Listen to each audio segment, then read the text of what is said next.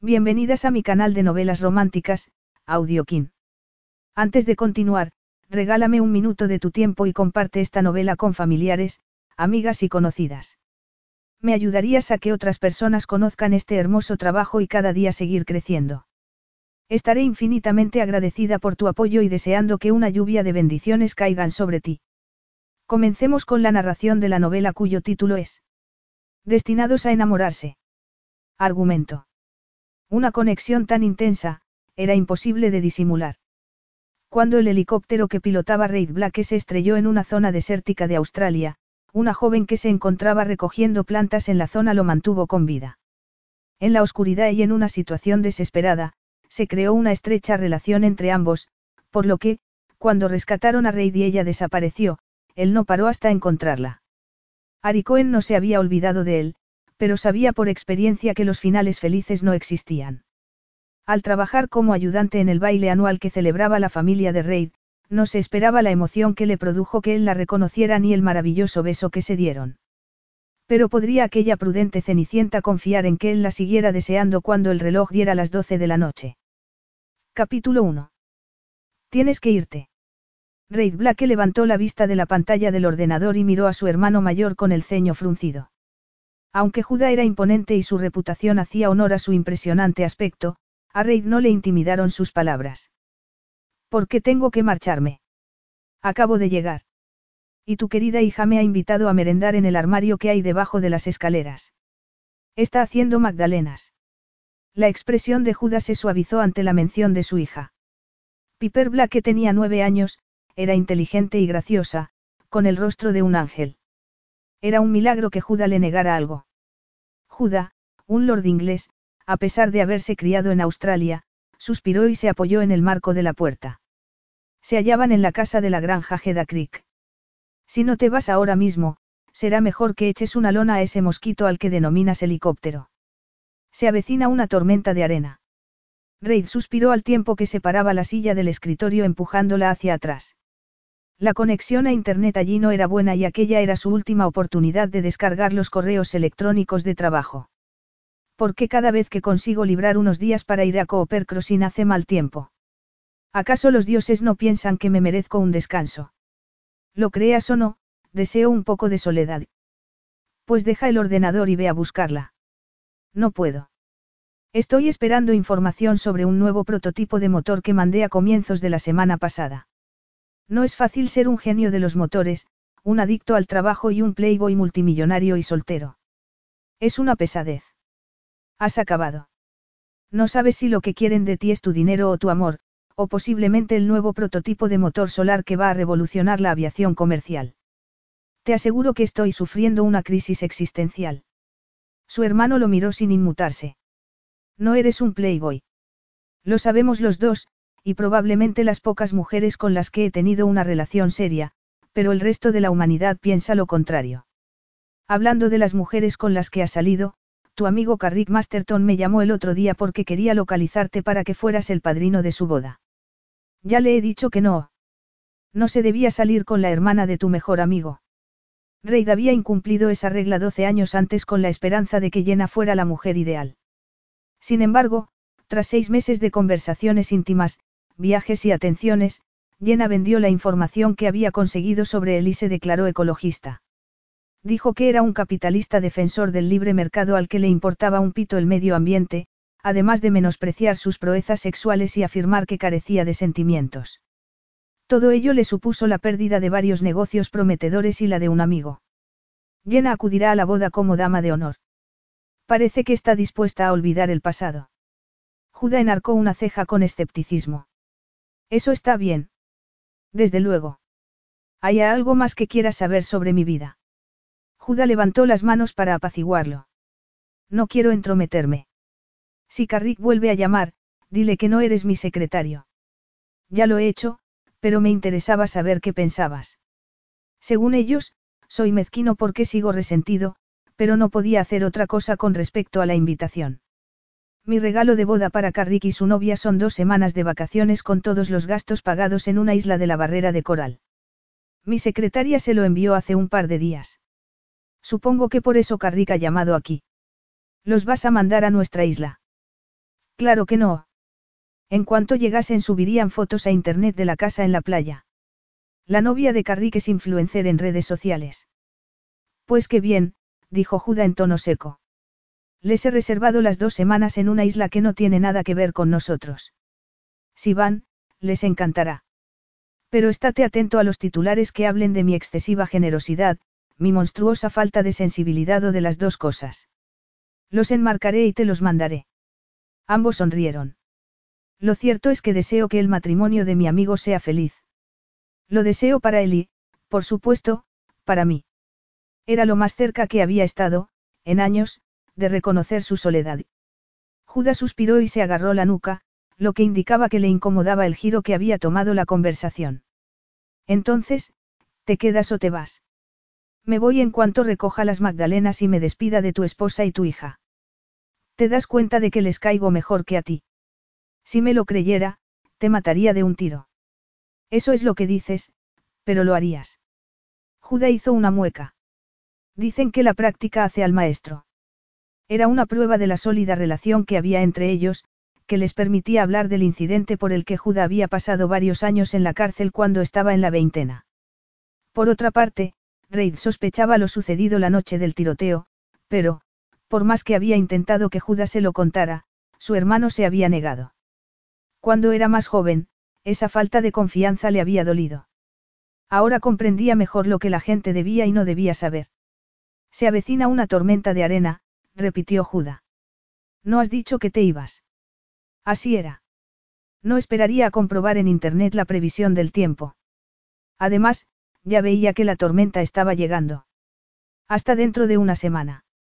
La casa está preparada y aprovisionada para ti. No deberías haberte molestado. No lo he hecho. Gert vino la semana pasada. Gert era el ama de llaves de Heda Creek.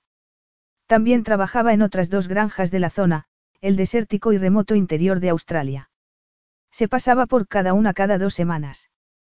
Pilota con cuidado. Reida sintió mientras metía el portátil en la cartera. Llevaba pilotando helicópteros desde la adolescencia, y diseñándolos y construyéndolos desde los veintitantos. El helicóptero que lo esperaba tenía un motor revolucionario y doblaba la autonomía de vuelo de sus competidores. Siempre lo hago. Veinte minutos después, tras una rápida revisión de la seguridad del aparato y de haberse comido dos magdalenas, Reid se dirigió al norte. No había más pasajeros.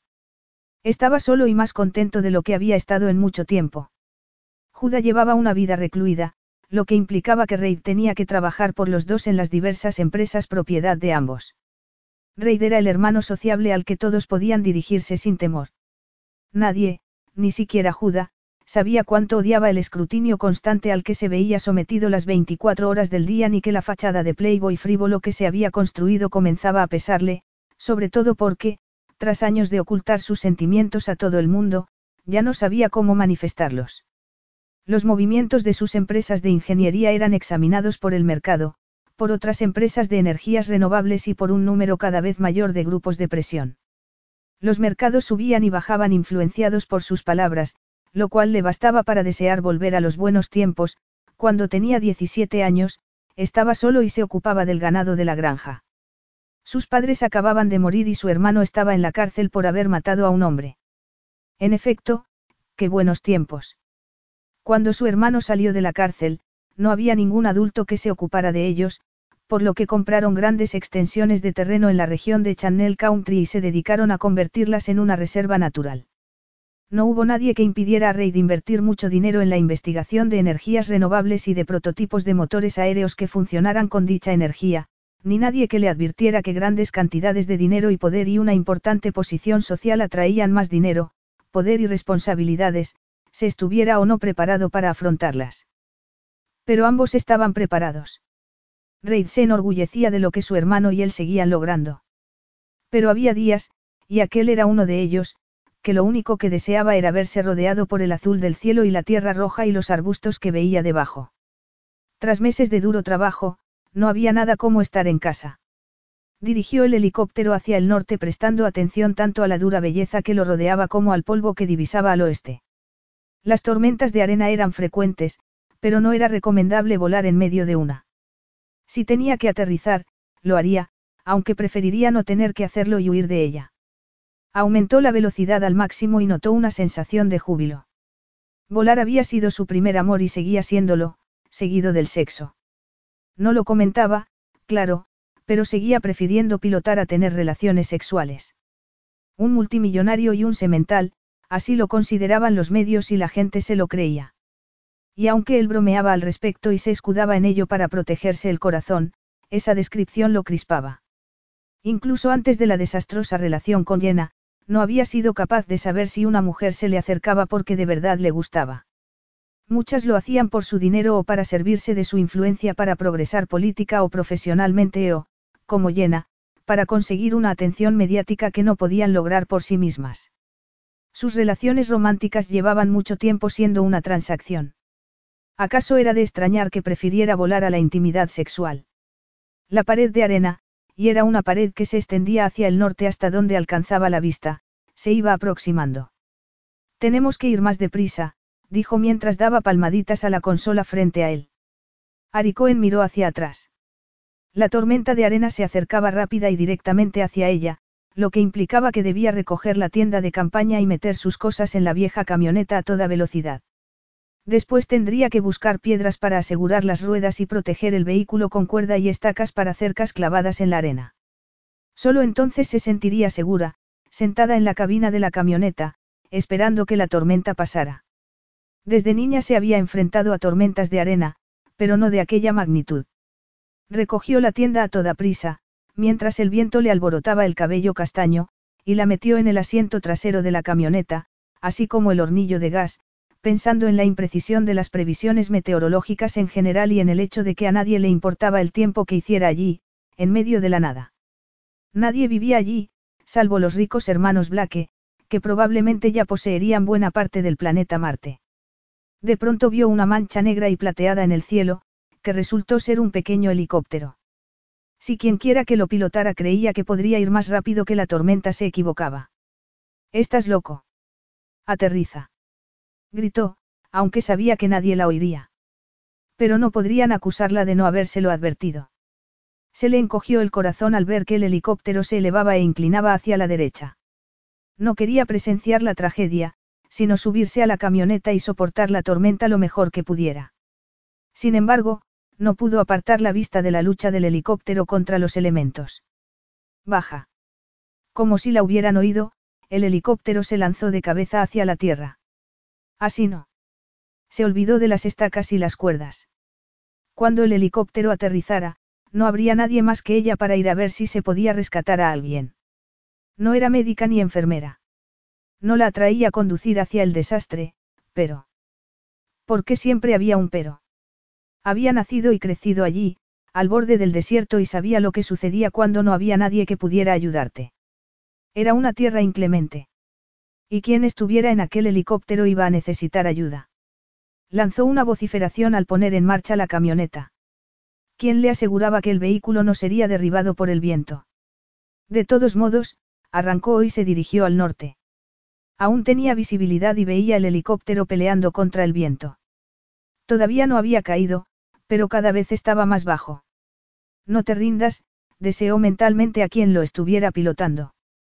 En todos los años que Reid llevaba pilotando, nunca había visto un tiempo como aquel. Todo sentimiento de superioridad o de seguridad por el hecho de ser un hombre lo había abandonado. Lo único que le importaba era aterrizar. Podía morir. La eficacia de los motores era inútil ante la fuerza de los elementos. Hacía tiempo que no veía la Tierra. Ninguno de los instrumentos funcionaba. No sabía dónde estaba el cielo, pero se esforzó en adivinarlo para seguir bajando. No podía ser el final. Si sobrevivía, daría prioridad al sexo, en vez de a volar. Lo prometo. Si sobrevivía. Fue un milagro que Ari encontrara el lugar en que se había estrellado.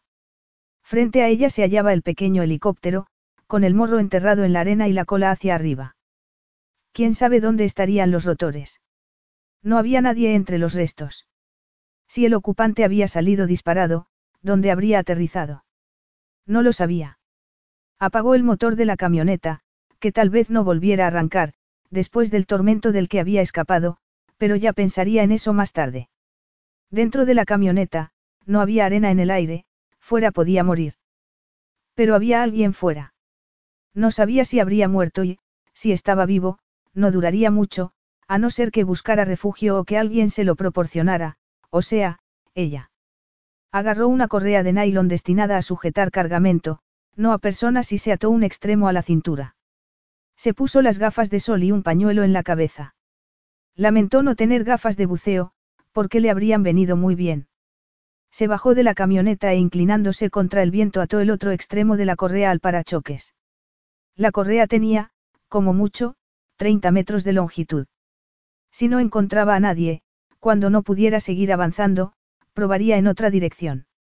Sigue luchando, murmuró. Te siento, era verdad. Otro milagro, sin duda. Voy a buscarte.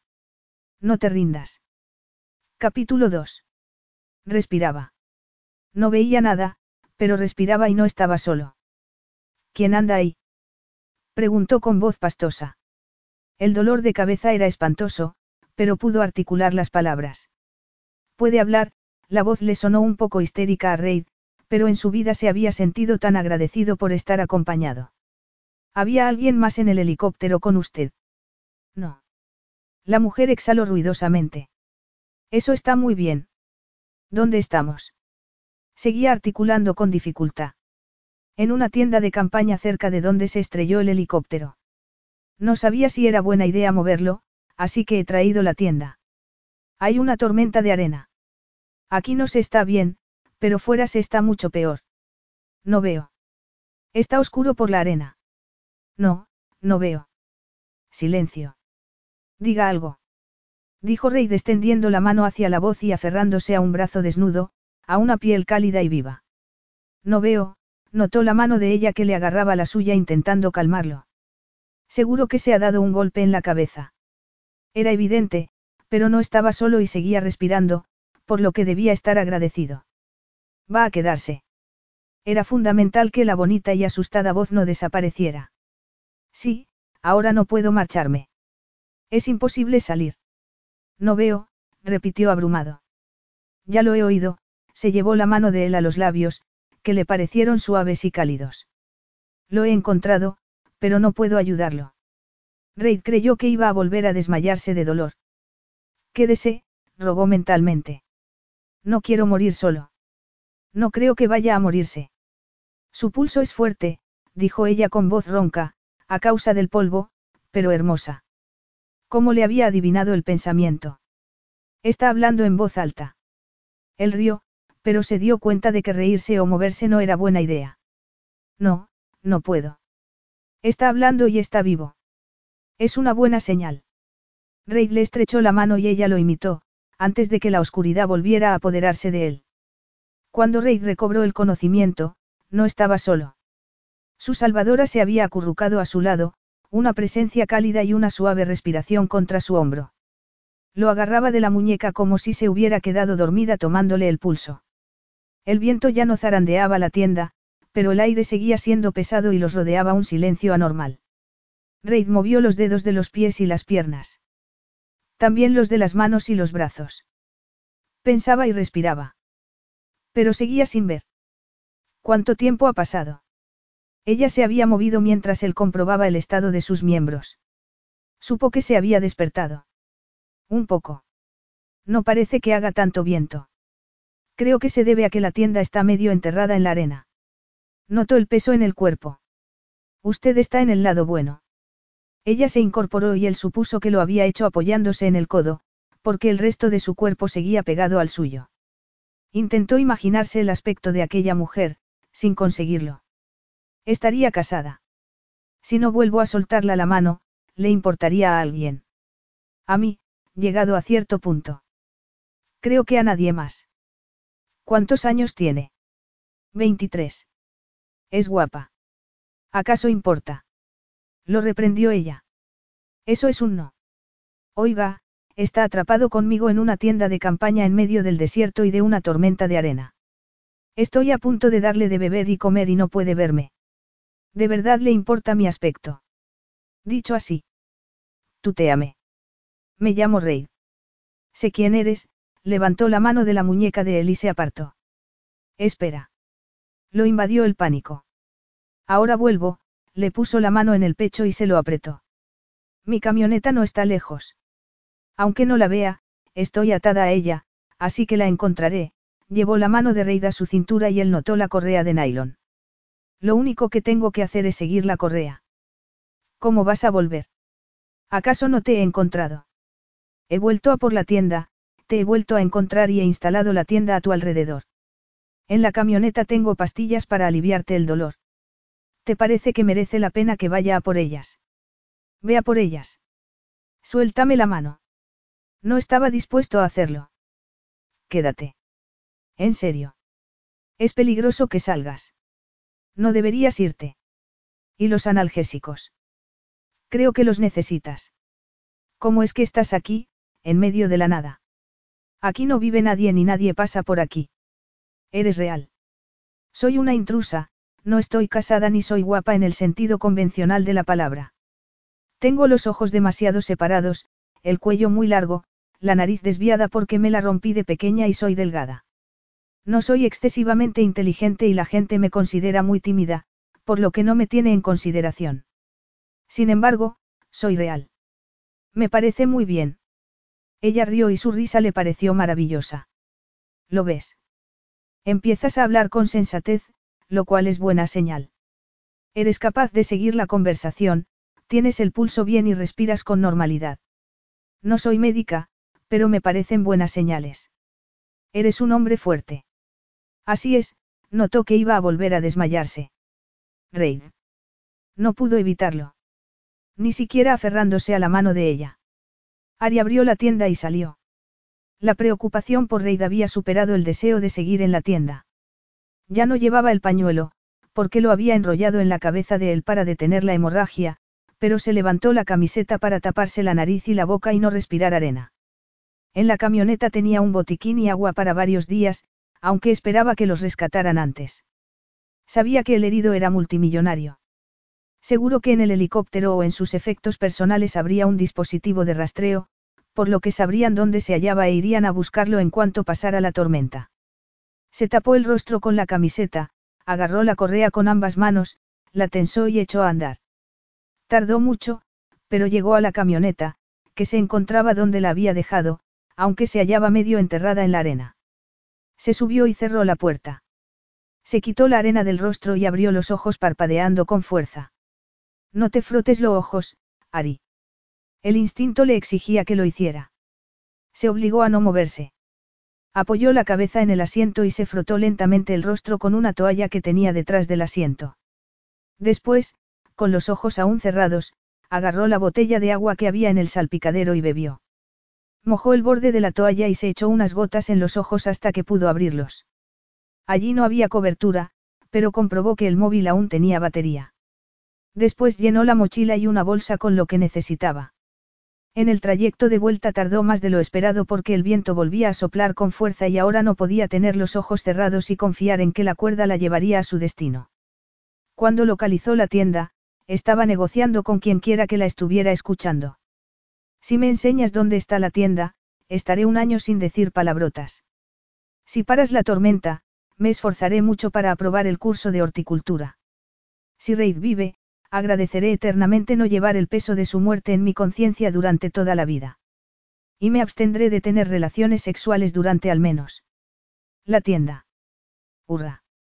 Justo a tiempo. Ya estoy de vuelta, dijo dejando las bolsas en la entrada. ¿Estás despierto? ¿Cómo te encuentras? Comenzó a quitar arena de su lado. Él gimió. De maravilla.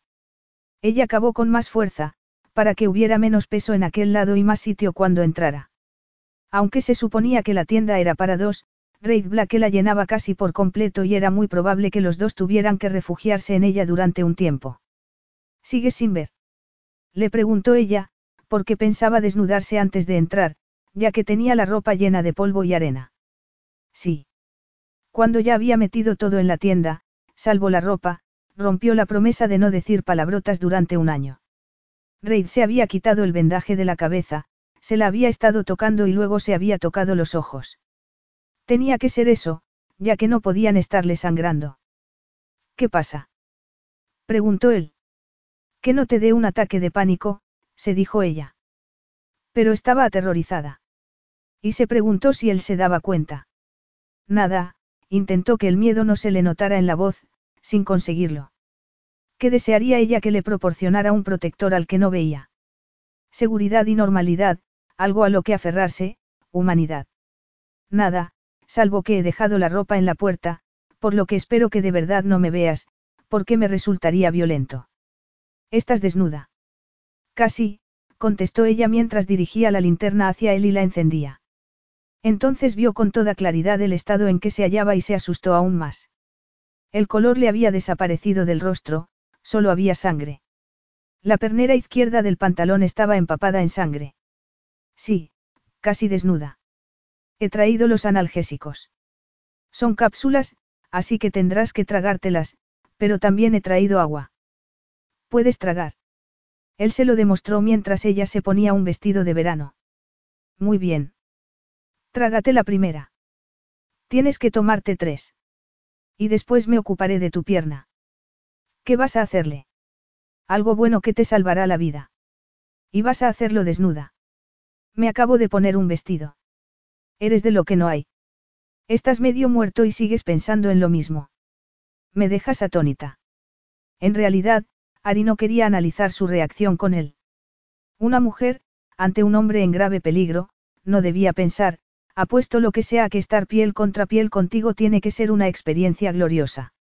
Le puso la primera cápsula en los labios, más suaves y cálidos de lo que parecían, lo cual era buena señal, aunque el leve contacto le produjo un cosquilleo de excitación sexual. No sigas por ahí, dijo en voz alta. ¿Qué dices? Nada. Tómate la cápsula. No me obligues a hacértela tragar, porque lo haré. ¿Alguna vez le has dado a un gato una pastilla contra las lombrices? Él rió débilmente y ella le vio los dientes, notó el roce de su lengua en los dedos y la cápsula desapareció. No levantes la cabeza. Llévate la cápsula al fondo de la boca y te echaré un poco de agua, intentando no ahogarte, para que te la tragues. ¿Te parece un buen plan? Era el único que tenía. Se imaginó explicándole al forense su intervención en la muerte de aquel hombre. Sí, se ahogó en medio de una tormenta de arena, en el desierto. Se le llenaron de agua los pulmones. No tengo ni idea de cómo pasó. Preparado. Le echó un poco de agua en la boca y esperó. ¿Te la has tragado? Sí. Se tomó las otras dos cápsulas. Y ella abrió una tableta de chocolate y le dio un mordisco. Esa era su medicina, alimento para su alma asustada. ¿Quieres? ¿Qué es? Chocolate. Dicen que aleja los malos pensamientos. ¿Quién te lo ha dicho? Lo he leído en un libro que probablemente tratara de magia. Me reiría, pero, si lo hago, volveré a desmayarme. ¿Quieres o no? Sí. Ella partió una onza y se la puso en la mano. Te sangra la pierna. Voy a quitarte los pantalones. Bromeas. Esa soy yo, hombre herido está a mi merced y lo único que me interesa es ver si está bien equipado. Tan mal aspecto tiene. Externamente, sí. Pero tengo vendas y otras cosas. Cosas. Cosas buenas. Te puedo quitar los pantalones. No se me hubiera ocurrido ni en sueños. Ella rió y él sonrió. Es bonita tu risa. Sus palabras la tranquilizaron. Si él no estaba asustado, ella tampoco lo estaría. Si flirtear los ayudaba a superar la situación sin desmoronarse, ¿por qué no hacerlo? ¿Por qué no aceptar aquella relación extrañamente íntima que estaban forjando en circunstancias extraordinarias y seguir adelante? Le desabrochó los botones de la bragueta. El boxer era bonito y le pareció que contenía mucho peso cuando agarró los vaqueros y se los bajó. Deberíamos volverlo a hacer cuando te sientas mejor. Sí.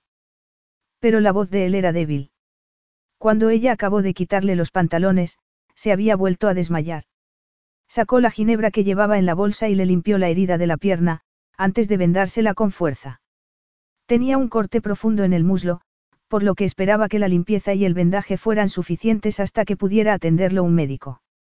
Le limpió el rostro con agua y una toalla hasta que encontró los cortes que le sangraban en la frente. Con gasa y alcohol se los desinfectó y después se los vendó. Esa vez no podría quitarse el vendaje. Le daría una bofetada, si lo intentaba. Le curó todas las heridas que halló en el resto del cuerpo. Ninguna le sangraba abundantemente. Él recuperó la conciencia al final de la cura. Creo que vivirás. Eso es tener esperanza. Ella le dio más agua. Ahora hay que esperar. ¿Sigues desnuda? No, llevo un vestido. ¿De qué color? Verde.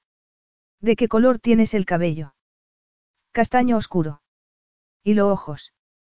También castaños. Me imagino a una actriz de una de las películas de James Bond.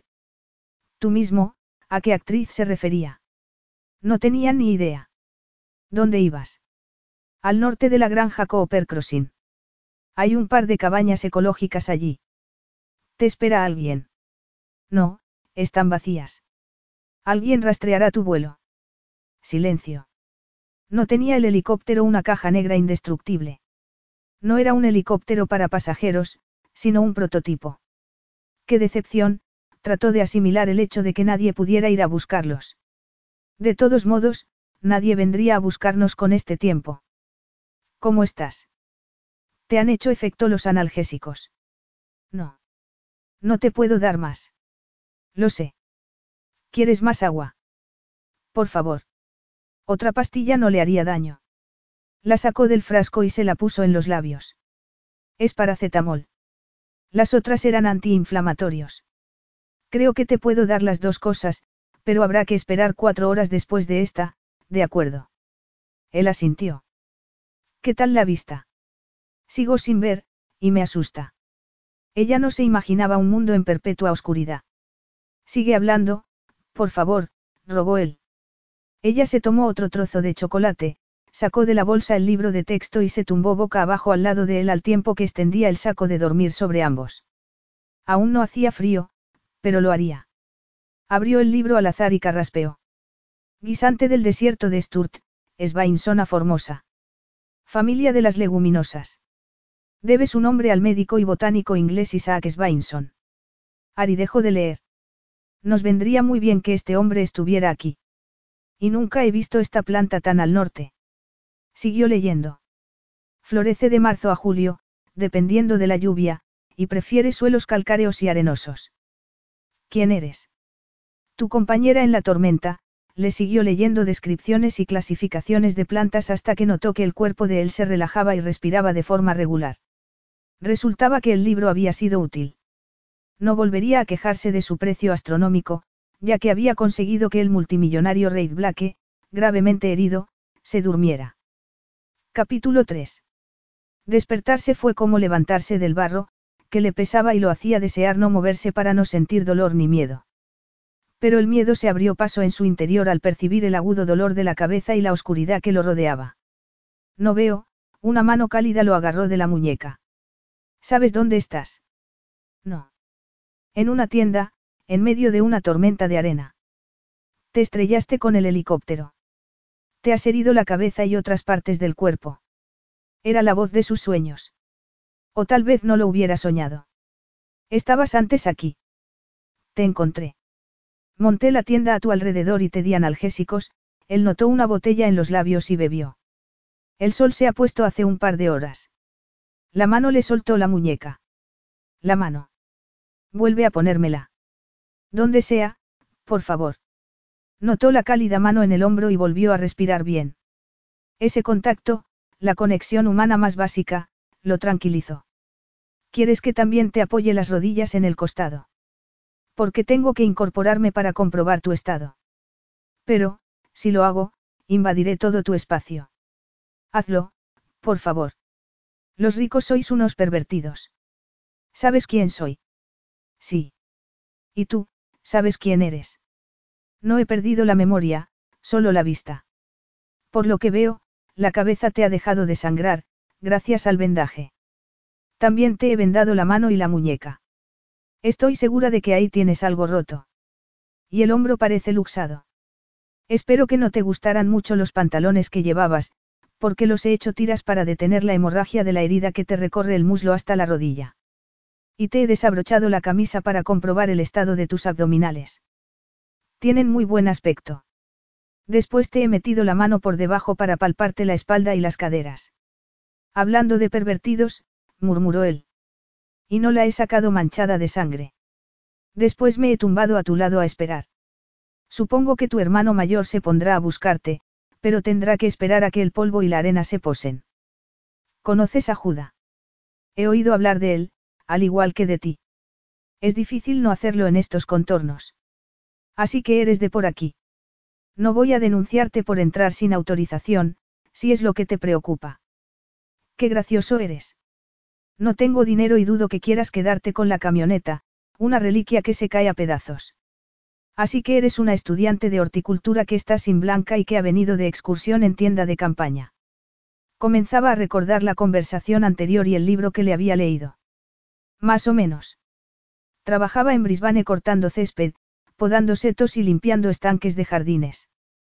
Pero mi jefe tuvo un infarto y vendió el negocio. Los nuevos dueños, un joven matrimonio, no tenían suficiente trabajo para mí, suspiró. Tengo tres mil dólares ahorrados. Si me denuncias, negaré que te lo he dicho. No están en un banco. Quédate con ellos. No deberías llevar tanto dinero encima. ¿Quién dice que lo llevo encima? Voy a sacar el móvil de la mochila para mirar la hora, si es que se ve algo. ¿Tienes un móvil? Sí, móvil, ordenador y unas tijeras de podar. Esas son mis posesiones. Por eso no puedes denunciarme por tomar muestras de plantas de tu terreno sin autorización. Son las nueve menos diez. ¿Tienes hambre? Te comerías una vaca. También llevas una de mis vacas en la mochila. Me duele tu tremenda falta de confianza en mi bondad, pero la respuesta es que no, al menos en esta excursión. No irás a colgar fotos mías en Internet, ¿verdad? ¿Crees que podría venderlas por un dineral y pagarme la matrícula de la universidad? Estaba seguro. No voy a sacarte fotos en el estado en que te encuentras para venderlas al mejor postor. Si eso es lo que hace la gente de tu mundo, lo siento por ti. No te imaginas lo que la prensa publica sobre mí, dijo él tratando de explicarse. Así que no estás perdidamente enamorado de la esposa de tu hermano. Hace un par de años, mi hermano y yo quisimos comprar una empresa energética nacional. Ese rumor fue un intento de detener nuestra oferta pública de adquisición de acciones.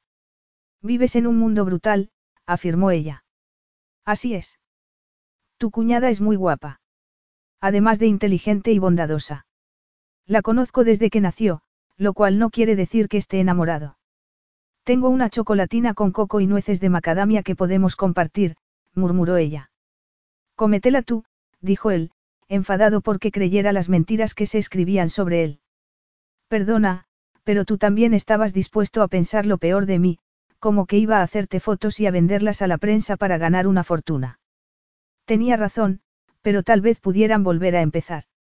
Extendió el brazo hacia ella y sus dedos chocaron con una parte redonda de su cuerpo, que sin duda era su cadera. Carraspeó y apartó la mano. Empezamos de cero. No suelo ser tan, susceptible. Yo también estoy nerviosa. Siento haber repetido los chismes que se cuentan de ti. Son puras invenciones. Así es. ¿Quieres más agua? Sí, por favor. Notó el plástico de la botella en los labios. Agarró la botella y la mano de ella a la vez. Ya la sujeto yo. Un momento, voy a, toda tuya. No bebas demasiada, le puso la mano en la frente. Estás caliente. Me pasa con frecuencia. Estoy segura. Flirteaban, se preguntó él. Me refiero a que tienes fiebre. No son buenas noticias. Creo que no debemos esperar a que alguien nos encuentre. Debo ir a buscar ayuda. En la cumbre de la colina habrá cobertura. Tal vez, pero el camino de subida está en muy mal estado. Pensaba subir, pero decidí no hacerlo. Aunque lo intentaré, si es necesario. Lo he hecho otras veces. Ah, sí. Era evidente que no desconocía aquella zona. Llévame contigo.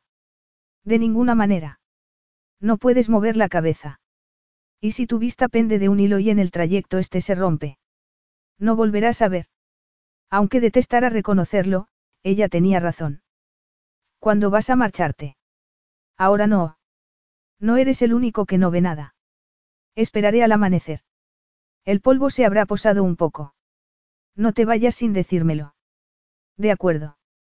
Reid no quería quedarse a solas con sus pensamientos y con el dolor que amenazaba con hacerlo llorar. Cuéntame algo. ¿El qué? ¿Cuál es tu recuerdo preferido? ¿Por qué iba a decírtelo? Tal vez porque te hace feliz hablar de ello, quería conocerla. Era valiente e ingeniosa y no parecía tener ningún plan salvo mantenerlo con vida y buscar ayuda lo antes posible. Era divertida, sensata y especial, y era muy divertido escucharla. Venga, cuéntame el mejor día de tu vida. ¿No preferirías que te siguiera leyendo? No, por favor. Entonces, tú primero, le quitó la manta. Y él supuso que sería para que se disipara parte del calor de su cuerpo, pero el de ella siguió en contacto con el suyo, y él agradeció no tener que volver a pedírselo. ¿Cuál es tu recuerdo preferido? Ver salir a mi hermano de la cárcel y que me sonriera al verme. No sabía que irías a recogerlo. Se lo había dicho, pero me parece que no se lo creyó. Paramos en la cafetería de una gasolinera. Yo quería desayunar. Al preguntarle qué quería tomar, miró la carta como si estuviera perdido. Mi hermano necesitaba que lo ayudara, lo que me puso contentísimo. Deseaba con todas mis fuerzas caerle bien. Para mí, era un héroe. Tu hermano, que había matado a un hombre, era tu héroe. Fueron circunstancias excepcionales. Tuvo que hacerlo, no iba a decirle que no estaba seguro de que su hermano hubiera apretado el gatillo. Creía que podría haber sido el padre de Bridie quien empuñara el arma y que su hermano se hubiera declarado culpable para evitar que Bridie, con 16 años, se quedara sola en el mundo. Judá no se lo había confirmado. A pesar de todo, sigue siendo un héroe para mí. Eres leal. Me gusta, dijo ella dándole palmaditas en el hombro. ¿Por qué sigues dándome palmaditas en el hombro? ¿Por qué no lo hacía en el pecho o le agarraba de la mano, como antes? ¿Por qué es la única parte de tu cuerpo que no está herida o vendada? Tan mal estoy. No estás bien. Sigue contándome. ¿Qué pediste para desayunar? Pedí para los dos. Tenía 18 años, estaba recién salido del internado y mis padres acababan de morir. Me había quedado solo en la granja para dirigirla y asegurarme de que mi hermano tuviera un sitio al que volver. Durante meses solo vi a Tom Star, de la granja vecina, a su hija Bridie y a Gert, el ama de llaves que venía tres días cada dos semanas. Sí, conozco la historia. Hiciste un buen trabajo. No quería fallarle a mi hermano y quería demostrar a todos que era capaz de salir adelante. Sé lo que es sentirse así. Él percibió en su voz que era cierto, aunque no podía verle los ojos. No podría haberlo conseguido sin ellos. Les estaré eternamente agradecido, extendió el brazo hacia ella, que le agarró la mano. Eres un sentimental. No se lo digas a nadie. Tengo que conservar la fama de insensible. Te guardaré el secreto. La mano de ella no era suave, tenía durezas en los dedos. De repente, él sintió la necesidad de llevársela a los labios. La retiraría ella. Se contentó con frotarle el pulgar. ¿Por dónde íbamos? Cuando pediste el desayuno. Pedí dos cafés, dos batidos de plátano, tarta de manzana, patatas fritas con sal y vinagre, bizcocho de chocolate y nueces y dos refrescos isotónicos. E iba a seguir pidiendo, pero la camarera me dijo que creía que era suficiente. Y tenía razón. Cuando nos trajeron la comida, comencé a devorarla, pero me di cuenta de que Juda no comía. Creí que no tenía hambre. Le pedí disculpas, pero me dijo que parara. Le dije que solo quería causarle buena impresión y que lo sentía. Y él me repitió que me callara, así que lo hice. Creí que se iba a marchar. Y ese es tu mejor día. La cosa mejoró, se defendió él. Juda es el mayor caso de estrés postraumático que conozco, pero me miró y decidió confiar en mí. Me dijo. Reid, tengo hambre, pero es demasiada comida y llevo siete años y medio sin tener que decidir sobre nada. Me tienes que ayudar. Yo le dije, empieza por el batido de plátano, él se rió, pero lo hizo. Y en ese momento supe que quería tenerme a su lado y que todo iría bien. A veces las familias se rompen, y me daba miedo de que fuera a pasarla a la mía. Y entonces, ¿qué? Te entiendo. Me lo sé de memoria. Su voz estaba teñida de tristeza. Él se preguntó qué edad tendría y si ya se lo había preguntado. Se equivocaba al pensar que era más joven que él, por ser estudiante. Daba igual. Ella lo entendía, y eso le bastaba. En la familia Black está establecido que el primogénito se quede con todo, con el título de varón y con toda la tierra. No había nada en el rancho ni en el Reino Unido que fuera mío. Mientras desayunábamos, le pregunté si quería que me quedara con él, le faltaba fuelle para seguir hablando. Le dolía el cerebro, le dolía todo. Y te pidió que te quedaras. Sí, me dijo que no podría arreglársela sin mí. Fue el mejor día de mi vida. Eso significa que vendrá por ti. Te toca, murmuró él. No tengo recuerdos como ese. Mi mundo es pequeño. De todos modos, cuéntame algo. Ver la línea de costa por vez primera fue espectacular, agua por todas partes hasta la tierra. ¿Cuántos años tenías? No lo sé. Tal vez seis. También me quedé alucinada al ver una catarata artificial en la piscina de una casa. Entonces estaba en la primera adolescencia. También al ver llover aquí y contemplar las formas que adopta el agua al correr. ¿Conoces la bahía de las islas, en Vietnam? No. Te llevaré cuando salgamos de aquí. Seguro, dijo ella con indulgencia. Lo digo en serio. Tal vez fuera así en aquel momento, pero Ari no era tan estúpida como para pensar que cumpliría su palabra. En cuanto lo curaran, se olvidaría de ella por completo. Cuéntame otro recuerdo. ¿Cuál es tu persona preferida? Comenzaba a arrastrar las palabras, pero ella quería que siguiera despierto, porque, cada vez que se desmayaba, creía que no recuperaría la conciencia. Mi madre, pero murió. ¿Y tu padre? No forma parte de mi vida. Mi madre no era muy habladora y no me contó nada de él. Era un ganadero que estaba de paso. Y fue una encantadora aventura de una noche. Es lo único que sé. Ari le apretó la mano. Él respondía maravillosamente a su contacto. Tal vez ella también lo haría si no viera. Así que no era habladora, pero tenía unos ojos muy expresivos. Le bastaba una mirada para decirme que me quería y que estaba orgullosa de mí. Si sacaba buenas notas, le brillaban los ojos de orgullo. Sí, de niña, le hacía algo en la escuela para regalárselo, me miraba con amor. Me demostraba que me quería, y yo lo sabía. Incluso cuando se casó y tuvo que ocuparse de mi padrastro y de mi hermanastro, me siguió queriendo con los ojos. Cuando podía. El padrastro era un hombre celoso y no le gustaba que la madre demostrara su cariño por su hija. Seguro que te miraba así a menudo. Tienes buen corazón. ¿Tú crees? Ari no quiso contarle que en los últimos años apenas la miraba por miedo a que su esposo acabara dándole una paliza, a ella o a su hija.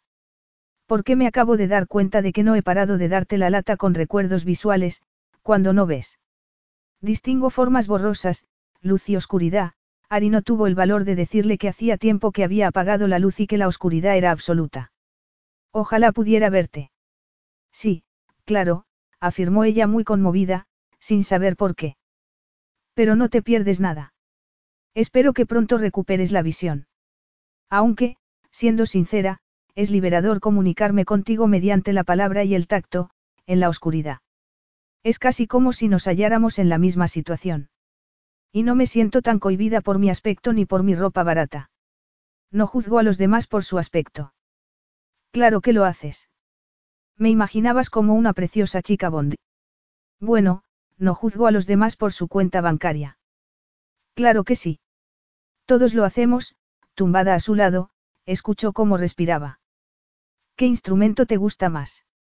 A mí, la guitarra. No sé música ni en tono a la perfección, pero me gusta tocar la guitarra. Describe los ojos de tu madre cuando tocabas, su voz era cada vez más débil. Ni idea. Se alejaba lo más posible para no oírme. Muy graciosa. Ella cerró los ojos. Le gustaba mucho su voz. Siempre le había gustado, incluso de niña. No se había enamorado de él, ya que era mucho mayor. Pero el adolescente de sonrisa fácil no había perdido la amabilidad. ¿Quién eres? preguntó él.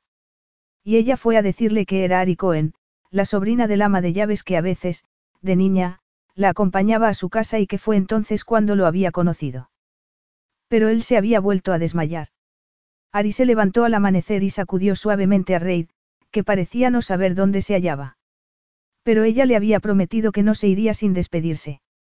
Aprovechó la oportunidad para darle dos analgésicos y un poco de agua y dejó la botella casi llena al lado de su mano sana. Reid, voy a subir a la colina. Volveré en cuanto pueda, le frotó el hombro, pero no se despertó. Seguía teniendo fiebre. Necesitaba atención médica urgentemente. Lo besó en la mejilla porque, si moría a causa de las heridas, quería que el último contacto humano que tuviera fuera una muestra de afecto. Se montó en la camioneta y giró la llave de contacto.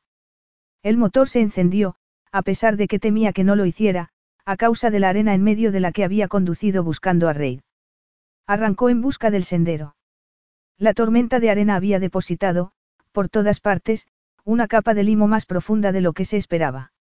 Calculó que tardaría tres horas en llegar y tres en volver a la tienda. Pero debía hacerlo. La vida de Reid dependía de ello. Dos horas después, cuando había llegado al pie de la colina, vio un helicóptero a cierta distancia. Detuvo la camioneta, con el corazón desbocado y la esperanza de que vieran el helicóptero estrellado y la tienda o, al menos, que la vieran a ella para que les indicara la dirección agitando las manos. Sin embargo, no la vieron y estuvieron volando en círculo, mientras ella lanzaba gritos de frustración. Se bajó de la furgoneta y comenzó a agitar las manos. Después agarró un jersey rojo para agitarlo también. Hacia el sur, ahora hacia el suroeste. Eso es. Hacia el oeste. He dicho hacia el oeste. Eso es. Sí. Lo habían visto. Lo habían encontrado. Ari alzó el puño hacia el cielo. Sí. Deprisa. Os está esperando. La tensión de las 24 horas anteriores se le vino encima como un camión.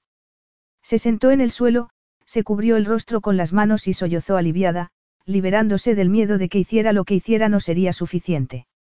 Ahora, él recibiría atención médica y ella habría hecho lo suficiente. Horas después, cuando Ari volvió, solo quedaba la tienda, el saco de dormir y el helicóptero hecho pedazos. Reid Blake, multimillonario herido y piloto de pruebas, ya no estaba. Capítulo 4. Creo que deberías venir. Necesitas trabajar y los Blake siempre necesitan personal, Gert se hallaba empaquetando artículos de limpieza en la encimera de la cocina. Alzó la vista y enarcó una ceja, como si retara a Ari a negarse.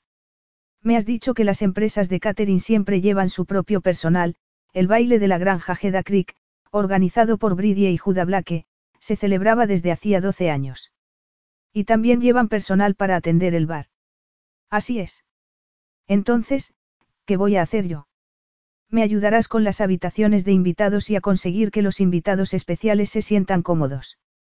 Conoces la distribución de la casa y, sobre todo, Juda y Bridie te conocen y confían en ti. Lo hacían. Ari no había dicho que era ella quien había encontrado y cuidado a Reid. De eso hacía ya seis meses. Prácticamente, ya era agua pasada. Su intención había sido ponerse en contacto con ellos al volver a la ciudad, pero los días habían ido pasando sin que dijera nada por miedo a que la culparan de no haber hecho más. Y para no tener que explicar a Juda qué hacía ella allí. Reid no podría identificarla, incluso aunque tuviera un vago recuerdo de ella, así que tal vez pudiera acompañar a Gert y contemplar el maravilloso espectáculo en aquel opulento entorno. ¿Quiénes son los invitados especiales? No lo sé con certeza. Se guarda el secreto hasta que llegan. El año pasado vinieron unos príncipes europeos. Eran muy educados. ¿En serio? Sí, y una gran dama del teatro inglés. No recuerdo el nombre. Contaba historias muy divertidas. ¿Cuántas habitaciones se usan para invitados? Seis, y dos salones para los que pernoctan, además de la biblioteca. Así que hay un máximo de 12 invitados en la casa y unos 500 fuera. 500. Pero no debes preocuparte por ellos. Los empleados de la granja se ocupan de ellos. Gert seguía sin decir nada de Reid ni de si asistiría al baile. Lo último que Ari había oído era que le habían dado el alta en el hospital y que vivía en Sydney.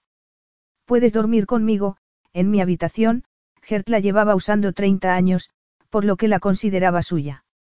Y puedes echarme una mano con la barbacoa del desayuno del domingo. Reid y sus antiguos compañeros de internado suelen ocuparse de ella, pero no lo harán este año. No va a acudir. Sí, pero no ayudará como suele hacerlo. Pero es fácil, filetes, salchichas, tocino, huevos, cebolla, panecillos, lechuga, tomates y distintas clases de salsas. Es un desayuno para la resaca, muy popular. Seguro que sí. ¿Y cómo está Reid tras el accidente? La familia no había dicho nada de su recuperación, lo que la sacaba de quicio. Mejor. Su vida estuvo pendiente de un hilo. No lo sabía. Entonces, ¿quieres trabajar o no? Decídete de una vez. Gert llevaba 30 años ocupándose de las casas de las tres granjas que había en esa zona.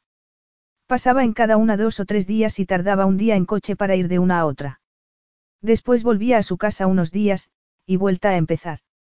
Gert y su camioneta cargada de comida refrigerada, material de limpieza y correo formaban parte del paisaje de aquella remota Australia del interior, como lo hacían las granjas. Incluso me pararé para que puedas recoger plantas en el camino, la tentó Gert. No me lo creo, Gert conducía a toda velocidad y rara vez se detenía por nada ni por nadie. Sigo esperando, Gert sonrió. De acuerdo, iré, observaría a Reid desde lejos. E incluso aunque se cruzaran, él no le hablaría. ¿Y qué probabilidad había de que él reconociera su voz, cuando, en la tienda, había estado inconsciente buena parte del tiempo? No, no debía preocuparse. Comprobaría por sí misma que estaba recuperado, que iba acumulando nuevos recuerdos sobre los anteriores y que se había olvidado por completo de ella. Entonces, tal vez, dejaría de recordar cada detalle sobre él, de fantasear con él y de compararlo con cualquier otro hombre, que nunca estaba a su altura, porque no era ni tan sensible ni tan interesante. Ni tan vulnerable como para buscar una relación sincera, le indicó su conciencia. Acéptalo, Ari. Te gustó hallarte en una posición de poder con respecto a Reid Blake. Te envalentonó y a él lo hizo más receptivo. Ahora, que ya estaba bien, probablemente no querría tener nada que ver con ella, aunque la reconociera. El hombre de la tienda ya no existiría. Y así dejaría de suspirar por él. ¿Cuánto pagan? Por ayudarme. ¿Qué te parece 25 dólares por hora, desde el momento en que llegues, hasta que te vayas, incluyendo las horas que duermas? ¿Lo dices en serio? Son 600 dólares al día, como tenía la camioneta en el taller porque necesitaba un radiador nuevo, ese dinero le vendría muy bien. ¿Cuántos días? Tres, contestó Gert sonriendo. Capítulo 5. Hazlo, dijo Juda, como si su palabra fuera ley. Y sí, era el mayor y estaba en su casa, en tanto que Reid era simplemente un invitado, pero, por favor. Reid había cumplido 30 años. A los 25 se había convertido en multimillonario, debido a su incansable investigación en la fabricación de aviones movidos por energía solar. No le causaba problema alguno cuestionar la autoridad de su hermano. Se acercó a la chimenea, que estaba apagada, y se apoyó en la repisa para no mostrar cuánto le dolía la pierna. Judas se preocuparía más de lo habitual. Aceptó el vaso de whisky que su hermano le tendió y se lo llevó a los labios antes de retomar la discusión. Tú eres el que tienes el título, afirmó con placer, porque el título suponía graves responsabilidades. Eres el cabeza de familia. Tienes que hacerlo tú. Era la tarde del duodécimo baile anual de la granja de Heda Creek y la gente ya estaba llegando y acampando en los prados cercanos a la casa. Una empresa de catering se había hecho cargo del comedor y la cocina que solían utilizar los empleados, y un extremo de salón del baile se estaba convirtiendo en un bar con un surtido de bebidas que sería la envidia de cualquier hotel de una gran ciudad. Hacía meses que todo estaba preparado hasta el último detalle, salvo el de quien daría el discurso de bienvenida y revelaría un secreto familiar que llevaba años oculto. Si lo anuncio yo, esa persona no se dará a conocer. Creerá que la voy a asesinar. No digas tonterías. Eso pasó hace años, suponiendo que su hermano fuera verdaderamente el responsable de la muerte de un hombre. Además, fue en defensa propia. Lo que está claro es que eres más accesible que yo. Y la gente quiere verte en acción, después del accidente. Quiere saber que vuelves a estar activo. ¿Acaso no estoy aquí? Reid comenzaba a perder terreno. Lo único que debes decir es que nos hemos enterado de que tenemos una hermanastra y queremos conocerla. Es muy sencillo. Algo cayó al suelo y ambos se volvieron en dirección al sonido. Había alguien más en la biblioteca. Reid no vio a nadie, aunque no veía bien con poca luz ni tampoco con un exceso de la misma. Pero a aquella parte de la casa no les estaba permitido acceder a los empleados de la empresa de catering ni a los músicos. Y los invitados especiales aún no habían llegado. ¿Quién anda ahí? Apareció una mano por detrás del sofá a la que siguió el resto del cuerpo de una joven apenas salida de la adolescencia. En la otra mano tenía una escoba y un recogedor, medio lleno de cristales rotos. Hola, dijo en voz baja. Gert me ha mandado a barrer los cristales de un jarrón que se ha roto. Era lo que estaba haciendo cuando han entrado, así que he decidido no interrumpir su importante conversación. La ha mandado Gert. ¿Quién es usted? A Reid le resultaba conocida, sobre todo su voz. Ari Cohen. Debía sonarle. Soy la sobrina de Gert. Me ha dicho que necesitarían ayuda hoy, así que aquí estoy. A Bridie le ha parecido bien. De niña, acompañaba aquí a mi tía, durante las vacaciones de verano. Era cierto, pensó Reid, que, hacía mucho tiempo, Gerta parecía acompañada de algún sobrino. De repente recordó a una niña descalza limpiando cristales con un trapo y mucha energía. Cuando acababa sus tareas, se entretenía haciendo carreras con coches de juguete. Y si se le olvidaban los cochecitos o los había perdido, dibujaba en la tierra utilizando lo que tuviera a mano. Más de una vez se alejaba demasiado de la casa buscando tierra de otro color, y Gert mandaba a Reid a buscarla. Él era un adolescente y ella debía de tener siete u ocho años. Hacías jardines de rocas. Así es, sonrió y a él lo asaltaron más recuerdos. Esa alegre sonrisa, se volvió hacia su hermano. ¿La recuerdas? Puede que viniera cuando estabas en la cárcel. Tú tampoco te acordabas de mí hasta que te he recordado quién era, listillo. Así que no te creas tan inteligente, dijo ella. Judá tosió para disimular la risa. ¿Qué has oído de nuestra conversación? Toda. No estoy sorda. Judá volvió a reírse. Reid no hizo caso de su hermano. ¿Quién crees que debería dar el discurso? Oye, que solo soy una empleada. No me preguntes eso. Su voz, se frotó la cicatriz de la cabeza. A veces le picaba con desesperación. Aunque tu hermano tiene razón al decir que la gente quiere comprobar que estás bien, prosiguió ella. ¿Por qué no os levantáis los dos y uno da la bienvenida, mientras que el otro dice lo que tenga que decir? A todo el mundo le gusta ver unida a una familia. Reid miró a Judá. Tiene lógica. Algo chocó contra una superficie sólida y Reid notó movimiento a su alrededor. ¿Qué ha sido eso? Eso es uno de los motivos por los que estoy aquí, dijo Ari volviéndose hacia una de las ventanas. Me han ordenado que lo encierre en el cuarto de baño de arriba cuando lo atrape. Se ha escapado, creo que debido a un error humano. Juda carraspeó con fuerza. Reid no tenía ni idea de lo que estaba pasando. ¿Te refieres a una persona? A un gatito, contestó ella alegremente. Un gatito gris, de pelo suave y ojos marrones que provoca el caos. Le gusta escaparse del cuarto de baño, cuando está encerrado, y se dedica a tirar jarrones y a esconderse detrás de las cortinas. ¿Tienes un gato en casa? Preguntó Reida a su hermano. No ha sido idea mía. Tiene mi sobrina un gato. Lo has dejado salir del cuarto de baño. No quiero hablar de eso, Juda hizo una mueca y se pasó la mano por el rostro. ¿Tiene nombre el gato? Fluffy. Lo siento, pero no te he oído porque te has tapado la boca con la mano. ¿Me lo repites? Fluffy. Tiene apellido. Fluffy Blake. Fluffy Bo. No, contestó Juda, que parecía muy molesto con el giro que había tomado la conversación. Fluffy Buffy. Ari, que llevaba unos vaqueros y una camiseta negros y el cabello recogido en una cola de caballo, perseguía al animal. Se movía con la gracia de una bailarina, Tal vez lo fuera cuando no limpiaba casas. Tenía el cuello largo y las manos delicadas. Separó las cortinas y agarró una bolita que maulló en señal de protesta. Deja de quejarte, murmuró. Y su voz volvió a resultarle conocida a Reid. Era de aquella zona. Y la mujer que lo había encontrado durante la tormenta de arena y lo había protegido en una tienda de campaña era de por allí. ¿Qué coche tienes? Le preguntó, mientras ella apretaba al gatito contra el pecho y se dirigía a la puerta. No tengo coche. He venido con Gert. Perdona.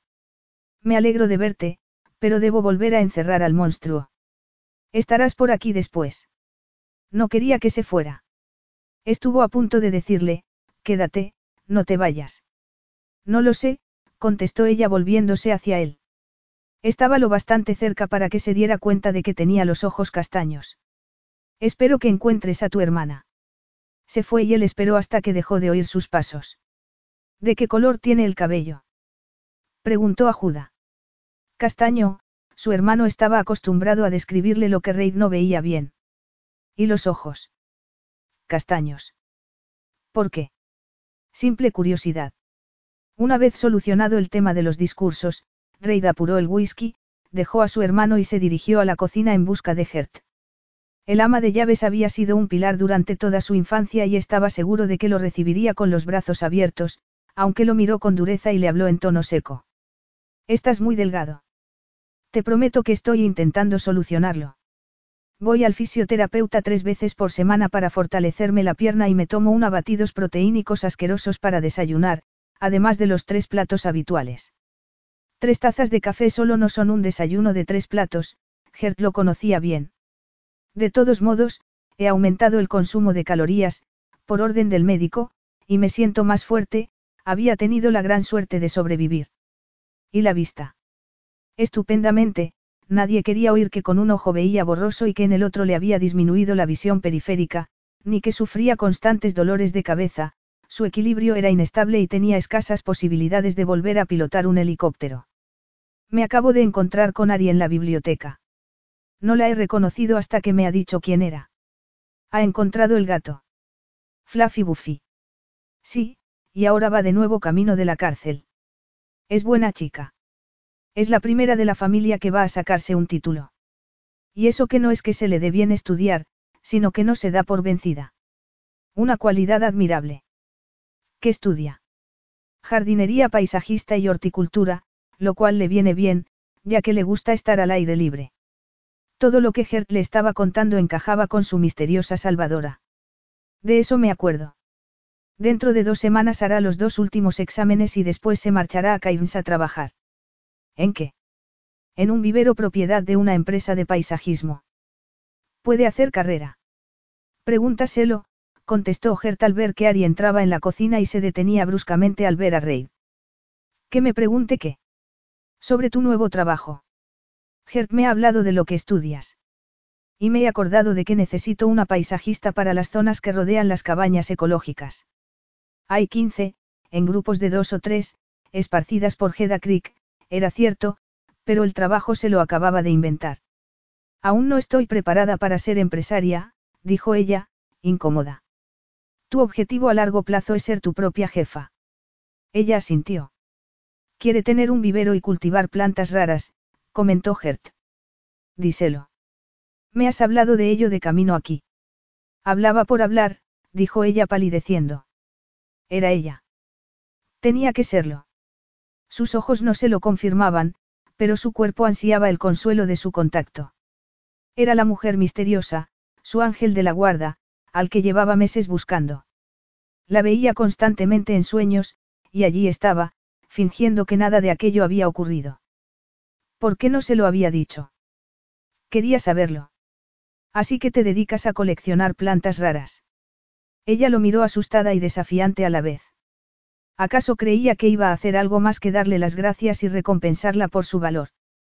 Él no estaría allí si no lo hubiera encontrado y cuidado hasta que llegó la ayuda. Mi hermano y yo tenemos una empresa que ofrece becas de investigación y alojamiento a quienes quieren estudiar los animales y plantas de esta zona. Sí, para gente que tiene un título universitario o un doctorado. Yo ni siquiera tengo un título de formación profesional. Todavía no, apuntó él. Y ella asintió. ¿Tienes trabajo en Cairns? Es un puesto de ayudante. ¿No quieres lanzarte a la piscina? Ella vaciló y él se le acercó más. No te veo bien desde lejos, contempló las largas pestañas de sus expresivos ojos. Dime si estoy demasiado cerca. No, pero se cruzó de brazos. Él anhelaba tocarla. Si la tocaba, estaría seguro, pero retrocedió. En mi opinión, montar tu propia empresa requiere tres cosas. La primera es la convicción absoluta de que puedes hacerlo. Ella alzó la barbilla y lo miró a los ojos. A pesar de que ella le había dicho que no era guapa, sus ojos, su generosa boca y la proporción de sus rasgos indicaban lo contrario. La segunda es tener valor para enfrentarte a la adversidad y capacidad de improvisación. ¿Te ha sucedido algo últimamente que demuestre que posees ambas cosas? ¿Es esto una entrevista de trabajo? Y la tercera es que resulta útil tener mucho dinero. Gracias por los consejos, dijo ella sonriendo. Los tendré en cuenta. Si no tienes dinero para empezar, hay inversores que, si logras convencerlos, invertirán para hacer realidad tu sueño. Puedes pedirme que te respalde. No, no estoy preparada para asumir semejante responsabilidad. Tengo que formarme más, trabajar con buenos cultivadores, ¿qué es lo que voy a hacer? Después, puede que tenga esa convicción de la que hablas y que aún no poseo. Ya sabes dónde encontrarme. Y si hay algo de lo que quieras hablar este fin de semana, estoy a tu disposición. Tengo que trabajar. Era la mujer de la tienda de campaña. Él había revelado que alguien lo había cuidado antes de que llegara el helicóptero. Y había publicado un comunicado para que la persona se diera a conocer y tuviera su recompensa. ¿Por qué no lo había hecho? Eres muy generoso, Reid, dijo Gert. Aria sintió sin decir nada. Él se dirigió a la puerta. Por suerte, ya no tenía que usar bastón para caminar ni se chocaba con las paredes por no ver bien. Un hombre tenía su orgullo, incluso cuando lo rechazaban, sobre todo cuando lo rechazaban. ¿Por qué Ari no le había dicho nada? ¿A qué ha venido eso? Siempre es tan servicial. Preguntó Ari con los ojos muy abiertos y una expresión inocente, que no engañó a Gert, pues no era estúpida. Reid siempre ayuda, si puede.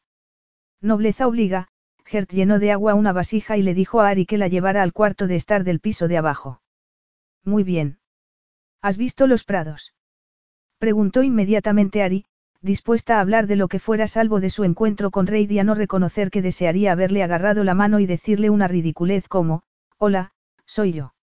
Hay tantas cosas, aviones, tiendas de campaña, todoterrenos, luces, guirnaldas, sin olvidar los aseos portátiles y la tienda de primeros auxilios, que parece un festival. Ha ido ganando importancia con los años, como todo lo que tocan los hermanos Blake, Gert miró a Ari con el ceño fruncido. ¿Por qué has rechazado la oportunidad que te ha ofrecido Reid? ¿Por qué me ha parecido lo correcto? Dijeron que había muerto de camino al hospital. ¿Qué? Me lo dijo Bridie. No se ha hecho público, pero el corazón se le paró tres veces en el helicóptero. Reid es un hombre divertido, incluso cuando las cosas se tuercen. Tuvo que aceptar responsabilidades desde muy joven y eso lo hizo madurar. Pero era fuerte, y creo que ve la misma fuerza en ti. Ni siquiera me conoce, lo cual no era del todo verdad. Las cabañas ecológicas fueron el primer negocio en el que tuvo éxito. Le siguen importando. Faltan dos semanas para los exámenes y casi un mes para que empieces a trabajar en el vivero. Podrías hacer planos para los jardines antes de irte. Al menos, echa una ojeada al terreno y proponle algo. Si lo sorprendes, no podrías comenzar mejor tu carrera. No hablaba en serio, buscaba que ella confesara o tal vez le ofrecía una recompensa por los servicios prestados.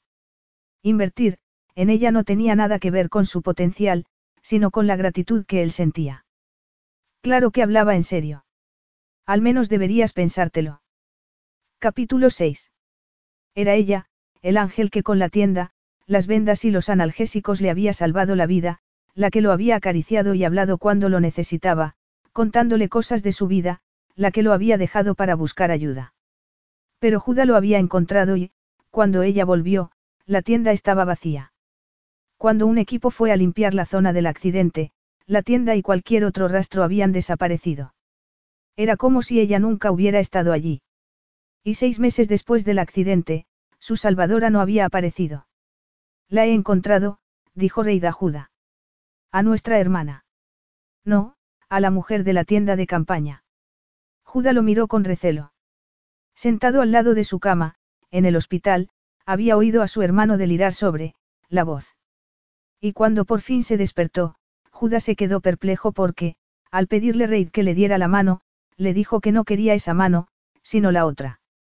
Ante la insistencia de Reid, Había concedido una entrevista al periódico local para, en nombre de la familia, dar las gracias a la persona desconocida que había cuidado de él. He encontrado a la mujer que me salvó la vida. Es Ari, la sobrina de Gert. ¿Te lo ha dicho ella? No, pero todo encaja. Si pudiera meterla en una habitación a oscuras, tocarla y conseguir que hablara conmigo, estaría completamente seguro. Es un plan perfecto para que te acusen de agresión, Judá rió, pero dejó de hacerlo al mirarlo a los ojos. Así que lo dices en serio. Es el único modo de saberlo. Podrías preguntarle, sencillamente, si es la mujer de la tienda. Le he dado la oportunidad de confesarlo. Le he ofrecido trabajo, una beca, alojamiento. Me he inventado un puesto para ella, que no ha aceptado, se notaba su enfado. Desde el accidente tenía mucha menos paciencia. Cuando se te presentaba una oportunidad, había que aprovecharla. ¿Por qué no ha querido aprovecharlo? Cálmate, Reid. No sabes si es ella. Lo sé. Estabas inconsciente cuando te encontramos y tenías mucha fiebre. Fue uno de los momentos más terribles de mi vida. Es ella.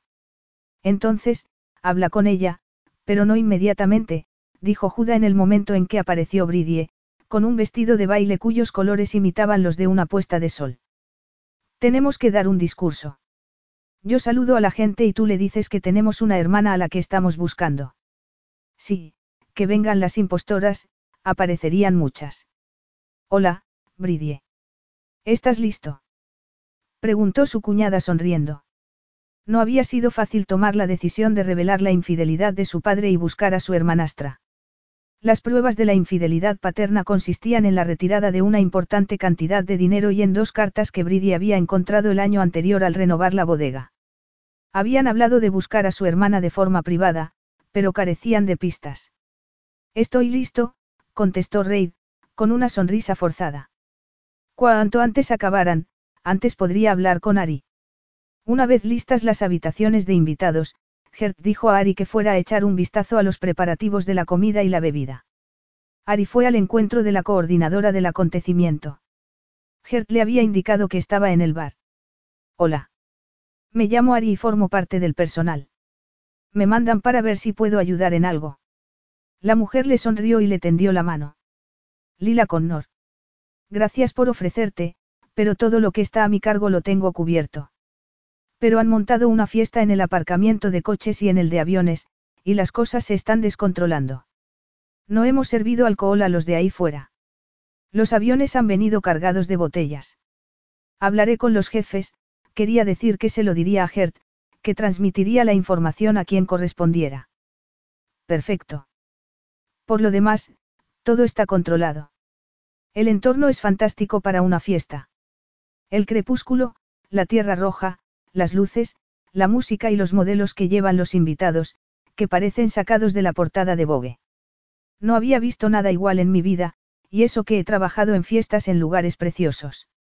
Señorita. Un hombre hizo señas con la mano y Lila se le acercó. Mi esposa no se siente bien. Tiene que tumbarse. Hay un espacio de primeros auxilios en el salón que hay al final de la galería. Lo acompaño. Necesita una cama, no una tirita, le espetó el hombre. Ha estado a punto de desmayarse cuando se ha anunciado la noticia. Ari no estaba en la sala cuando se había hecho. Miró a Lila. ¿Se refiere a la hermana que están buscando los hermanos? Preguntó esta. Sí, sí. Mírela. No nota el parecido. Rey y Judá eran altos, delgados y de cabello castaño. Aquella mujer era bajita, regordeta y rubia. Necesita una habitación. Tenemos que hablar con Lord Blake. Voy a buscarlo, murmuró Ari. Yo me quedo con ellos, dijo Lila. Señora, vamos a buscar un sitio para sentarla y le daremos un vaso de agua, mientras esperamos. Ari y ella se miraron. Estaban haciendo todo lo posible por ayudar, pero aquella situación no entraba dentro de su cometido. Ari se introdujo entre la multitud en busca de Juda y Bridie. Reid la encontró primero. Ari. Ah, hola, dijo ella, como si los multimillonarios la llamaran por su nombre todos los días. Se tensó al mirarlo a los ojos y algo hizo clic en su interior, una pieza que faltaba en el rompecabezas que podía darle lecciones sobre la pasión, la obsesión y la fascinación irresistible por otro ser humano. Estaba segura de que podía aprender tales cosas de Reid, pero no sabía si quería hacerlo. Era Reid Black y ella no era nadie. La esposa de un invitado se siente mal, Ari le explicó dónde estaban. Ha estado a punto de desmayarse cuando habéis dado la noticia. El hombre está en actitud agresiva y ella está asustada. Él quiere hablar con tu hermano y una cama en la casa para su esposa. Reid se pasó la mano por los ojos y se frotó la cabeza. Ella vio la cicatriz, todavía hinchada. Sabía que esto sucedería, sacó el móvil y Ari hizo amago de marcharse, pero él la agarró del brazo. Quédate. No dejó de mirarla mientras hablaba por teléfono. Ya tenemos la primera candidata, dijo a su hermano. Le indicó dónde se hallaba y colgó. Ven conmigo, sin esperar respuesta, la tomó de la mano y comenzaron a abrirse paso entre la multitud. El calor de su mano despertó en ella recuerdos de cuando estaban en la tienda, con las defensas bajas, y de la conexión que había habido entre ambos. Lo sabía. Te has vuelto loco. Sabes perfectamente a qué me refiero. No eres tan buena actriz y, a diferencia de la vez anterior, ahora te veo. Creo que tienes los ojos de tu madre. Son muy expresivos. La condujo por un largo pasillo y pasaron por delante de la biblioteca, varios dormitorios y salones hasta llegar al final, donde había un despacho con estanterías, un enorme escritorio de madera de nogal, una cara alfombra y otros lujosos elementos de decoración. Espero que esto no sea tu idea de lo que es una habitación acogedora e informal, creía él que necesitaba que le recordara cuál era su sitio. Era el despacho de mi abuelo. Juda tiene que cambiar la decoración, la soltó de la mano y le indicó una silla. Siéntate. Ella lo hizo. Él se sentó al escritorio, frente a ella, pero antes cerró la puerta. La estancia estaba iluminada únicamente por las bombillas exteriores colgadas de los árboles, cuya luz entraba a través de una estrecha ventana al otro lado de la habitación. Háblame. No sé qué decirte. Empieza por contarme por qué no te has dado a conocer. Te marchaste sin despedirte. Me prometiste que me despertarías. Y lo hice. Pero la fiebre te hacía delirar. Debes saber que hice todo lo que pude por ti. Intenté ayudarte y te ayudé. ¿Qué más quieres de mí? Me abandonaste. Para buscar ayuda. No te abandoné, quería que te encontraran. Me alegré mucho cuando vi que llegaban a por ti. Él la miró a los ojos. Ella notó un cosquilleo de excitación. Anhelaba estar cerca de él, deseaba que la acariciara de nuevo, y no para consolarla. Tal vez por eso no se había dado a conocer. No quería intentar revivir la intimidad que experimentaron en la tienda y no hallarla. Encendemos la luz. Él le indicó el interruptor al lado de la puerta. Como quieras. Al encenderse los fluorescentes del techo, Ari parpadeó y Reid se sacó unas gafas de sol del bolsillo y ocultó los ojos tras ellas. La luz intensa me hace daño. Me alegro de que te hayan curado. Me gustaría saber los detalles. Era una de las razones para darme a conocer de mi lista. Has hecho una lista con los pros y los contras. Me gustaría verla. No la llevo conmigo, ni pensaba enseñársela. ¿Cómo está tu brazo? Me han puesto clavos en dos sitios. ¿Y la pierna? Han utilizado nuevas técnicas quirúrgicas para regenerar el músculo. ¿Y la cabeza? Él se pasó la mano por el rebelde cabello y se lo echó hacia atrás para mostrarle las cicatrices, aún rosadas, que contrastaban con su piel morena. Me han quitado un puñado de fragmentos metálicos. De momento, no me han afectado al funcionamiento del cerebro. El nervio óptico del ojo izquierdo se ha dañado de forma permanente, pero podía haber sido peor. Lo hubiera sido de haber permanecido más tiempo en la tienda. Me fui al amanecer. La arena, no podía haberse marchado antes. Te estoy muy agradecido, Ari. ¿Por qué crees que llevo tanto tiempo buscándote? Quiero recompensarte. Te debo la vida. Soy muy rico y tengo muchos contactos, así que, si deseas o necesitas algo, pídemelo. No hace falta que me recompenses. Me alegro de que te hayas recuperado tan bien y de no haber hecho nada que empeorase tu situación. Se me ha quitado un peso de encima, seguía teniendo pesadillas con su rostro. Si no te importa, me gustaría recoger semillas en esta zona y puede que alguna planta. No voy a hacer ningún daño y me dijiste que no me denunciarías. No lo haré. Es lo único que necesito, gracias. No me lo creo. ¿Dónde está la camioneta? La están reparando. El radiador no funciona, pero me van a poner uno de segunda mano. ¿Vas a echar mano de tus ahorros para pagarlo? No, gracias a este fin de semana trabajando para tu hermano.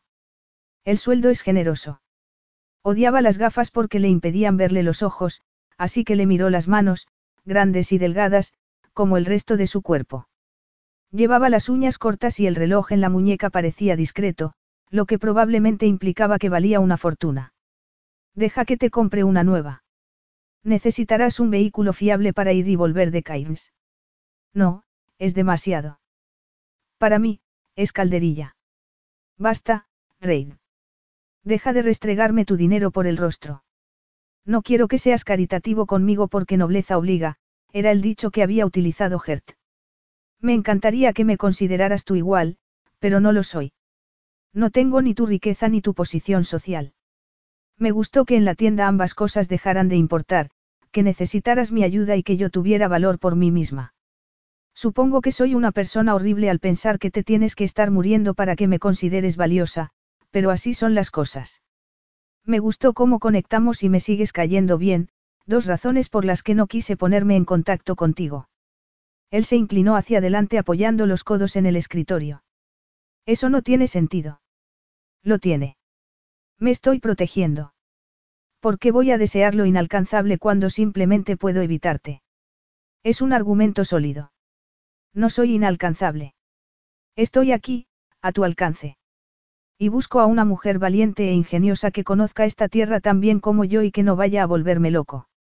Ha ganado muchos puntos porque no me quiere ni por mi dinero ni por mi posición social. ¿La conoces? No seas testarudo. Yo. Mira quién habla. Reid se quitó las gafas, probablemente para que ella temblase al fulminarla con la mirada. He soñado con volver a verte. Y en mi sueño, las cosas no iban así. Nos acariciábamos y nos demostrábamos afecto, en vez de discutir.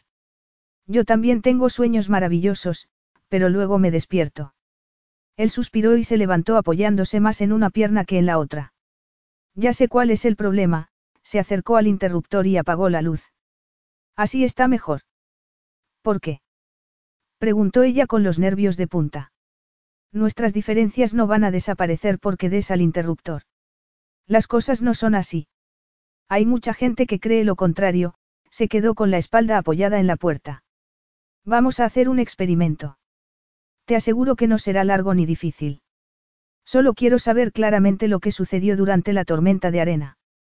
Más allá de hacer una prueba con el helicóptero. Me gusta hacer pruebas. Ella se levantó y lo miró con recelo. Si te pido que te apartes y que dejes que me vaya, lo harás. Desde luego. Pero no se lo pidió y él no se movió.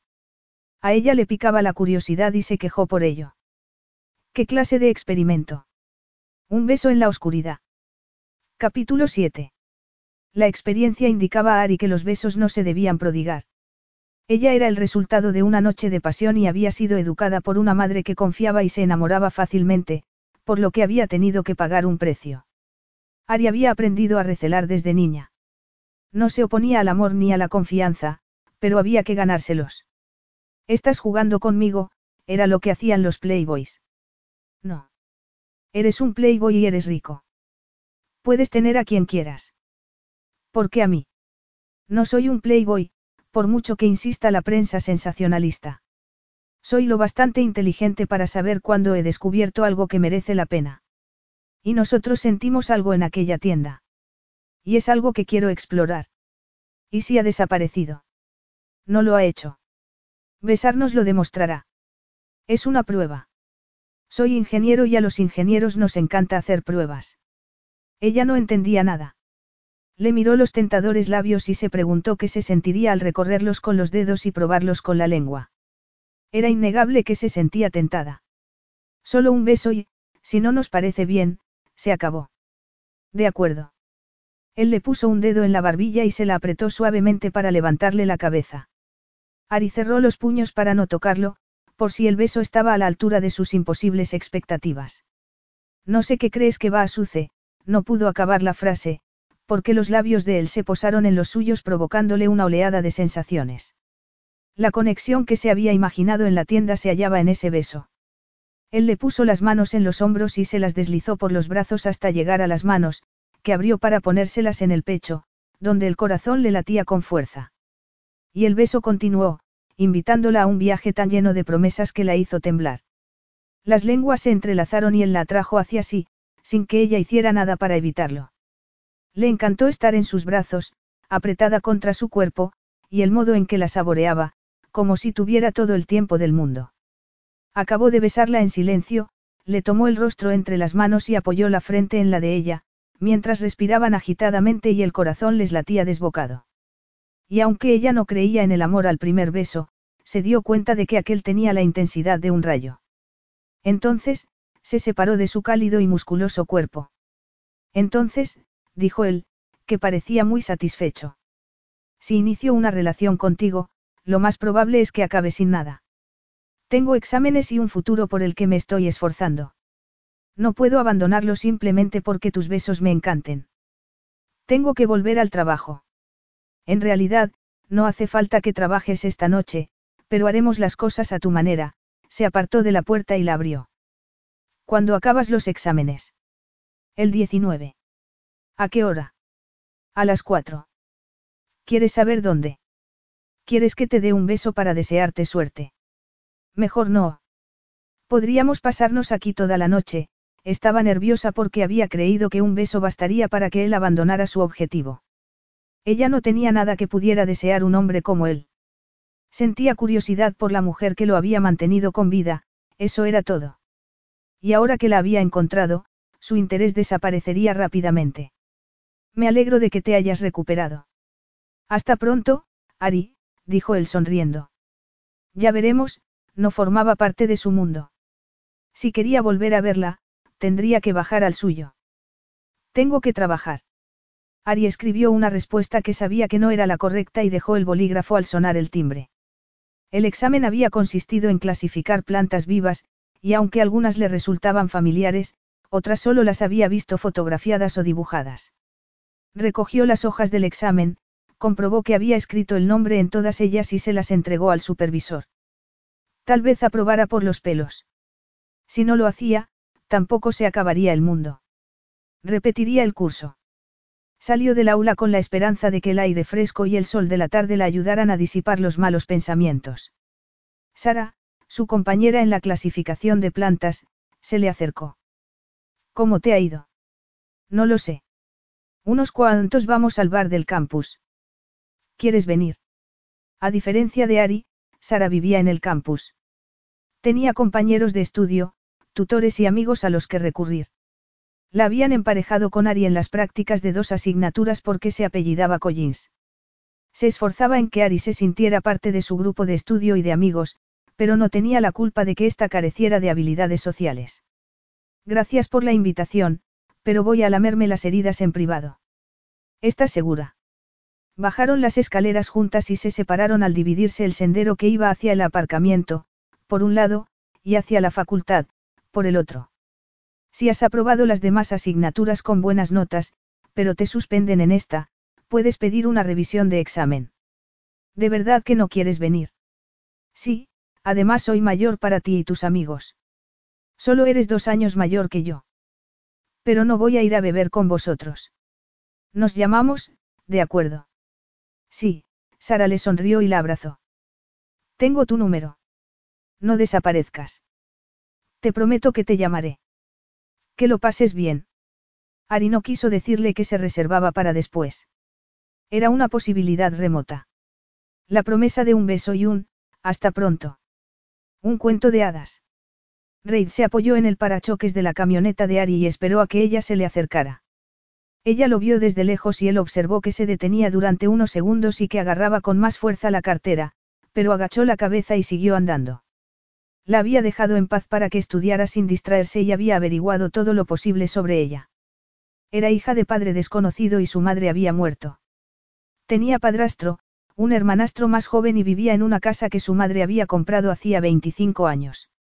Gert le había dicho que Ari no era bien recibida en su casa, por lo que siempre que volvía a Barco, la ciudad en la que había crecido, se alojaba en la de su tía. Ari se aferraba a la idea de que, si estudiaba y se esforzaba, conseguiría abrirse camino. Era obstinada, decidida e independiente. Había rechazado su gratitud y su dinero y no concedía mucha importancia al beso que se habían dado. No quería que la ayudara, a pesar de que le serviría para hacer realidad sus sueños y le proporcionaría seguridad económica.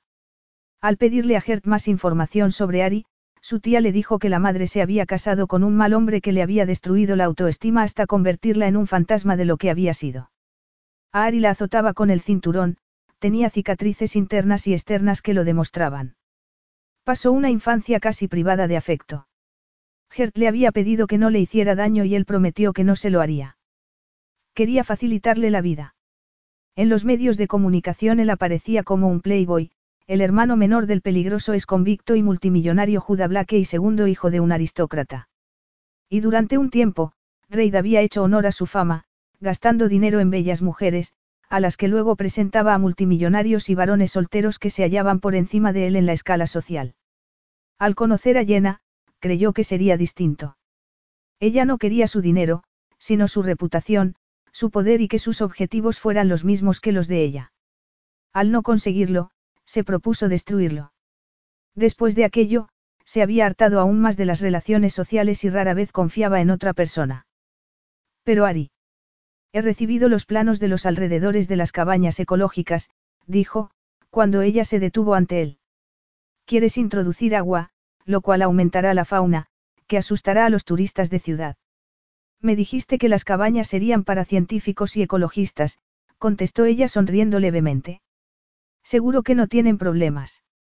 Debería ser así, pero la experiencia indica lo contrario. Entonces, no uses los planos. Más bien pensaba en revisarlos, Reid se había dado cuenta de que ella estaba de mal humor y no sabía si se debía a que hubiera aparecido sin invitación. Pero se le daba muy bien animar a los demás. ¿Qué tal el examen? Tal vez fuera ese el problema. Si ella necesitaba desahogarse, la escucharía. Fatal. No quiero hablar de ello. ¿Qué quieres hacer esta tarde? Porque estoy aquí para hacerlo realidad. Era evidente que Reid, multimillonario, de elevado cociente intelectual y diseñador de motores revolucionarios, no sabía lo que era el fracaso. Y aunque lo supiera, Ari no quería hablar del examen. ¿Has venido? Te dije que lo haría. Y soy hombre de palabra, le sonrió, vamos a celebrar que has acabado el curso. Es importante. No en tu mundo. Él se echó hacia atrás el sombrero que llevaba y ella le vio los ojos con más claridad. Eran verdes. Una cicatriz le partía la ceja. Parte del año vivo aquí, en Brisbane. Me gustaría mostrarte mi mundo, si quieres conocerlo. Pero hay un problema, me tendrás que llevar a casa en la furgoneta. No puedo conducir. Sigo sin ver bien. Volverás a hacerlo. No se sabe, contestó él encogiéndose de hombros. La vista me fluctúa, lo cual parece esperanzador. Pero dejemos de hablar de eso. Nunca has querido cenar con un multimillonario herido. Podríamos ser como los protagonistas de Pretty Woman. Vas a sacar la tarjeta de crédito en todas partes para comprarme ropa y joyas y llevarme a sitios especiales, para que luego tus amigos digan que soy una cortesana. Podríamos prescindir de algunas cosas. No sé tocar el piano y no me dan miedo las alturas. El protagonista era un desastre. Y tenía problemas con su padre. Tú no. No, mi padre era jugador y parece que un mujeriego, pero yo no me enteré hasta la muerte de mi madre, cuando él se desmandó, aunque lo atribuía la pena. Mientras vivió, mi padre la trató como a una reina. Sin embargo, ahora que lo pienso, no había demostraciones de cariño entre ellos, pero creía que se debía a lo reservados que son los aristócratas. Pues tú no pareces serlo mucho. No te lo tomes como un insulto. Gracias por la aclaración, dijo él sonriendo. No me lo voy a tomar así. Habéis tenido suerte en la búsqueda de vuestra hermanastra. No, se han presentado muchas mentirosas. Y hemos hallado algo interesante, mi padre dio a tu madre una importante cantidad en metálico cuando naciste. Ari fue a decir algo, pero no lo hizo. Tenía escalofríos. No quería ser la heredera de los Blake. La ponía enferma pensar que pudiera ser la hermanastra de Reid. Lo había besado. Y lo que había sentido no era propio de una hermana. Mi padre era un ganadero del norte. Es lo que dice Gert. Me ha contado que, hace muchos años, tu madre y ella estaban atendiendo a los jugadores de una partida de cartas y que mi padre estaba perdiendo mucho dinero. Iba a apostar la granja, cuando tu madre se cayó mientras servía a los jugadores algo de beber. Les dijo que acababa de romper aguas. No era así, ya que tardaste otras dos semanas en nacer, pero, según Gert, mi padre se apartó de la mesa de juego el tiempo suficiente para recuperar la cordura. Mi madre le dijo que había oído a los invitados discutir estrategias para ganarle. Estaban conchavados contra él. Qué desagradable. Él le preguntó cómo podía agradecérselo y ella le pidió seguridad económica para su futura hija, por lo que le dio dinero para comprarse una casa. Esa es una de las historias. Tengo otras y ninguna de ellas indica que seamos parientes. Es un alivio. No quiere ser la heredera desconocida de los Blake. De ningún modo. No somos tan malos. Nos hemos besado. Sí, murmuró él. Tener que experimentar sentimientos fraternales sería difícil, dada nuestra ardiente conexión. No es ardiente. Incendiaria. Explosiva. Reid. No quieres que te cuente las otras historias sobre el motivo de que, hace 23 años, mi padre diera a tu madre 250 mil dólares. Espero que no quieras recuperar el dinero. No lo tengo. Lo sé. A ella no le hizo gracia que supiera tanto de su vida. Se había informado.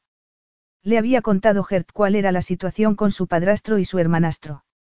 Porque, sinceramente, a ella ya le daba igual que le hubieran dado la espalda en cuanto murió su madre. Incluso, al final, ésta se había apartado de ella para contentarlos. Se había sentido muy sola y, si Gert no le hubiera proporcionado un hogar, no sabría qué habría hecho. Hacía años que había dejado de considerarlos su familia. Sola, estaba bien. Así que esa es tu expresión de enfado. Ojalá pudiera verla mejor. Ah, sí. Y me encanta el tono desafiante de tu voz. Te prometo que me portaré bien.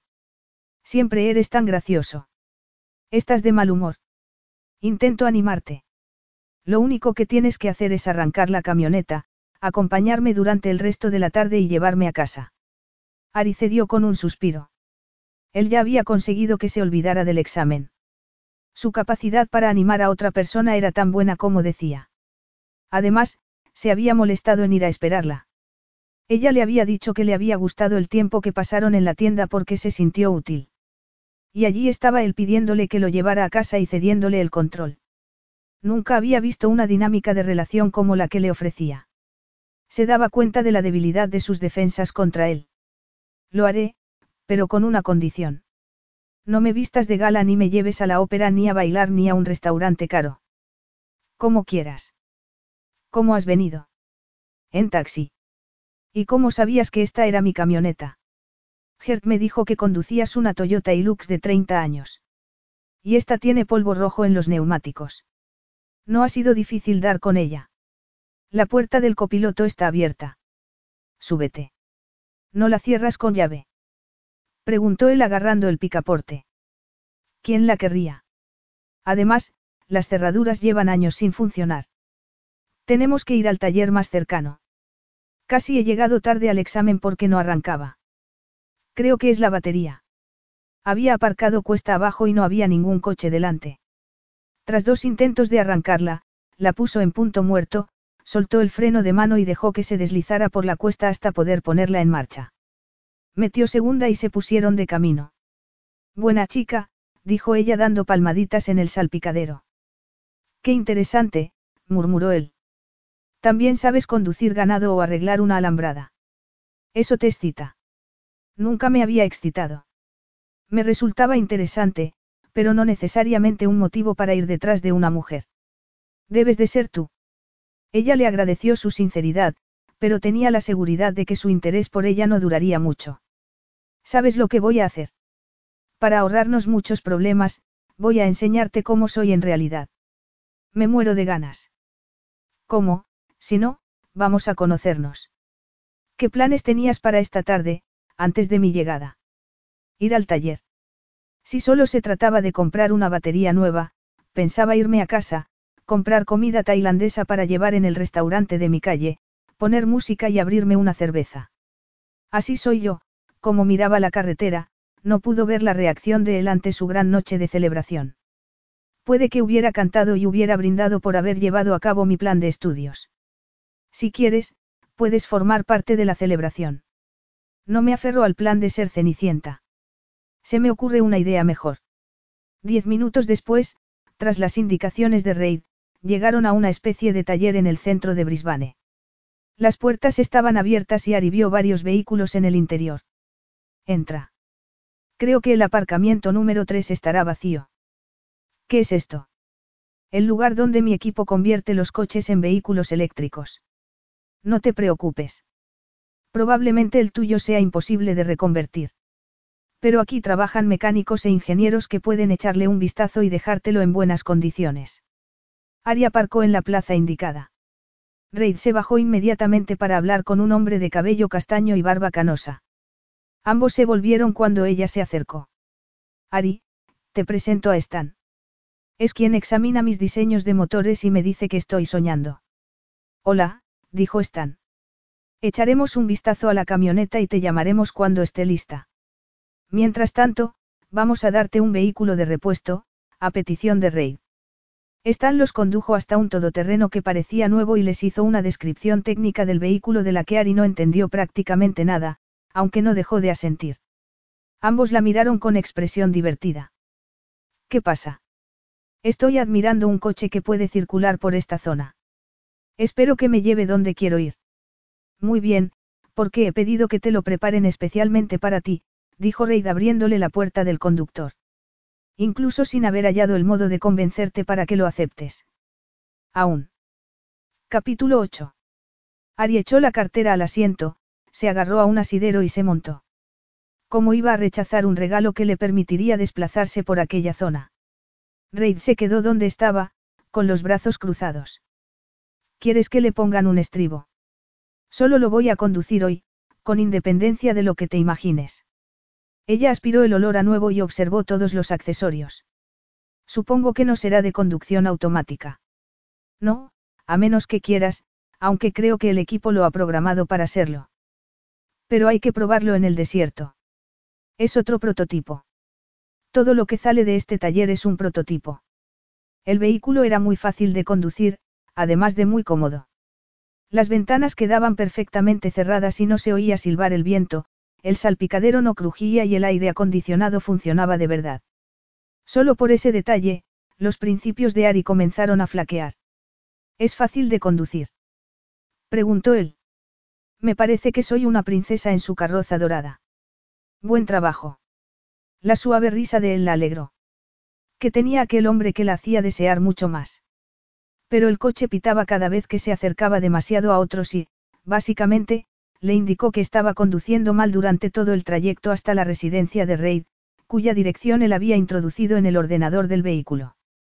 Me desbordan tantas útiles sugerencias de conducción y admiro lo bien que funciona el aire acondicionado, dijo ella al introducir el vehículo en el aparcamiento subterráneo. Puedes quedarte con él.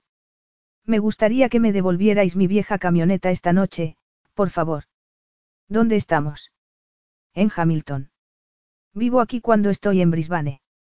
Muchos de los ingenieros de mi equipo también residen aquí.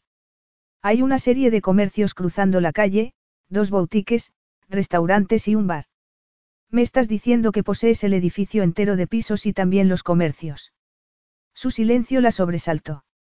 O sea, que sí. Yo ni siquiera, somos muy distintos. No tanto. Voy a demostrártelo. Aparca al lado del ascensor. Ari se bajó del vehículo con dificultad, pero no se quejó. Seguro que Cenicienta lo pasó muy mal para subirse y bajarse de la carroza, con aquel vestido. Reid no la condujo al ascensor, sino a la entrada del aparcamiento. Vamos a ir a mi casa, pero primero compraremos comida para llevar y cerveza. Y antes de cenar nos bañaremos, lo que creo que te gustará. Una de las tiendas vende trajes de baño. Todo forma parte del trato de ser cenicienta. Oh, si lo prefieres, es el pago por haberme tomado de la mano y haberme atormentado con la lectura de la clasificación de plantas. Estaba estudiando. Apenas estaba consciente, por lo que no podía protestar. Lo siento, pero intentaba que ambos dejáramos de pensar en la situación en que nos hallábamos. Horrible, por cierto. Justamente, dijo él riendo. Y te enfrentaste a ella de forma magnífica, así que te regalo lo que compres. También puedes bañarte desnuda, no tengo nada que objetar. O no bañarse, la opción más probable, pensó ella. Pero entraron juntos en la boutique y Ari se dio cuenta inmediatamente de que los precios no estaban a su alcance. ¿Cómo iba a permitirse pagar cientos de dólares por dos trocitos de tela, por no hablar de otros cientos más por el pareo y la falda que los acompañaban? Reid se dirigió al mostrador y a la sonriente mujer que había tras él. Reid, qué placer verte por aquí, dijo la mujer con voz cálida. Rita, te presento a Ari. La he secuestrado esta tarde y necesita un traje de baño. ¿Qué pagaré yo? Diga lo que diga él. Voy a buscar entre las prendas rebajadas. Ya ves a la insubordinación a que me enfrento, Rita. Ayúdame. Pero Ari, dijo Rita acercándose a ella, hoy han entrado pocos clientes, por lo que, de cara a mi comisión, te ruego que dejes que pague él. Nunca viene por aquí, va a la tienda de bicicletas y al restaurante tailandés que hay al lado, pero aquí nunca. Ari no se creyó ni una palabra. Lo más probable era que Reid fuera a la tienda todas las semanas. Ni una sola vez, Ari, insistió Rita. Reid, ve a comprar unos rollos de primavera, mientras abro una botella de champán. Estamos ocupadas. Rita es la vecina de al lado, Reid sacó una tarjeta de crédito y la dejó en el mostrador. Esta noche, Ari es cenicienta, y tú, su hada madrina. Nos vamos a bañar más tarde. Si le cobras algo de lo que compre, te duplicaré el alquiler, entendido. Perfectamente. Vete de una vez. Reid se marchó y Rita soltó un bufido, mientras Ari sonreía. ¡Qué hombre! Exclamó Rita mientras colgaba el cartel de, cerrado. Intenta hacerse el duro, pero es un chico de campo con mucho dinero y el ferviente deseo de mejorar la vida de los que lo rodean. Y es verdad que nunca había estado aquí. Debes de ser especial. No, soy, de la casa en que se crió. Pues eso ya es bastante especial. ¿Quieres bañador o bikini? Bikini. No lo sé. No suelo nadar. Me meto hasta la cintura en el mar y me quedo agarrada al borde en la piscina. No va a dejar que te ahogues. ¿Qué te parece un bikini con un pareo y una falda a juego? En rojo coral y azul. Soy tu hada madrina y él me ha dejado la tarjeta de crédito en el mostrador, con la que puede permitirse comprar seda de diseño. Pero no quiero que pague. Rita desapareció tras una cortina y volvió con prendas de seda colgadas del brazo. Se las enseñó. Creo que esta es tu talla. Te sentarán de maravilla. Pruébatelas. No. Rita los interpretó como un sí. No parece que ninguna de ellas vaya a cubrirme mucho. Voy a abrir el champán y nos pondremos manos a la obra. Podemos taparte más, si es lo que quieres. Y en una boutique, un viernes por la tarde, tomaron champán y queso brie, mermelada de higos y galletas saladas. Cuando Reid volvió, Rita había añadido a las prendas anteriores unos pantalones, una blusa de seda sin mangas y unas sandalias de cuero. Reid volvió con comida para diez personas, y Rita sacó platos y tenedores. Poco después llegó un hombre con una gran jarra de cerveza. Fue una forma extraña de pasar la tarde, que no parecía propia de un multimillonario. Ari se divirtió con las historias que Rita y el señor Tanner, que era el dueño del bar de al lado, les contaron sobre los clientes, mientras comían y bebían. Cuando salieron de la tienda, Ari lo sabía todo del esposo de Rita y de su nieta de un año, y de la cerveza experimental de fruta de la pasión del señor Tanner, que necesitaba refinarse, porque él mismo reconocía que sabía muy mal. El sol se estaba poniendo y la ciudad estaba envuelta en luces de distintos colores. Ari se sentía feliz. Le gustaba la ciudad y la compañía de Reid, no solo porque se hubiera tomado dos copas de champán y llevara dos mil dólares en ropa en dos bolsas. Aparte de su empeño en proporcionarle una experiencia como la de Cenicienta, su vida y amistades parecían tremendamente normales. Me gusta el barrio y tus amigos. Eres muy sociable.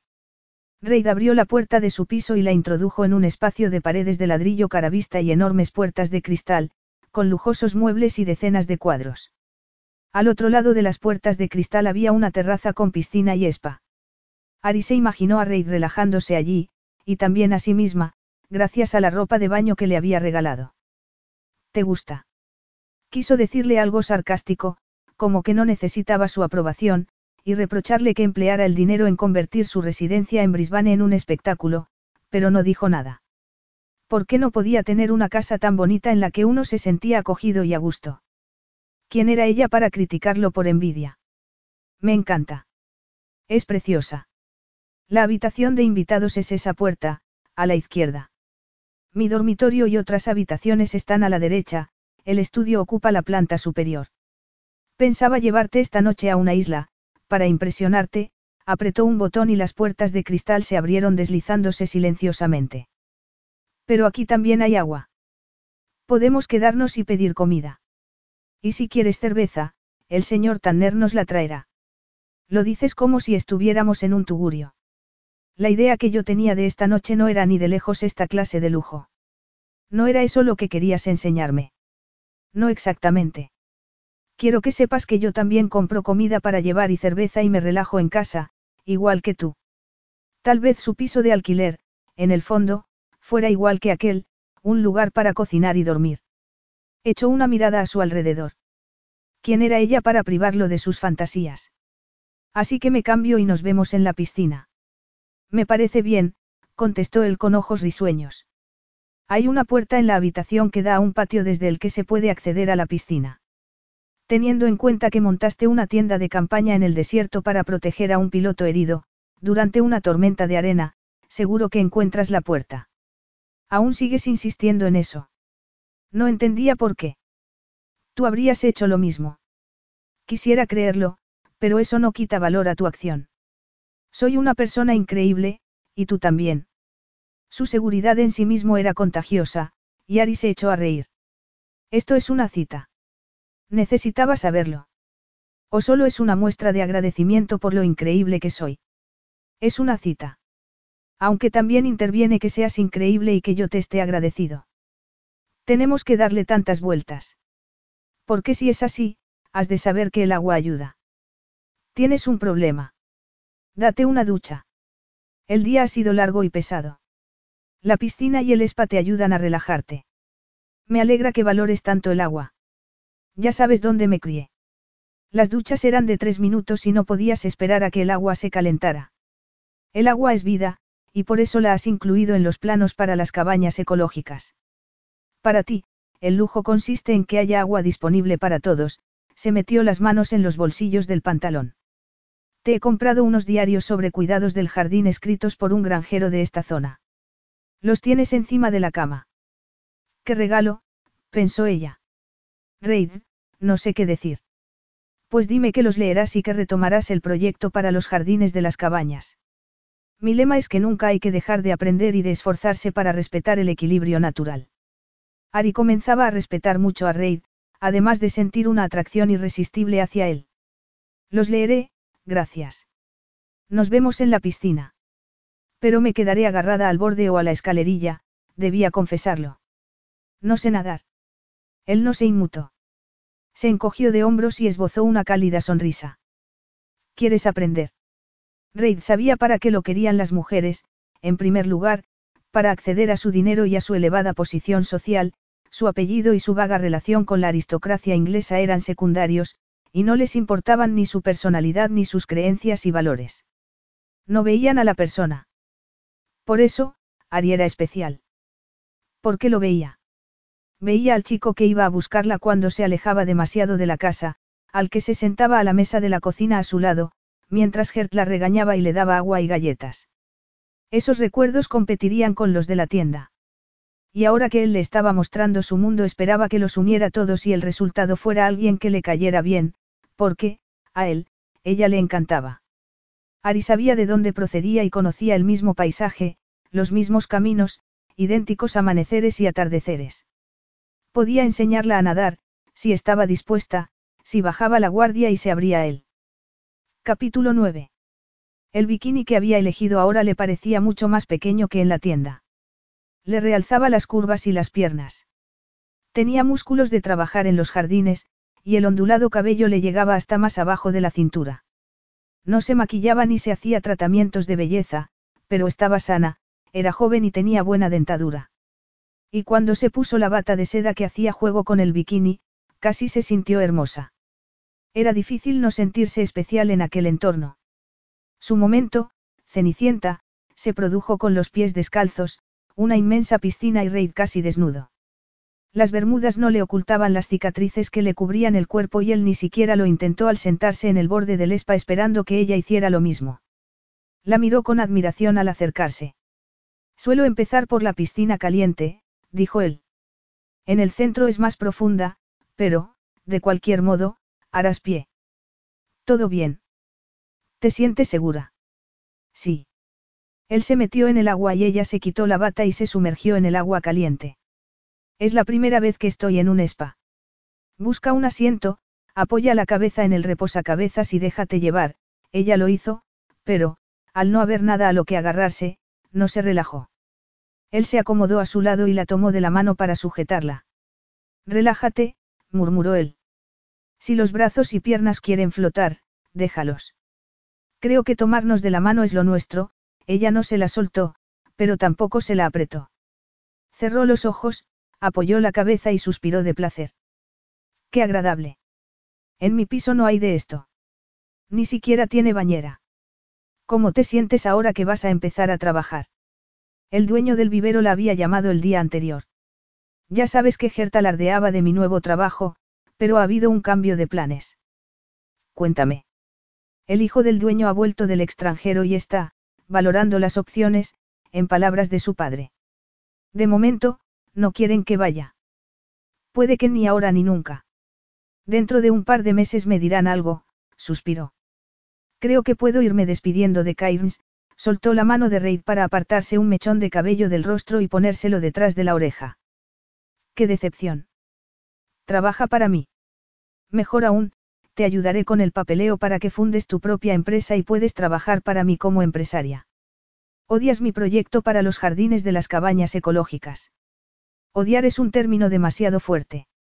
No me lo niegues. Esta vez quiero ofrecerte instrucciones adecuadas para el proyecto. Quiero que te instales en una de las cabañas durante un par de meses. Hay otra cerca, a la que irá gente. Hazte una idea de la reacción de los visitantes y de cómo interactúan con el entorno y vuelve a presentarme los planos para los jardines. Te haré un contrato de tres meses para que los desarrolles y termines. ¿Hablas en serio? Por supuesto. Y puedes considerarlo un acto caritativo o una recompensa por haberme salvado la vida. No voy a negar que lo primero que me llamó la atención fue tu valentía. ¿Me consideras valiente? Sí. Cuando me hice cargo de Heda Creek, a los 17 años, tenía aguante, determinación y capacidad de superación. Y en ti veo lo mismo. Por aquel entonces, Tom, Bridie, Judah y otros me ayudaron, lo cual me encarriló hacia un futuro con el que no había soñado. Aún no había terminado de hablar. No quiero quitarte nada. No quiero privarte de la oportunidad de trabajar, crecer y viajar, pero quiero que, como yo, tengas ayuda. Y te la ofrezco por adelantado. Quiero verte triunfar. Podía confiar en él. Podía confiar en su propio instinto, cuando lo que le ofrecía era demasiado bonito para ser verdad. Él se recostó y cerró los ojos, probablemente para no verla con la boca abierta ante su generosidad. Di que sí. ¿Quieres verme triunfar? Por supuesto. Sin condiciones. Aunque no acabe en tu cama esta noche. Él alzó la cabeza y la miró con los ojos entrecerrados. Eso lo excluyo, de momento. Yo apuesto a largo plazo. Pero, aunque acabemos teniendo una relación romántica, mi oferta seguirá en pie. Quiero que consigas el futuro laboral que te apasiona. Se desplazó al otro extremo de la piscina y se volvió a mirarla. Acepta el contrato. Gert ponía las manos en el fuego por él. Era una oportunidad única. ¿Qué pasará si tenemos una aventura muy corta e intensa y nos damos cuenta de que no somos compatibles? Seguirás teniendo una empresa que no tendrá nada que ver conmigo y un lucrativo proyecto de jardinería acabado o a punto de hacerlo. Tu trabajo hablará por sí mismo y tendrás otros proyectos que no se relacionarán conmigo. Intento ponerte en una situación, Ari, en que, con independencia de lo que suceda, salgas ganando. Aunque tú salgas perdiendo. Habré tenido una oportunidad contigo. Eso es salir perdiendo. ¿Acaso él no tenía miedo? ¿Y si le entregaba el corazón y ella se lo destrozaba? ¿Qué veía en ella al mirarla tan fijamente? No te da miedo entregarle el corazón a la persona equivocada. Tú y yo tenemos mucho en común. No confiamos en los demás fácilmente. La gente nos ha decepcionado, lo que quiere decir que uno de los dos tiene que ser el primero en decir que confía en el otro y que está dispuesto a enfrentarse a lo que eso conlleva. No creo que vayas a fallarme y tengo la certeza absoluta de que yo no voy a fallarte.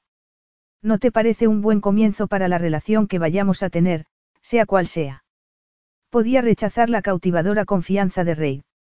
No. Me mataré a trabajar hasta que te satisfaga mi trabajo. No voy a decepcionarte. Lo sé. Y creo que no debemos estropear mi oportunidad de oro teniendo sexo ahora. Como has dicho, es demasiado pronto, pero como deseaba ella estropearla. Es muy caballeroso por tu parte. Recuerda que apuesto a largo plazo, la miró con un brillo desafiante en los ojos. Lo primero, clases de natación. Empújate con los pies desde el asiento, extiende los brazos y el agua te traerá hacia mí. Pero hay burbujas en el centro. Pues te harán cosquillas. Hazme caso, el cuerpo te responderá. No lo pienses demasiado. Unos segundos después, las manos de ella chocaron contra el torso masculino y tuvo que esforzarse para no aferrarse a él. Hizo pie y se sonrojó al tiempo que apartaba las manos. Lo único que querías era que te tocara tu hermoso cuerpo. Mi antiguo hermoso cuerpo, dijo él en tono seco. Pero tienes razón en lo de que deseo que me toques. Ahora date la vuelta y vuelve a deslizarte hacia el otro lado empujándote con los pies. No bajes las piernas hasta que toques la pared. Pronto se estaba deslizando por toda la piscina, dirigida por Reid. Ganar control es adictivo, dijo él, al final, cuando ella se sentó de nuevo en el spa, con mayor sensación de seguridad que al principio. Ya sea controlar lo que haces o dirigir a otros, es emocionante. Al cabo de un tiempo se convierte en una segunda naturaleza y empiezas a pensar que sabes más y tomas mejores decisiones que los demás, lo cual, naturalmente, es una tontería, pero nadie te lo dice a la cara porque eres el jefe. Al final, esa forma de pensar acaba por invadir todos los aspectos de tu vida, incluidas las relaciones sentimentales. Así que eres dominante en la cama. ¿Te gustaría que lo fuera? Preguntó él con una sonrisa pícara. Ella se sumergió hasta la barbilla, para disimular el rubor de las mejillas. Me gusta tomarte el pelo. Picas fácilmente. Ella lo salpicó y al cabo de unos segundos ambos se dedicaron a salpicarse mutuamente como si fueran dos adolescentes. Reid la acorraló contra la pared de la piscina sosteniéndola con los brazos bajo los hombros de ella, que chocaba contra su cuerpo de distintas e interesantes maneras. Esto no lo hacen las mujeres con las que salgo, murmuró él. ¿El qué? Regañarte. Ni me regañan, ni me retan, ni me reprenden.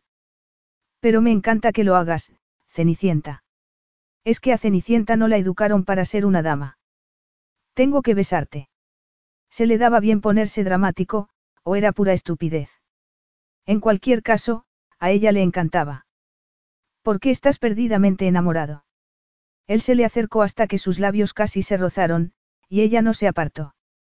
Sobre todo, para que te calles, murmuró él posando los labios en los de ella y tentándola hasta que abrió la boca.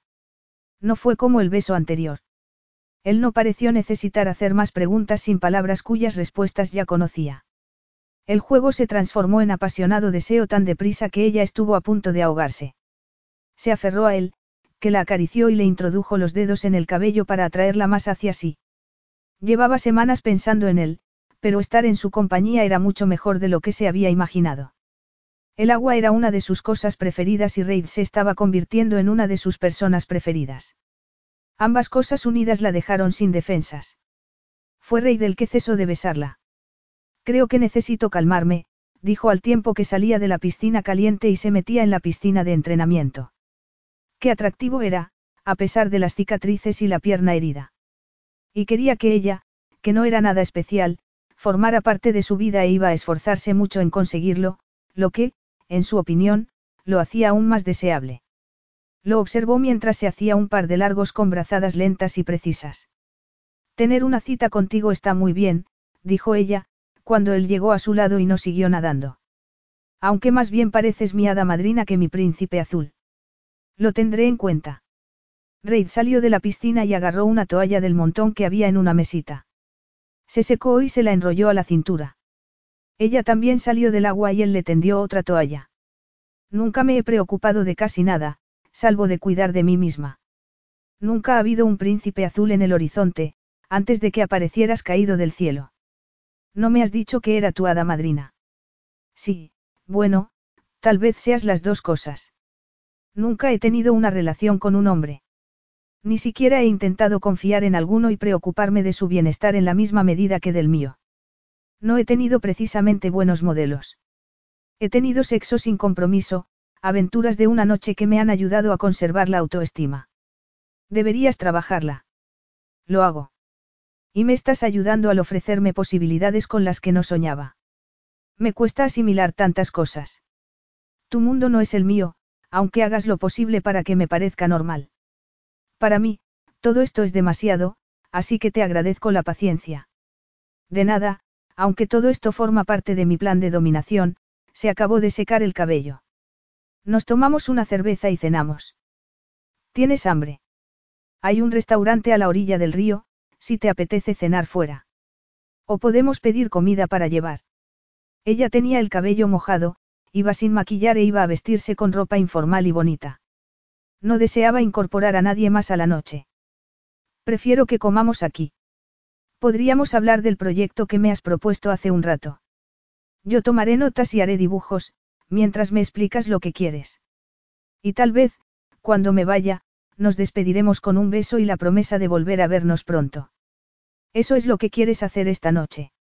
Sí, ¿te parece aburrido? En absoluto. La noche se desarrolló de forma mágica debido al hermoso entorno, la creatividad y la imaginación, por no hablar del flirteo y las caricias.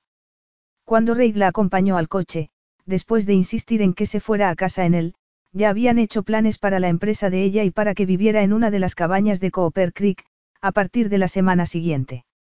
Ari se había rendido a lo que había entre ellos, fuera lo que fuese. Había dejado de lado las defensas para ver dónde la llevaría, lo cual tal vez era el mejor regalo de aquella noche, su disposición a creer en que podría hacer realidad aquello con lo que soñaba, con la ayuda de un amigo. Capítulo 10. Una semana después, tras haber vendido parte de lo que había en su piso y dejado los objetos más valiosos en casa de Gert, Ari se dirigió a su nueva residencia.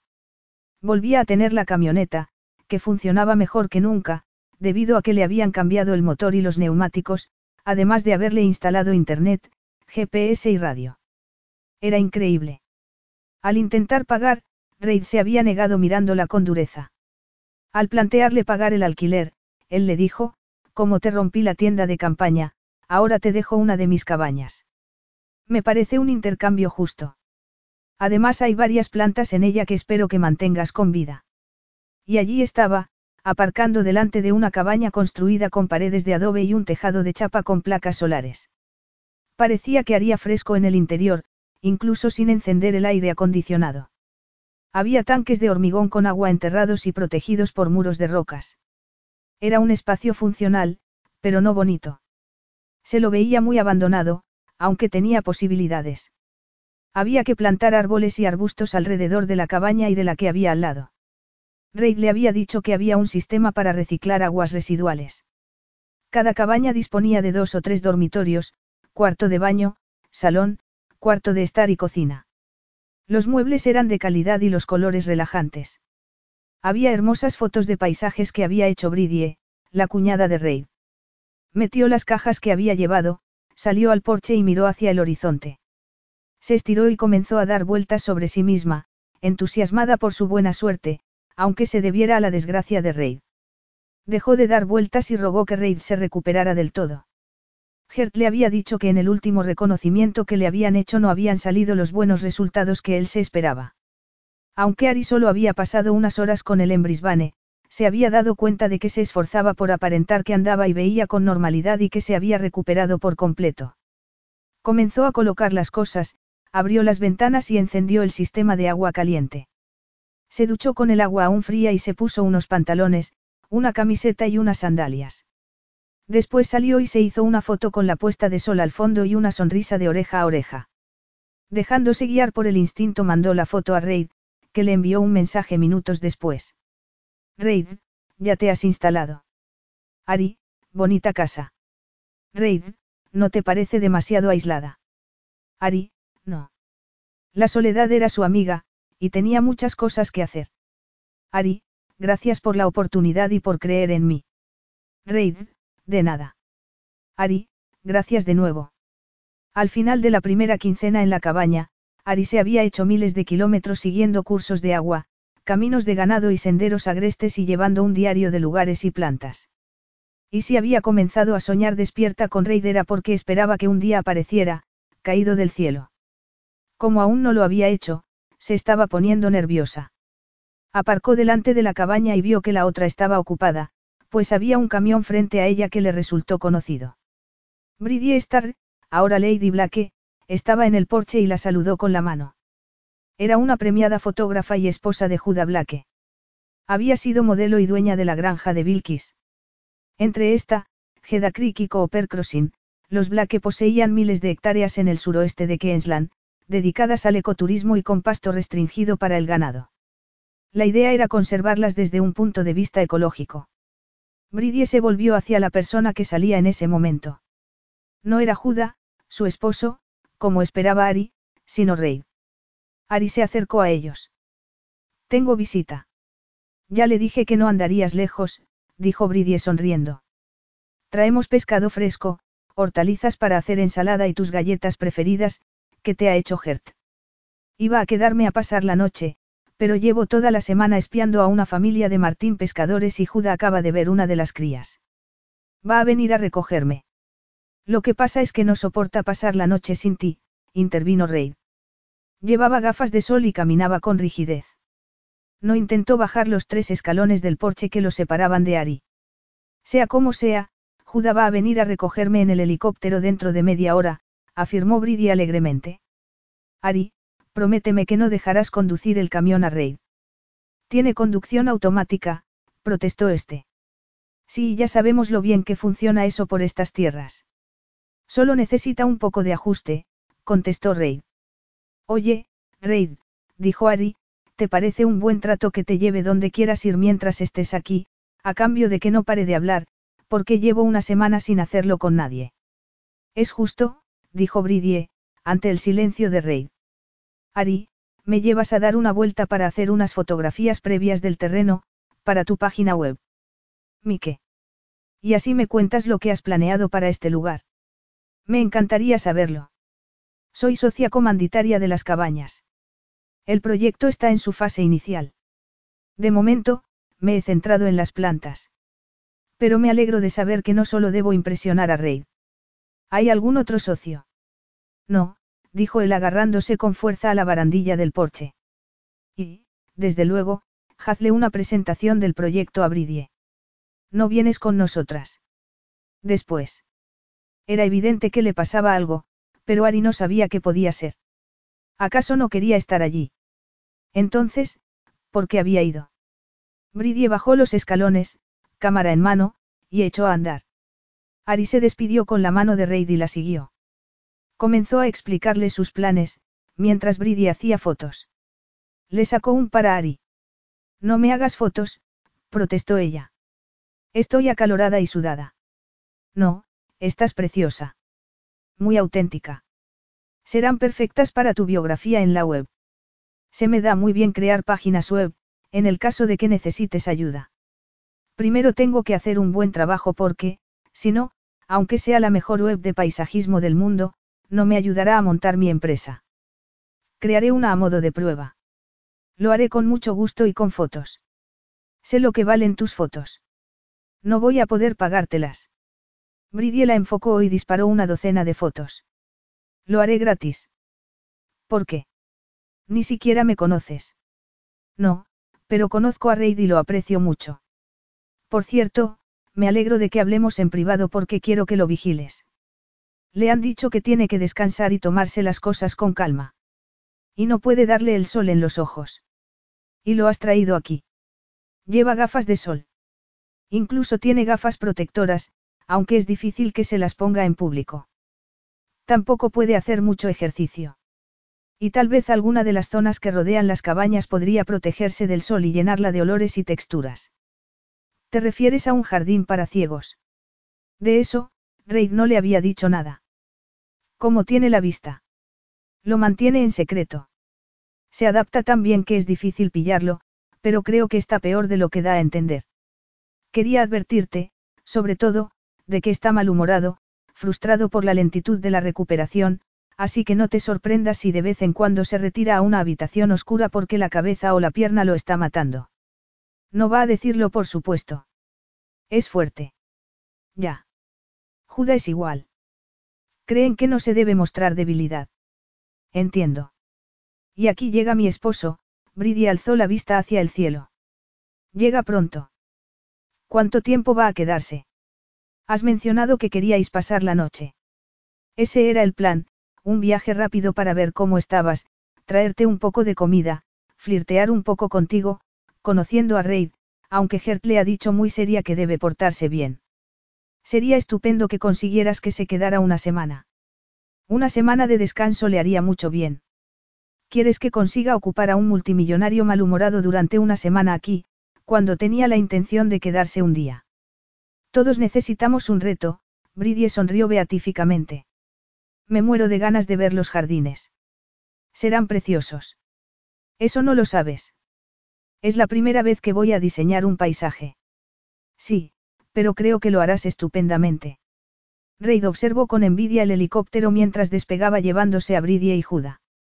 Él ya no podía gozar de la libertad de pilotar una aeronave, ni siquiera podía conducir un camión, según Bridie, a pesar de que aquel en el que habían llegado lo había equipado con la tecnología más avanzada de conducción automática. Iba a probarlo esa mañana visitando a Ari, pero cuando Bridie se dio cuenta de sus intenciones decidió acompañarlo. Y menos mal, porque, en los primeros cinco kilómetros, el vehículo se había atascado dos veces en la arena. Tras el segundo incidente, Bridie se ofreció a conducir. Y él tuvo que fingir que le parecía bien. Había sido muy paciente con respecto al ritmo de su recuperación, pero, a medida que éste disminuía, lo hacía también su seguridad en que se pondría bien. En presencia de Ari, especialmente, quería parecer un hombre físicamente fuerte y perceptivo. Pero ¿cómo iba a adivinar sus emociones, si, a 20 pasos de distancia, no sabía si estaba sonriendo? Si quería contemplar la expresión de sus ojos, tenía que acercarse tanto como si fuera a besarla. ¿Y si ella no quería que invadiera su espacio personal? Pero, si no se acercaba lo suficiente para observar la expresión de su rostro, ¿cómo iba a saber si se alegraba de verlo? Había mantenido un contacto mínimo con él desde que se había mudado a la cabaña, y no sabía si se debía a que ella era una persona independiente o a que intentaba evitarlo. Lo trataba como al cliente que era, pero él quería ser mucho más. Saber que estaba allí lo hacía querer estar él también. Eso nunca le había pasado antes. No estaba dispuesto a reconocer que estaba perdidamente enamorado, pero no podía dejar de pensar en ella. Cuando Bridie se marchó, Ari le dijo que tenía que recoger unas muestras de plantas que había visto cerca de allí. Una hora después no había vuelto y a él le dolía la cabeza y también la pierna, hasta el punto de reconsiderar su tajante negativa a usar bastón. ¿Por qué era tan débil? Llamaron a la puerta de la cocina. ¿Puedo entrar? Preguntó Ari. Claro. Se había quitado la ropa de trabajo y llevaba una camiseta amarilla y una falda color ciruela.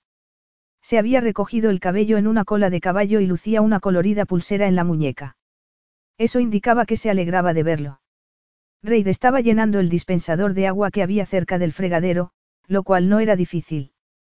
¿Quieres un vaso? preguntó él. No, gracias, se acercó y se apoyó en la encimera. Si me hubieras dicho que venías, te habría hecho un bizcocho. ¿Te alegras de verme? Me alegro muchísimo, pero tengo que confesarte algo. Tú dirás. Esta mañana me he hecho daño en el hombro al intentar sacar una, mejor que no te diga el nombre de la planta. El caso es que había que tirar con mucha fuerza y ahora me duele. ¿Quieres que te dé un masaje? No, me he dado una ducha caliente y me ha sentado muy bien, pero ahora quiero tumbarme y mover el brazo hasta hallar una postura cómoda para el hombro. De niña me lo dislocaba a menudo. Ahora se te ha dislocado. No, pero noto que está a punto de hacerlo. Te tumbas a mi lado y nos agarramos de la mano como en los viejos tiempos. Y si es necesario, me agarras del brazo por el encima del codo y tiras de él. Lo que necesites. Se tumbaron en la cama, con las contraventanas cerradas para que el calor no entrara. Y, por fin, él pudo dejar de fingir que se movía normalmente. Notó que ella movía el brazo, pero sin invadir su espacio. Él no intentó agarrarla de la mano. No tenía tanta necesidad como antes ni quería que Ari creyera que era débil. Fue ella la que lo tomó de la mano. Y su cuerpo se alegró. Nunca se sentía tan en paz consigo mismo como cuando estaban agarrados de la mano. ¿Qué tal el hombro? murmuró. Tengo que tirar de él. Creo que bien. ¿Y tu dolor de cabeza? Reid intentó activar sus defensas, pero estaba tan contento que desistió. ¿Cómo sabes que me duele? Se te ve en el rostro. Pues Bridie no lo ha notado. Eso es lo que crees. Es un encanto y se preocupa por ti. Te aseguro que lo ha notado. Me ha pedido que intente convencerte de que te quedes una semana. ¿Y qué le has dicho? Que no creía que pudiera obligarte a hacer nada que no quisieras. No me opongo a la idea de que te quedes unos días. Tengo que trabajar y probablemente también te daré algo que hacer, pero acabo a última hora de la tarde, a veces antes, si me levanto muy temprano. Claro que aquí no hay piscina ni spa, pero estoy pensando en convertir un antiguo abrevadero en una bañera. Una ducha exterior también sería útil. Aquí hay mucho polvo. ¿Y cuando esperas tener ambas cosas listas? Pues mi cliente debe aceptar la idea y luego depende de cuánto dinero ponga. ¿Y de dónde vas a sacar el agua? El último paisajista que trabajó aquí instaló un maravilloso sistema de filtración del agua, que ahora no funciona, pero conseguiré que lo haga. ¿Te estás durmiendo? Casi. Duérmete. Estaré cuando te despiertes.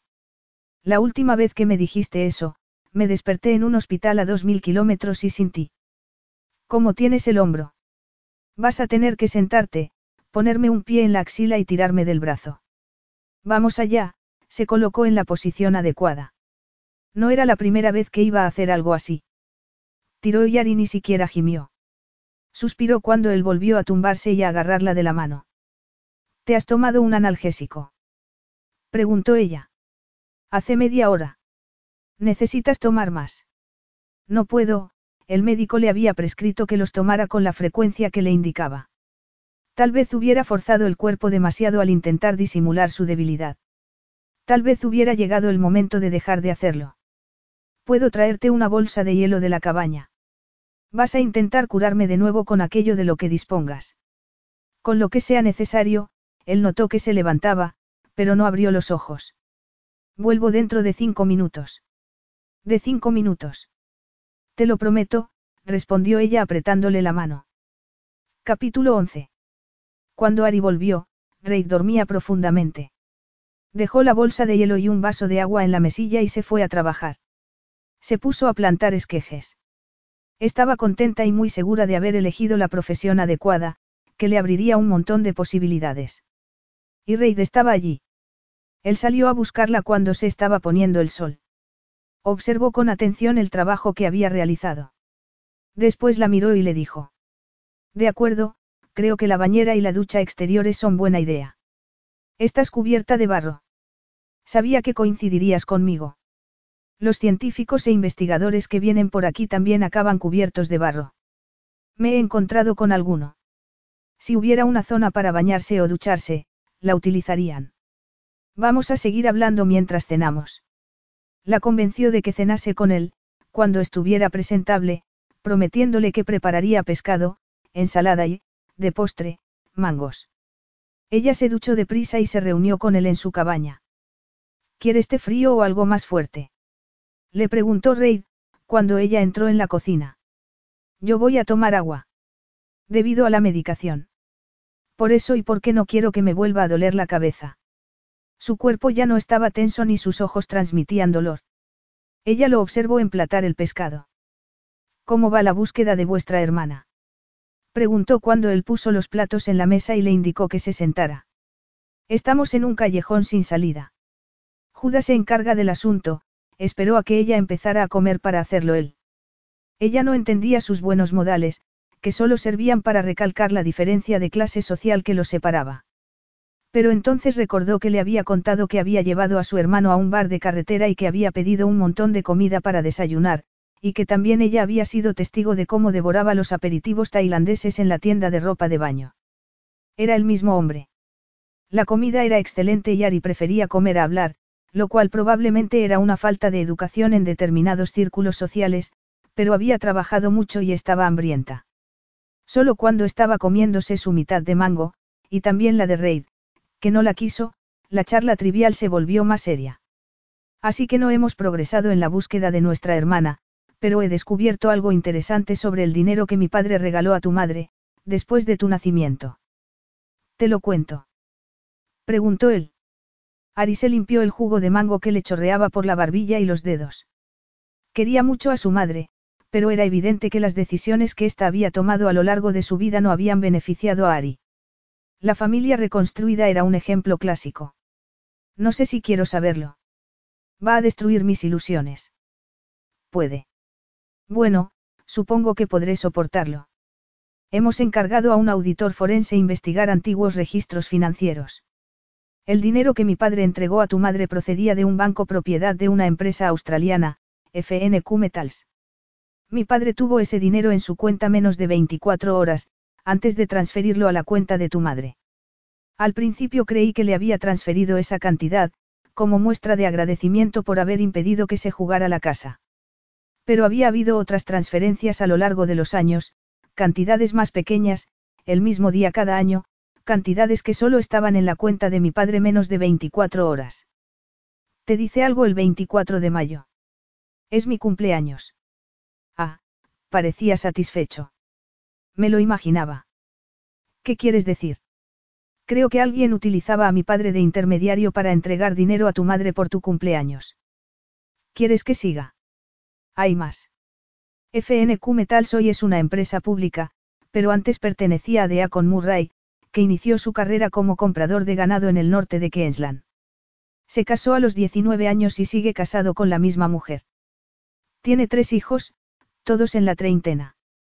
Ganó tanto dinero con el ganado que compró una concesión minera, que le proporcionó hierro, cobre y zinc. Todo esto es de conocimiento público. Mi padre no tuvo negocios con él, salvo el de transferir el dinero a tu madre. Ari intuyó lo que quería decir. ¿Crees que ese tal Murray es mi padre? Que veía en ella Reid al mirarla. Se daba cuenta del pánico que sentía. De los años de esperanza, dolor y dudas. De su intento de hallar pistas en las pertenencias de su madre, una vez fallecida. Creo que deberías buscar en internet fotos de Murray y sus hijos.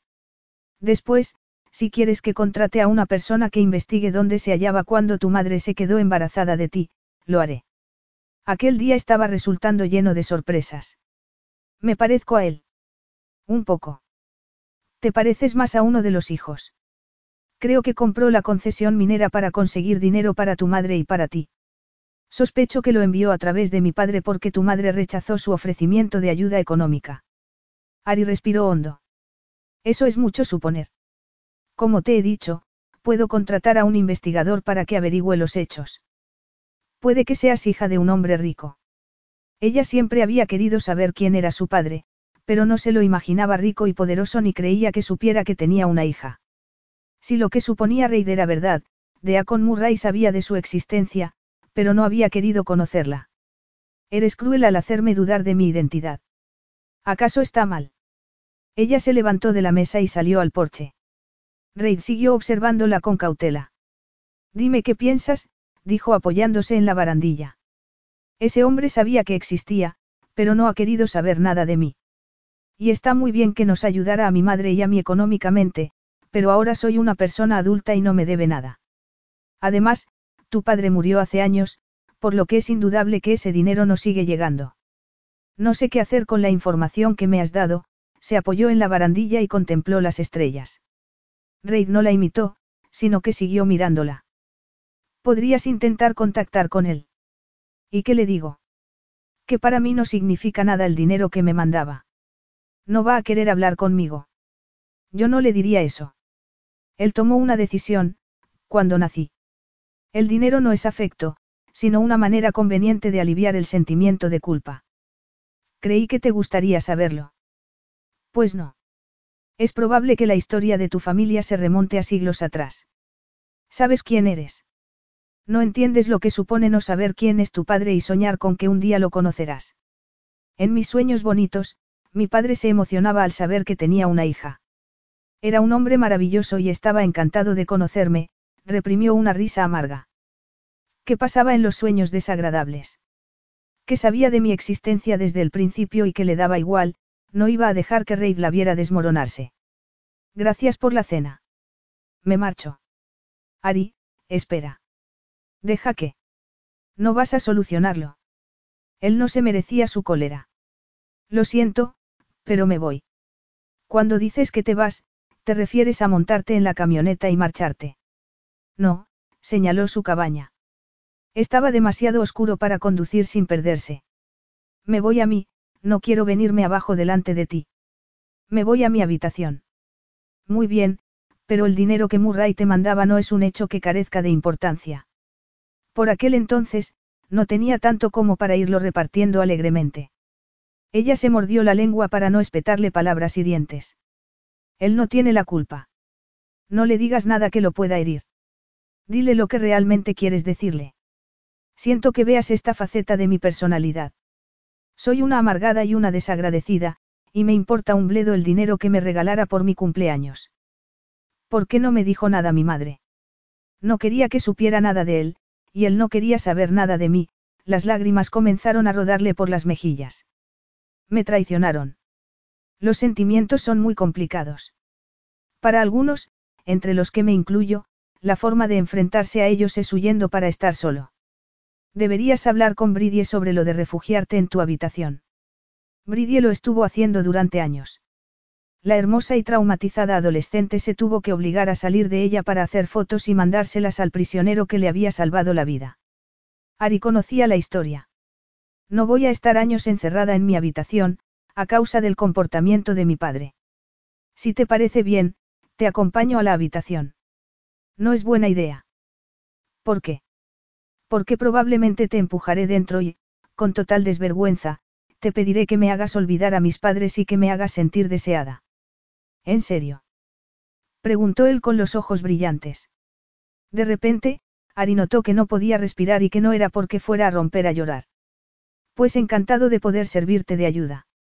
De hecho, como buen caballero, insisto en hacerlo. Y ella iba a aceptar el ofrecimiento. Le daba igual que fuera su cliente. Lo deseaba, mejor dicho, lo necesitaba. Y Ari se lo merecía. Reid solo quería ayudarla. Creía, sinceramente, que las investigaciones que había llevado a cabo y la información que había reunido ayudarían a Ari. No se le había ocurrido que pudieran hacerle daño. Y ahora solo quería arreglarlo. Entraron en la habitación en silencio. Reid la abrazó y la besó en los labios. El beso comenzó siendo una disculpa y una forma de consuelo, pero bastó la apasionada y desinhibida reacción de Ari para que él perdiera el control y se transformara en otra cosa. Las suaves caricias se convirtieron en ansiosas cuando le introdujo las manos por debajo de la ropa para sentir la calidez de su piel y la forma de su cuerpo. Le deslizó los labios por la mandíbula hasta la clavícula. Olía maravillosamente y lo excitaba la forma en que ella se aferraba a él. Nunca le había preocupado tanto el placer de una mujer. La levantó del suelo y ella lo rodeó con las piernas. Cayeron en la cama y comenzaron a desnudarse. Cuando sus pieles se rozaron por primera vez, él creyó que se moría. Gustaba a las mujeres y a ellas les gustaba y sabía complacerlas. Pero ninguna ejercía un poder sobre él semejante al de Ari, que lo impedía pensar y, mucho menos, planear lo que iba a hacer. La fue besando hasta llegar a los senos y comprobó que con la punta de la lengua la volvía loca de deseo. Dejó que lo tumbara de espaldas para colocarse encima de él y comenzar a frotarse sobre su erección. Eso los excitó mucho, por lo que, tal vez, de ahora en adelante dejaría que fuera Ari quien tomara las decisiones en los contactos íntimos. Ella se deslizó por su masculinidad, lo que le provocó un gemido. Rodó para quedarse encima de ella y dejó que su instinto tomara el mando. Cuando Ari llegó al orgasmo, él lo hizo a los pocos segundos y, aunque no fue su mejor actuación ni la más considerada, fue indudablemente la experiencia sexual más intensa de su vida. Estaba exhausto, era incapaz de pensar y no dejaba de sonreír. Ha sido, no iba a reconocer que, hasta ese momento, no había tenido buen sexo. Ha sido esclarecedor. Estoy de acuerdo. Sonreía ella. Como no la veía bien, le recorrió los labios con la yema de los dedos, que ella mordió. Para. Intento saber si estás satisfecha. Estás sonriendo. Ella lo abrazó, colocó la cabeza debajo de su barbilla y le puso la mano en el corazón. Con todo el corazón. ¿Por qué estás satisfecha? ¿Por qué me haces feliz? Quiero estar seguro de que estás satisfecha. Si no es así, puedo hacerte otras cosas, hasta que mi pobre cuerpo esté listo para continuar. Ah, muy bien, esa vez él notó la sonrisa de ella en el pecho. Podría estar más satisfecha, no te quepa duda. ¿Estás segura? Le deslizó la mano hasta la rodilla y ella le puso la pantorrilla en el hombro, mientras él le besaba el interior del muslo. Le acarició el centro de su feminidad con la lengua y ella arqueó la espalda. Y él utilizó el pulgar para acceder mejor a su objetivo. Pero segura de verdad. Ella se agarró a las sábanas cuando él le sopló en la carne sensible e inflamada. Estoy segura. Pero él no hizo nada, porque lo satisfacía excitarla. ¿Quieres que te suplique? preguntó ella. Sí, contestó él admirado ante lo maravillosa que era Ari en la cama. Desde luego que sí. Reid se quedó cinco días más, que estuvieron repletos de sexo. Se dedicó a dictar nuevos parámetros al programa de conducción automática del camión, para que no acabara cada cinco minutos en un banco de arena. Ari se pasaba el día trabajando en su proyecto paisajístico. Abandonó la idea de presentarle los dibujos por ordenador y prefirió explicarle lo que quería hacer en diversas zonas, mientras paseaban por ellas. Él dio el visto bueno a sus planes, se negó a que ella hiciera el duro trabajo que requerían y acordaron contratar una cuadrilla de trabajadores durante dos semanas para llevarlo a cabo. Discutieron sobre si Ari debía quedarse o si la cuadrilla debía ocupar ambas cabañas. Ari no veía motivo alguno para marcharse y sí para quedarse y supervisar el trabajo. Reid decía que debía ocupar la habitación de Gert en su casa y hacer un viaje de ida y vuelta de cuatro horas todos los días. Sabía que se estaba comportando de forma absurda, mientras discutían sobre confianza en los demás, seguridad y estereotipos. Pero no estuvo tranquilo hasta que Ari agarró el móvil para llamar a Sara, su antigua compañera de laboratorio, que tal vez estuviera buscando trabajo o conociera a alguien que lo buscara. Media hora después, Ari había conseguido a dos trabajadoras, además de la hermana de Sara, que era fontanera y tenía su propia excavadora. Reid triplicó el coste del trabajo en el contrato que Ari le había presentado, lo firmó y dejaron de discutir para volver a hacer el amor. Reid se habría quedado más tiempo, de no ser porque tenía varias citas médicas con distintos especialistas. Pidió a Ari que fuera a Brisbane el siguiente fin de semana para que viera el bebedero para pájaros que pensaba instalar, aunque ella ya lo había pedido. Lo único que quieres es volver a verme, bromeó ella, y él no se defendió. Era la pura verdad. Capítulo 12. Um. Reid odiaba los, Ums, de Fink, el oftalmólogo. No se trataba de que no fuera un buen conversador, ya que el médico hablaba cuando quería. Y dado que Fink era el mejor oftalmólogo del país, Reid confiaba en que supiera lo que decía, aunque a veces necesitara un diccionario para entenderlo. Si su vista hubiera mejorado, esas expresiones durante aquel examen le habrían confirmado que todo iba bien. Sin embargo, era innegable que la vista no le había mejorado y que los dolores de cabeza eran cada vez más frecuentes. Miró la luz brillante que el oftalmólogo le había indicado y la lámpara de hendidura le tomó fotografías de los ojos. Hemos terminado. Cuando el médico rodó con la silla hacia una pantalla de ordenador montada en la pared, Reid se puso a su lado, aunque no tenía muchas posibilidades de ver lo que veía él, si no se acercaba mucho más. Pero, por si ayudaba a Finca a elaborar un diagnóstico y explicarle lo que le pasaba, se quedó mirando la pantalla. Mi vista no ha mejorado en este último mes, ¿verdad? Preguntó. En efecto. ¿Por qué? Creo que porque el trauma de la cabeza y el daño del nervio óptico son tan graves que no va a recuperarse del todo. Ha avanzado, señor Blake, pero el sistema de recuperación del cuerpo es limitado. Siempre verá mejor con el ojo derecho que con el izquierdo y es posible que la pérdida de visión periférica no mejore. Vuelva a ponerse el parche en cualquiera de los ojos, a ver si así le disminuyen los dolores de cabeza. Lleve gafas de sol día y noche y observe si también lo ayuda con esos dolores. Supongo que recuperar el permiso de conducir es imposible, al principio pensó que podría hacerlo, pero había perdido la esperanza. Ya sé lo que quiere que le diga. Y también que algún imbécil experto en salud mental le habrá dicho que es posible, pero mi reputación profesional no corre peligro si le digo que nadie en su sano juicio va a dejarle volver a conducir. Entendido. ¿Quiere solicitar una segunda opinión? No, se trataba de sus ojos, y sabía lo que podían hacer y lo que no. Le he dicho que he conocido a una mujer preciosa. Ah, sí. Pues parece que sus ojos aún sirven para algo, dijo Fink con voz risueña. No veo señales de deterioro neurológico, así que no se desanime por los resultados de este examen. Que no haya habido mejoría puede indicar que se ha estabilizado. Los resultados de los futuros exámenes serán algo mejores o algo peores, dependiendo del día y de lo cansado que se encuentre. ¿Le duele la cabeza ahora? Sí. ¿Cuánto? En una escala del 1 al 10. 5.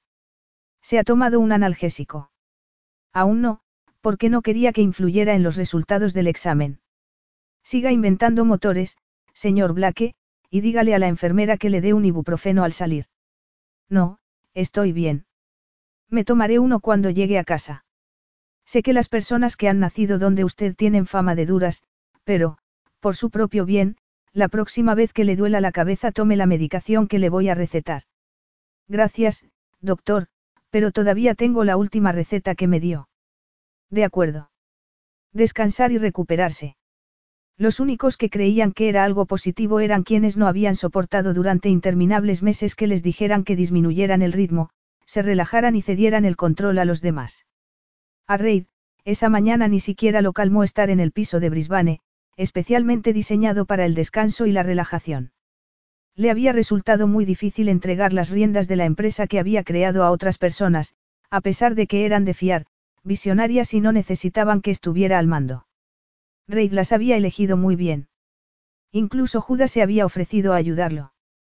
Esa mañana, mientras Reid se hacía el examen ocular, Judah había presentado las previsiones cuatrimestrales al Consejo de Administración, Judah, cuyo conocimiento de los motores solares era, como mucho, escaso, pero que creía incondicionalmente en el calendario programado por Reid para sacarlos al mercado.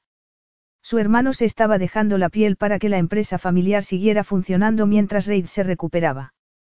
El negocio prosperaba sin él, lo que no debería dolerle, ya que indicaba que los cimientos que había establecido eran tan sólidos que lo seguían siendo sin él. Sin embargo, cuanto más se prolongaba la recuperación, más inútil se sentía.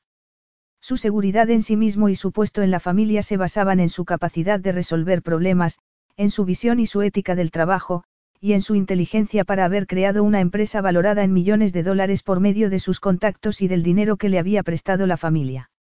No quería que lo apartaran como a un inútil. Quería estar seguro de su valía personal. Y, por primera vez desde los 17 años, cuando había desayunado con su hermano en la cafetería de una gasolinera, la ponía en duda. Incluso Ari había tomado las riendas de su empresa en ciernes.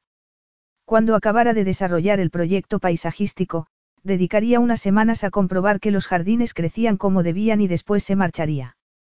Su trabajo comenzaba a ser conocido gracias a las fotos que Brady había publicado en redes sociales y revistas. Ari podía triunfar. Y eso hacía que la función de hada madrina de Reid fuera prescindible. Además, su encanto como príncipe azul dejaba mucho que desear, porque ya no se movía con la desenvoltura de antes.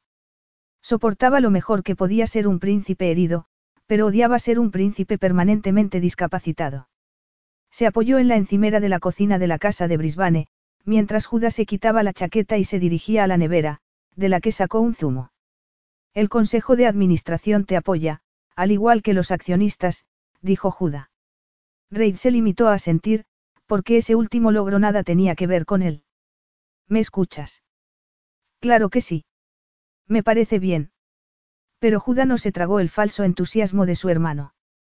Creí que te alegrarías. Así es. Oye, ¿por qué no subimos a Kangaroo Point esta tarde? El acantilado era un lugar de escalada en la ciudad, con excelentes vistas de la misma. ¿Has vuelto a escalar? Sí, afirmó Reid. Iba a ser su primer intento, pero no hacía falta que Juda lo supiera. Puedes hacerlo. ¿Qué te ha dicho el oftalmólogo? Está muy contento con mis progresos. Todo va mejor. ¿Y los dolores de cabeza? Preguntó Juda mirándolo fijamente. Forman parte del proceso de recuperación, no todo era mentira. Le habían dicho que podía hacer ejercicio con moderación. Quienes querían escalar por primera vez iban a Kangaroo Point, ya que no se necesitaba experiencia. Y Reid era un escalador experimentado. La pierna se le había fortalecido y el hombro dislocado ya estaba en su sitio. En cuanto a la vista, la disminución de la visión periférica lo obligaría a mirar todo el rato de frente. Pero necesitaba ponerse a prueba. ¿Con quién vas a ir a escalar? Con Jules, era instructora profesional y campeona de escalada en interiores. No le importará que vengas, le pagaba lo suficiente para que no le importase, y Juda tenía experiencia. Podría ir mañana por la mañana, porque esta tarde tengo una reunión con la Agencia de Protección Ambiental. No pasa nada, Reid no iba a reconocer que la presencia de su hermano lo había animado, después de una semana repleta de citas médicas y noticias cada vez peores sobre su salud.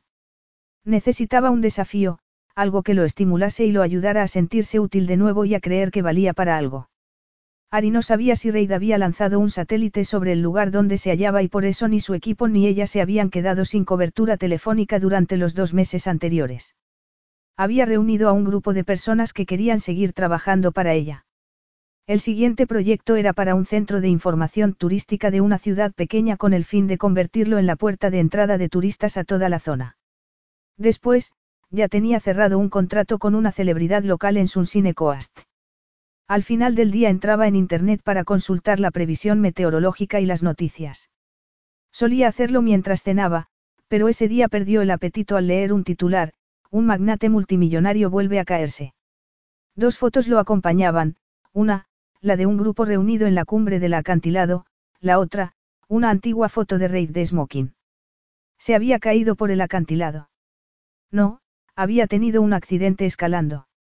Según un testigo, no había sido una caída grave. Estaba cerca de la cima y se había desmayado. Sus compañeros lo habían ayudado y llevado hasta la cima, donde lo esperaba una ambulancia. Según el artículo, su condición era estable. Ari marcó con manos temblorosas el número que Reid le había dado, pero saltó el buzón de voz, y no dejó un mensaje. A continuación llamó a Bridie. Hola, soy Ari, dijo con voz ronca y vacilante. He visto la noticia. ¿Quieres saber cómo está Reid? Sí. Estamos en el hospital. Le están haciendo pruebas. Parece que está bien, enfadado con todo y con todos, pero bien. ¿Qué ha pasado? Intenta sacarle información a alguien que no quiere dártela, Bridie parecía a punto de perder la paciencia. Tan mal están las cosas. Juda está muy preocupado y Reid nos dice que nos vayamos porque se encuentra bien, cuando es incapaz de firmar los papeles del hospital porque apenas puede leerlos. Yo, querría el que estuviera allí. Él no le había hablado mucho de las heridas ni de la recuperación. Salvo aquella primer noche en la cabaña en que se habían tumbado juntos un par de horas, se había comportado como si no tuviera más problemas de salud que una ocasional disminución de la visión periférica. Por favor, dile que he llamado. ¿Quieres que te llame? Sí. exclamó ansiosa. Se lo diré. Gracias, deseaba con todas sus fuerzas estar allí, pero no sabía si tenía derecho. Me gustaría ir a verlo, su relación era reciente, pero era indudable que podía llamarlo y animarlo en persona, si él lo deseaba. Estoy preocupada. Lo que estás es enamorada, pensó. Eso también. Se había dado cuenta ante la posibilidad de no volver a verlo. Es un error que tenga ganas de gritarle. De ninguna manera, hazlo. Nosotros estamos andando de puntillas en actitud estoica y de apoyo, y no funciona. No soy médico, pero, si quieres saber mi opinión, ha intentado hacer más de lo que podía, pero no quiere reconocerlo porque se avergüenza. Y, Ari, te voy a decir algo porque sé que no vas a utilizarlo en su contra ni a contárselo a la prensa. Claro que no. Lo sé. Reid está luchando para aceptar que no volverá a estar en tan buena forma ni tan sano como antes. Intenta hacerlo entrar en razón, aunque eso lo impulse a criticarte y atacarte. Estoy acostumbrada. Mi padre era un alcohólico que no sentía mucho cariño por mí. No es que quiera contarte mi vida ni insinuar que Reid se le parece. En absoluto. Pero sé desenvolverme sola en este mundo imperfecto. Me enfrento a los problemas sin vacilar, salvo en lo que se refiere a mi padre biológico. Pero estoy en ello. Soy dura y tengo capacidad de recuperación y al final consigo lo que quiero. Si salgo ahora, llegaré por la mañana. No sabía si lo que estaba diciendo tenía sentido. De todos modos, esperaré a que me llame. Le están haciendo una resonancia magnética. Le diré que has llamado. Y cuando yo vuelva a casa, podemos quedar a tomar un café, de acuerdo. De acuerdo, Ari tuvo la desagradable impresión de que lo único que había conseguido con aquella llamada era revelar su enamoramiento. ¿Y si él quería mantener la relación en secreto? ¿Y si solo se trataba de una aventura y no quería volver a verla? Reid no le devolvió la llamada. Y Ari tardó una semana en darse cuenta de que no iba a hacerlo.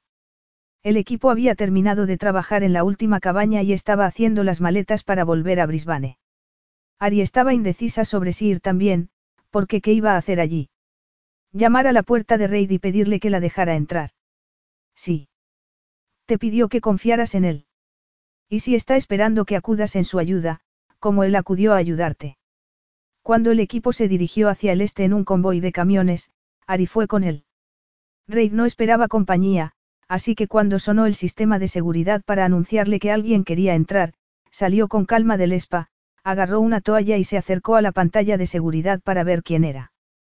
Bridie y Juda, por fin, se habían ido esa mañana a su casa, tras varios días de estar con él y de asegurarse de que tenía todo lo necesario.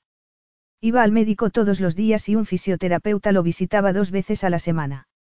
Fink, el oftalmólogo, lo había examinado en el hospital y en su casa, hacía dos días. Había recorrido la vivienda y le había hecho preguntas sobre el trabajo y su rutina diaria. Y después le había prescrito una serie de ayudas y aparatos para la vista.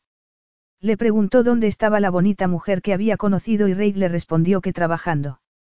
No quería que Ari fuera testigo de su debilidad y su miedo.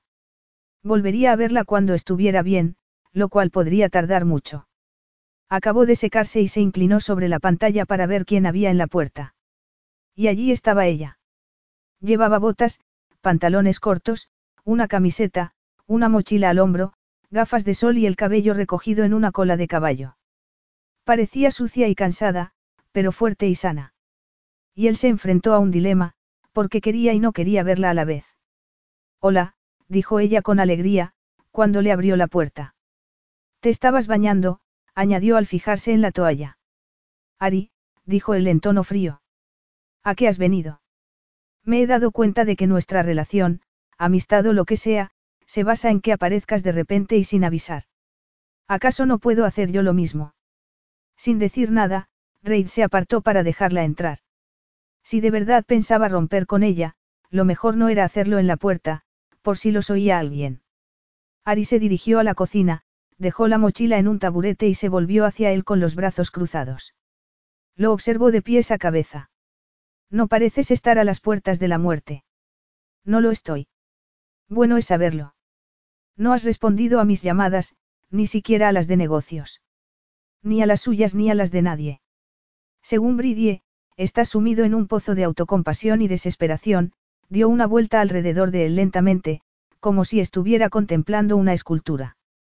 Entenderás mi preocupación, aunque debo señalar que tu trasero sigue estando muy bien, al igual que el resto de tu cuerpo. Eso no quiere decir que sea una persona superficial a la que solo le atrae tu físico, pero te he visto en peores condiciones. Estoy bien. No me lo creo. ¿Qué quieres que te diga? Que no he recuperado la visión. Sí, empecemos por ahí. A Reid le brillaron los ojos de ira. Ella también estaba enfadada. Y si él no podía darse cuenta porque no la veía bien, se lo demostraría verbalmente. Me dijiste que confiaban en mí y te creí. Dijiste que era una persona valiosa, ingeniosa y fuerte, y también me lo creí. Necesitaba que me echaran una mano y lo hiciste de modo incondicional. Somos amigos y algo más. Mucho más en tan poco tiempo. Tal vez eso fuera parte del problema. ¿Por qué no has confiado en mí para apoyarte? Dio un paso hacia él. No voy a discutir contigo, contestó él retrocediendo. No estoy discutiendo, sino luchando por ti, por nosotros y por un posible futuro en común. No quiero que nadie cargue con mis limitaciones. Tú estás empezando y te espera todo lo bueno de la vida. Pero tú no. Te irá mejor sin mí, mucho mejor. Y eso que creía que iba a ser yo quien se resistiera a nuestra relación pensando que no estaba a la altura. No tengo dinero ni contactos ni me considero más inteligente que la mayoría. Sin embargo, me has hecho creer que se me puede valorar y querer por ser como soy, por ser Ari. ¿Por qué no puedes ser tú mismo, herido y sin buena visión periférica, pero entero y digno de ser querido? Las defensas de Reid iban desmoronándose como si fueran cerillas. Debía apartarla de su lado, antes de caer a sus pies hecho un penoso guiñapo incapaz de dejarla marchar. Tu padrastro y tu hermanastro te echaron de casa. Y a tu padre no quieres ni verlo, dijo él con desprecio. No puedes luchar contra tus miedos, y pretendes hacerlo con los míos. Ese es tu argumento. Se acercó y le puso un dedo en el pecho. Puedo luchar contra mis miedos y lo haré. Y después volveré a por ti. Mientras tanto, tal vez puedas matar a un par de los tuyos. Se dirigió a la puerta. Te dejas la mochila, pero ella no se volvió. Te he construido un jardín sensorial repleto de texturas, sombras, agua y sonidos. Es un refugio para relajarse y renovarse, un lugar majestuoso y tranquilo que te he diseñado con todo mi amor. Los planos están en la mochila. ¿Qué más da que no puedas ver todo lo que he escrito? Tú eres el que posee recursos ilimitados. Si no quieres ir a experimentarlo por ti mismo, Haz que alguien te lo explique. Las puertas de la casa se cerraron suavemente. Él se apoyó en la de salida y se apretó los ojos, que de repente le picaban. Ella había hablado apasionadamente y la quería por eso. En realidad, la quería y punto. Se había dado cuenta en algún momento de la discusión. Pero ¿cómo iba a permitir que se quedara y a hacerla feliz, si no veía lo que tenía delante? Debía dejar que se fuera. Sus limitaciones no eran responsabilidad de ella. Al final se daría cuenta de que tenía razón. Capítulo 13. Ari estaba desconsolada. Reid era un imbécil, pero no se daría por vencida. A veces había que hacer frente al mal tiempo hasta que volvía a salir el sol. Mientras se dirigía hacia el oeste pensó que Reid tenía razón en algunas cosas. Ella seguía teniendo problemas personales que solucionar antes de exigirle a él que resolviera los suyos. Pero como era una mujer segura de sí misma, con mucho amor y energía que ofrecer, podría hacerlo. Agarró el móvil y llamó a la única persona que nunca le había fallado. Hola, Gert, ¿puedo quedarme en tu casa unos días? Ya sabes que sí cuando vienes. Mañana. Acabo de salir de Brisbane. Pasaré la noche en un motel. Creí que seguías en Cooper Crossing. Acabamos ayer. Quería darle la buena noticia a Reid. ¿Cómo está? De muy mal humor. Le resulta difícil aceptar que, después del accidente, no volverá a ser el mismo, le explicaría los detalles cuando la viera. No estaba segura de lo que sabía Gert sobre su relación con Reid. No se lo había ocultado, sino que había estado muy ocupada. Tenía que ocurrir, dijo Gert suspirando. Siempre se ha mostrado optimista ante los demás, incluso después de recibir un duro golpe. Es como si creyera que la gente no soportaría que todo lo que lo rodeara no fuera positivo. Voy a ir a ver a Patrick y a Jaque, su padrastro y su hermanastro. A ver si aclaramos las cosas de una vez y puedo olvidarme de todo aquello. Creo que no es buena idea. Patrick lleva borracho varios días. ¿Qué lo ha provocado esta vez? ¿Quién sabe? No es un buen hombre. Puede que lo fuera hace tiempo. No, Ari. Se bebió el dinero reservado para tu educación, te echó de casa de tu madre en cuanto ella murió y amenazó a su hijo con darle una paliza si se relacionaba contigo. Últimamente, ya que me saluda con la cabeza cuando me ve. Va a cumplir 18 años. Lo ayudaré, si quiere salir de esa casa. Te escupió. Tenía 10 años, Ari no esperaba que la hubiera defendido ante los ataques de Patrick. Tampoco que la escupiera, pero entendía que lo había hecho para ganarse el favor de su padre. Hasta entonces, su relación había sido buena. Quiero ayudarlo ofreciéndole un puesto en mi equipo cuando trabajemos en los jardines del Centro de Información Turística. Eso sería como pedirle que declarara la guerra a su padre. Lo sé. Y puede que vuelva a escupirme, pero, de todos modos, voy a ofrecerle una forma de escapar de las garras de su padre, del mismo modo que tú me la ofreciste. De acuerdo, dijo Gert. Vamos a luchar por él. Gert, ¿te suena el nombre de Deacon Murray? No. Búscalo en internet, a ver si su rostro te resulta conocido. ¿Por qué? Creo que puede ser mi padre biológico. Voy a escribirle para preguntarle qué sucedió, porque me mandaba dinero a través del padre de Reid y por qué no ha querido conocerme. Y a ver qué pasa. ¿Esperas algo de él? Nada, salvo respuestas, si es que es mi padre. Intento ir hacia adelante para ser quien quiero ser. Me debo a mí misma enfrentarme a mis miedos para poder avanzar confiando en mi valía personal y para tener la suficiente autoestima para permitirme amar. Hasta mañana, dijo Gert. Conduce con precaución. Ari llamó por teléfono mientras paseaba por la habitación de un motel de carretera de tres estrellas. Estaba limpia y eso le bastaba, a pesar de llevar meses viviendo en bonitas cabañas ecológicas. El lujo le daba igual. No tenía el número personal de Deacon Murray, pero sí el de la empresa. Le contestó una voz femenina. Hola, me llamo Ari Cohen y querría hablar con el señor Deacon Murray, por favor. Espera su llamada, señorita Cohen. No, pero le agradecería que le dijera que lo he llamado. Voy a mandarle a usted mi dirección electrónica para que se la haga llegar. Muy bien. Le diré que ha llamado y le daré su dirección electrónica. Qué mujer tan eficiente, quien quiera que fuera. Ari se apartó el cabello del rostro. No había terminado de enfrentarse a sus miedos, pero había empezado. Eran las seis y diez de la tarde y a Ari aún le quedaban cientos de kilómetros de camino de tierra para llegar a casa de Gert. Le sonó el móvil y en la pantalla apareció un número desconocido. Detuvo el vehículo. Allí no hacía falta salirse de la carretera. Agarró el móvil, podía ser un cliente.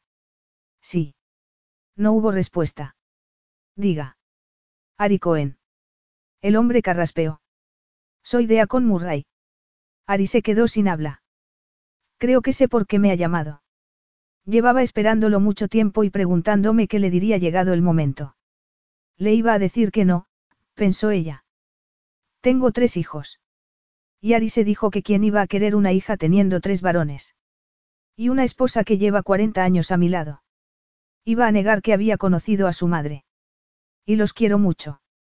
¿Por qué iba a confesarles que había dado dinero a su madre? Había fingido que era obra de Lord Blake, que él nada tenía que ver. Lo veía venir. Iba a negarlo todo. Lo escucho, señor Murray. ¿Qué quiere? Saber quién es mi padre. Si es usted, me gustaría conocerlo para acabar con este asunto de una vez para siempre. No iba a acceder. Él volvió a carraspear. Los hombres eran cobardes. En nombre de mi familia y de mí mismo, querría invitarla a una barbacoa en mi casa, este domingo. Tenemos muchas ganas de conocerla. Dos horas después, Ari seguía en estado de shock al entrar en la cocina de Gert. Había accedido a la invitación y colgado inmediatamente, temerosa de que la emoción la impidiera seguir hablando. Tenía dos días para recuperarse y conocer a la numerosa familia que tenía su padre. Era poco tiempo y tenía mucho que asimilar, pero no iba a desaprovechar la oportunidad. Al ver a un joven en la cocina de Gert se sobresaltó. Ya que, hola. Siento llegar tarde, Gert. Llegas en el momento justo, contestó Gert señalándole el horno. Iba a servir la cena.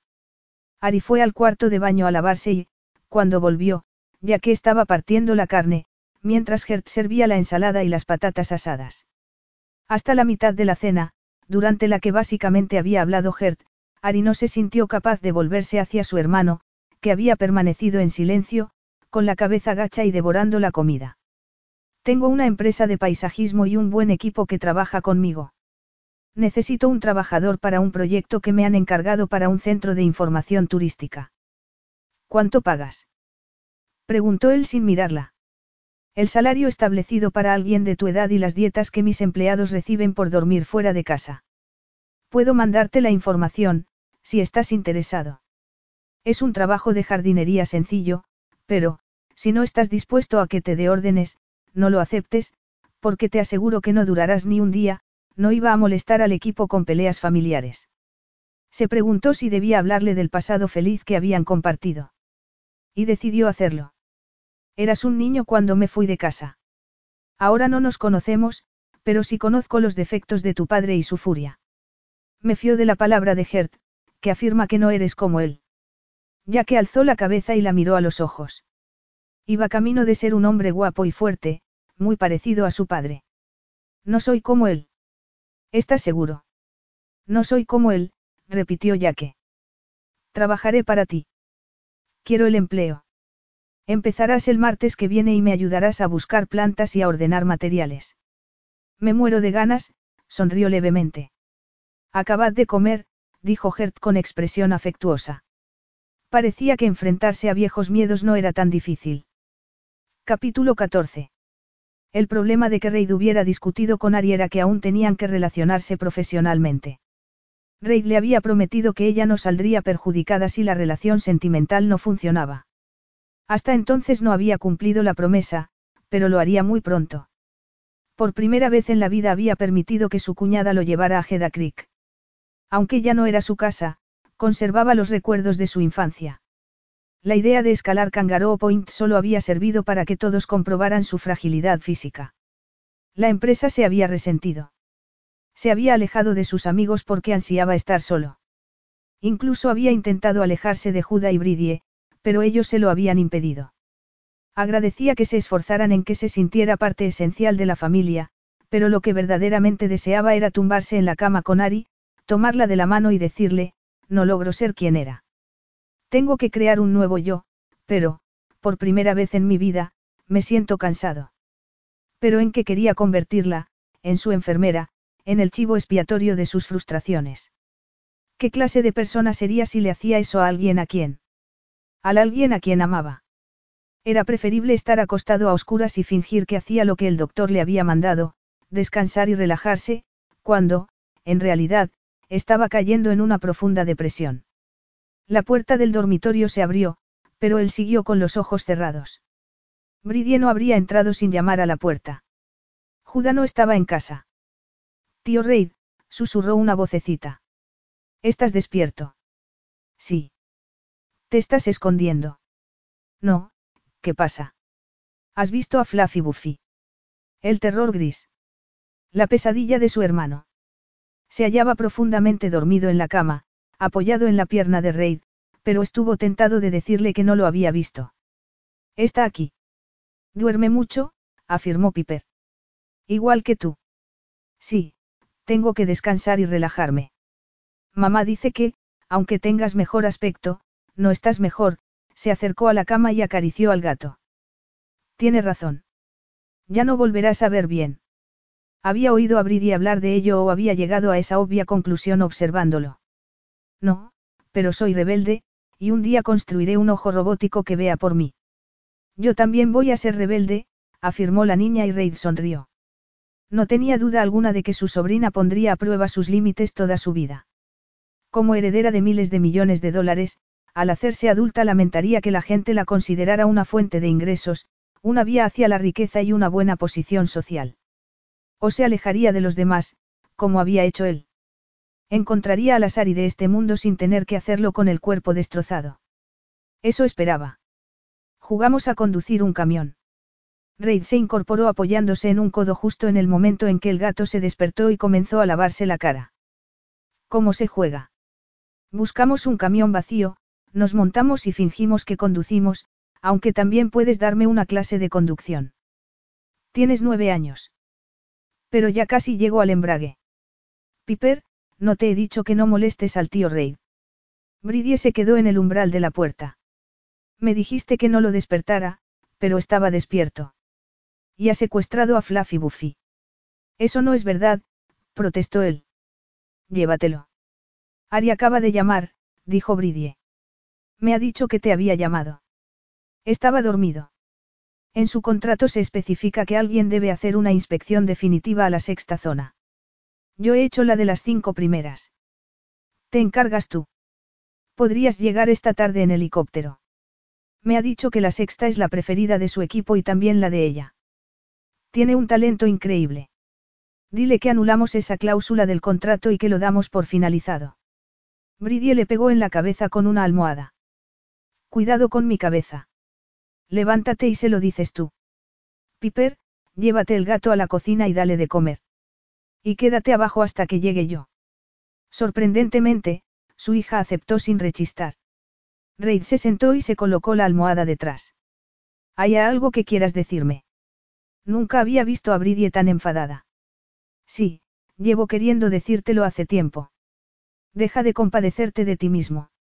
Levántate y vete a hacer la inspección del trabajo que comenzó como un proyecto tuyo.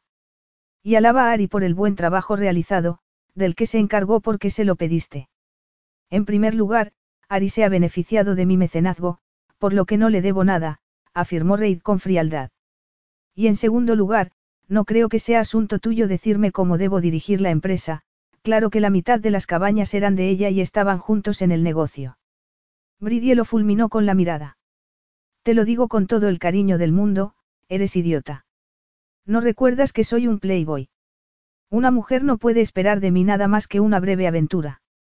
La elijo, la conquisto y se acabó, era indudable que diciendo semejante barbaridad conseguiría que Bridie se fuera.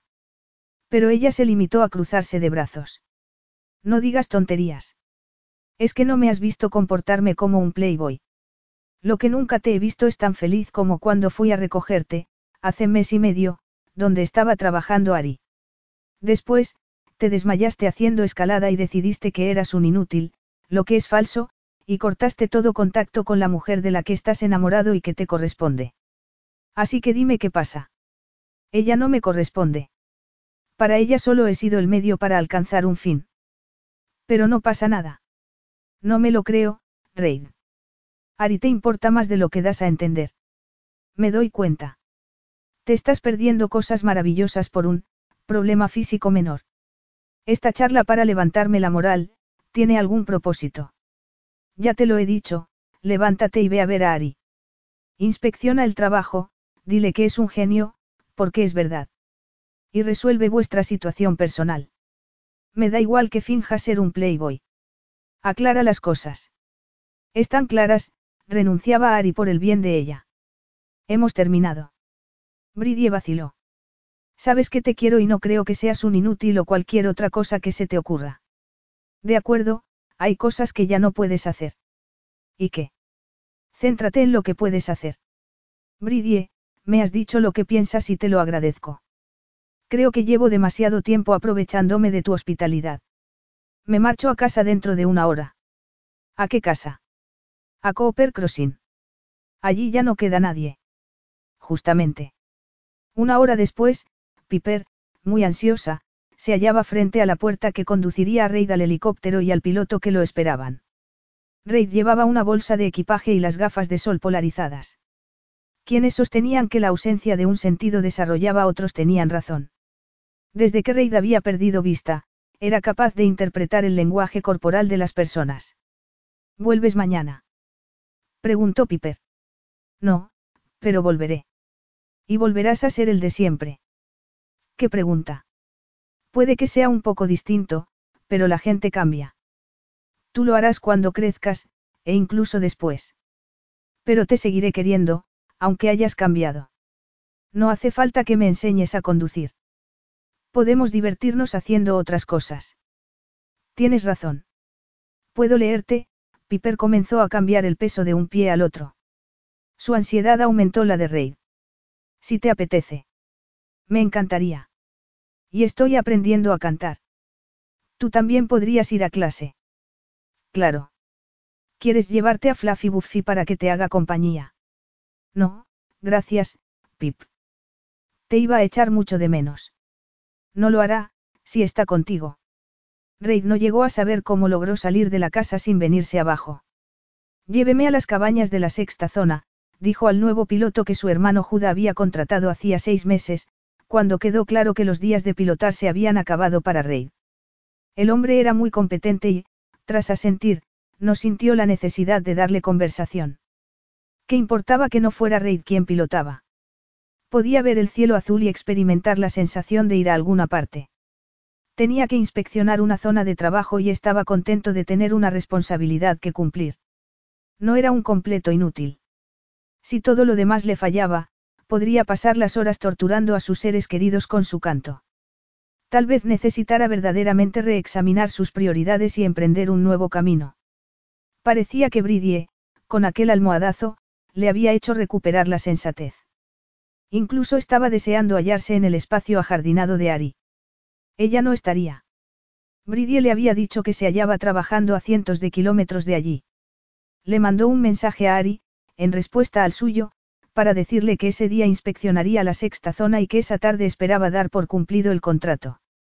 Ella le envió una breve respuesta, gracias por haberme dado la oportunidad de darme a conocer. Una hora después, el piloto aterrizó a poca distancia de la zona. No sé cuánto tardaré. Tengo que revisar varios documentos y papeles. Si quiere, utilice una de las cabañas. Iré a buscarle cuando acabe. Se dirigieron juntos hacia las tres cabañas.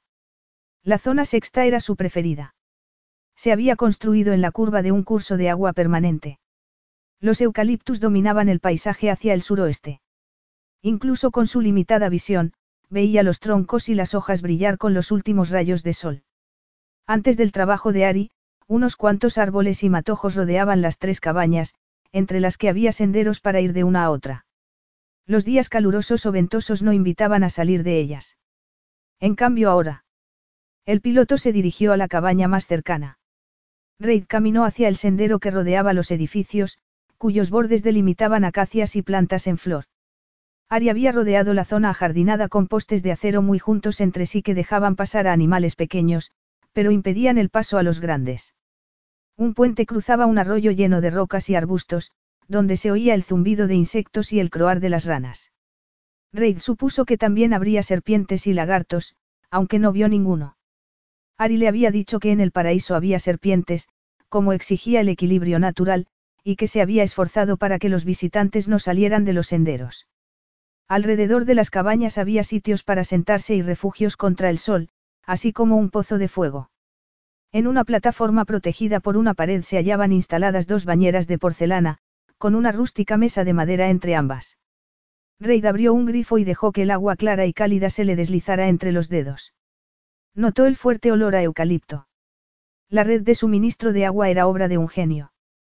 Toda la instalación para cultivar plantas y redefinir el hábitat era ambiciosa, posiblemente temeraria, y Reid pensó que los científicos estudiarían el progreso del sistema en años venideros. Al principio no se percató de la presencia de Ari. No la oyó acercarse debido al ruido del agua al caer en la bañera. Al volverse estaba allí, apoyada en la pared y observándolo en silencio.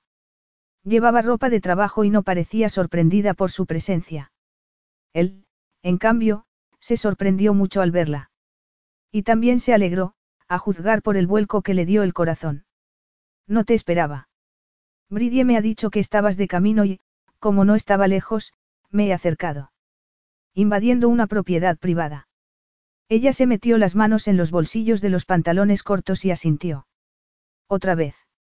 A él le encantaba el sonido de su voz, su ingenio y su sentido práctico. Ari pertenecía a aquella remota y desierta zona de Australia más que cualquier otra persona que conociera. Nunca se había sentido tan tímido. No sabía qué decir. ¿Qué te parece? preguntó ella. He planeado tres visitas, una por la mañana, otra al mediodía y otra a la hora del crepúsculo. Son las cinco y media. Ya lo sé. Pero, si no quieres hacer la visita, te diré que he plantado en la zona alrededor de las bañeras árboles de té, que tiene propiedades antisépticas, acacias, que sirven para calmar el dolor, y robles hembra, cuyas bellotas son buenas contra el reuma. El aloe de aquel tiesto alivia las quemaduras de sol. Gert tiene una receta para hacer una crema y he pensado que estaría bien dejar un tarro en las cabañas, junto con la receta, aunque eso escapa a mi cometido. Ese olor dulce procede de la boronia parda. He conocido a un hombre que las plantaba en portainjertos y he plantado cientos de ellas. Podría seguirla escuchando hablar de plantas hasta el fin de los tiempos. Sobrevivirán. De momento, lo hacen. He pedido a los ingenieros del taller que me leyeran los esquemas sobre el sistema de distribución de agua que me habías mandado. Al igual que yo, admiran tu trabajo. Gracias. Ha sido la primera vez que he tenido que ocuparme de un sistema permanente de provisión de agua. Pues los resultados hablan por sí solos. Va bien la empresa. Muy bien. Tengo tantas llamadas que no sé qué hacer. Me da la impresión de ir en un tren fuera de control, y no soy yo la que lo conduce. Al principio de su carrera, él también se sentía así, aunque no lo había reconocido con la misma facilidad que ella. Necesitaría buenas personas a su lado que la orientaran y la apoyaran. Él podría. No, debía retirarse y dejar que triunfara. ¿Te has dedicado a matar miedos últimamente? Preguntó ella en tono ligero, aunque no era una pregunta cualquiera, dirigía la conversación hacia el terreno personal. No, ¿y tú? He contratado a mi hermanastro a tiempo completo. Trabaja mucho y todo va bien. Y he ido a casa de mi padre a comer con toda su familia. Todos fueron muy amables, incluso la perra que tienen, que está preñada. Creo que dije que me quedaría con uno de los cachorros. Para serte sincera, no estoy segura de lo que dije. El miedo al rechazo me hace hablar sin pensar lo que digo. Como ahora, por ejemplo. También te has puesto en contacto con tu padrastro. No, es muy arriesgado. Ahora se dedica a beber. Ahí no voy a entrar. Haces bien. Tengo un instinto de conservación muy desarrollado, a diferencia de otras personas. Él se merecía esas palabras. ¿No te gustaría que pudiéramos volver a la tienda de campaña simplemente a hablar? Preguntó ella. A mí me encantaría, porque entonces fuimos sinceros sobre lo que necesitábamos y no nos importó mostrarnos vulnerables. Fue maravilloso. No dejo de preguntarme qué debo decir o hacer para que sepas lo mucho que te respeto, él se quedó inmóvil y ella respiró hondo. Estoy locamente enamorada de ti, pero creo que no te lo dije la última vez que hablamos. Me pregunto si no te has dado cuenta, ya que tu vista no es la que era. Necesitas ver que me ilumino como el puente de la bahía de Sydney cada vez que te veo. A él le encantaría verlo. Deberías preguntar a mi equipo cómo reaccioné al enterarme de que habías tenido un accidente escalando. No dejaba de dar vueltas con el móvil en la mano intentando hablar contigo. Ya sabía que eras bueno y generoso y que me sentía bien estando a tu lado, pero ese día me di cuenta de que lo mucho que deseaba tener el derecho de estar contigo para ayudarte. Solo quieres que alguien te necesite. Y me niego a ser tu paciente. Ya lo había pensado, se puso a la defensiva cruzándose de brazos. Es otro de los miedos a los que me he enfrentado, porque, en efecto, me gusta sentirme necesitada. Al ayudarte cuando estabas herido me pareció que estaba haciendo algo valioso. Y después hiciste lo imposible para que me sintiera bien siendo yo misma. Me convenciste de que tenía mucho que ofrecer, así que aquí estoy, intentando ganarme tu atención y tu amor. Volvió a respirar hondo. No puedo obligarte a que me quieras, sería estúpido intentarlo. Pero si te alejas de mí porque hay partes de tu cuerpo que no funcionan como antes y porque crees que no puedes ofrecerme lo suficiente, deja de pensar así. Abrió los brazos como si se ofreciera a él por entero. La pérdida de visión no va a impedir que quieras a alguien con toda tu persona. Hay muchas formas de conectar con los demás, de demostrarles amor y de sentirlo. Eso es lo que he venido a decirte. Si esto es el final de nuestra relación, no me gustaría acabar enfadada contigo. Te mereces algo mejor. Y yo también puedo ser mejor. Llegarás lejos, Ari. Puede ser, se dio palmaditas en el corazón. Pero ¿y este? Es tuyo. Ya sabes dónde encontrarme, si quieres ponerte en contacto conmigo. Puedo darte un beso de despedida. Es mejor que no lo hagas. Rompería a llorar. Él cerró los ojos y ella se marchó. Capítulo 15. Tras una semana de soledad, Reid comenzó a reconsiderar la decisión de haberse apartado de Ari. Al cabo de dos semanas, se fue a vivir a una de las cabañas de la sexta zona, donde recorría los caminos trazados por ella varias veces al día. Por las mañanas oía el canto de los pájaros, a mediodía buscaba los lugares sombreados, al atardecer se banaba en una de las bañeras mientras contemplaba la puesta de sol. El móvil no dejaba de sonarle, pues sus empleados recababan su opinión sobre diversos asuntos, por lo que llegó a la conclusión de que no era prescindible, como creía, y de que el cerebro le funcionaba igual de bien que siempre. Era una pieza clave en una empresa que había tardado años en crear, y eso no iba a cambiar porque su vista hubiera dejado de ser excelente. Fue deshaciéndose de sus miedos, con la ayuda del paso del tiempo y con el descubrimiento de que seguía siendo útil y necesario. El paisaje de Ari lo envolvió en su magia y lo hizo entrar en razón. Nunca había conocido a nadie como Ari, con quien estaría orgulloso de compartir la vida. Y Ari solo esperaba que reconociera lo que ella ya sabía. La felicidad consistía en pasar la vida con alguien a quien querías y que te correspondía, con independencia de los límites y dificultades que el futuro deparara. Y supo que renunciar a Ari le resultaba imposible. La amaba. La necesitaba. Y la deseaba.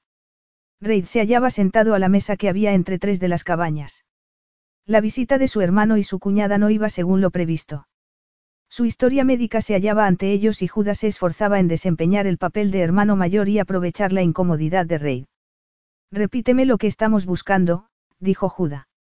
Cualquier cosa que deba explicar a alguien que quiera tener una relación sentimental conmigo, a mi futura esposa, por ejemplo, si iba a buscar a Ari, le presentaba su futuro desde el punto de vista médico y le suplicaba que lo perdonase, quería un consejo sobre la información que debía proporcionarle. Por ejemplo, debía hablarle, en primer lugar, de su posible problema de reproducción, o de la pieza de metal que aún tenían que extraerle de la cabeza, o darle una explicación exhaustiva de los límites de su vista. Comienza por la vista, dijo Bridie. Está peor de lo que creía, añadió con preocupación tomándolo de la mano. Me molesta que no nos lo hayas dicho. Creí que mejoraría y no quería preocuparos. Vuelve a contarme cómo es posible que Ari te dijera que no le importaba nada de todo esto y que la rechazaras, murmuró Juda. Debería haberte atado y convencido, afirmó Bridie, y a Judas se le atragantó el café. Podía surgir algo útil de la precipitada decisión de Reid de llamar a su familia para que lo ayudara a enfrentarse a Ari. Se merecía un gran gesto. ¿Qué pasa, Juda? ¿Estás de acuerdo? Juda recobró la compostura a toda prisa. Después de decirle la verdad sobre el estado de tu vista, podrías mencionarle que tienes una prótesis de cadera, que no tienes bazo y que tendrán que operarte la arteria por la ingle. Y podrías terminar con esta perla del equipo de especialistas, la rápida recuperación del señor Black ha sido milagrosa, el tono de voz era seco e indicaba desagrado. A Reid no le hizo falta verle el ceño fruncido para captar el mensaje. ¿Por qué no nos lo dijiste? Bueno, no quería, no quería parecer débil. Por eso me quedé conmocionado al verme en las fotos inconsciente, tras el accidente de escalada, y siendo atendido por desconocidos. Y esas fotos se publicaron en las redes sociales, mi fragilidad a la vista de todos, Reid apeló a su hermano, que se había pasado siete años en la cárcel dándoselas de tipo duro para que los otros presos lo dejaran en paz. Judá, sabes que hay momentos en que un hombre no puede parecer débil. Judá se mesó el cabello y miró a Bridie, que lanzó un bufido y alzó las manos. Es evidente que nos necesita. ¿Creéis que debo humillarme antes o después de presentarle los hechos? Preguntó Reid indicando con las manos la historia médica.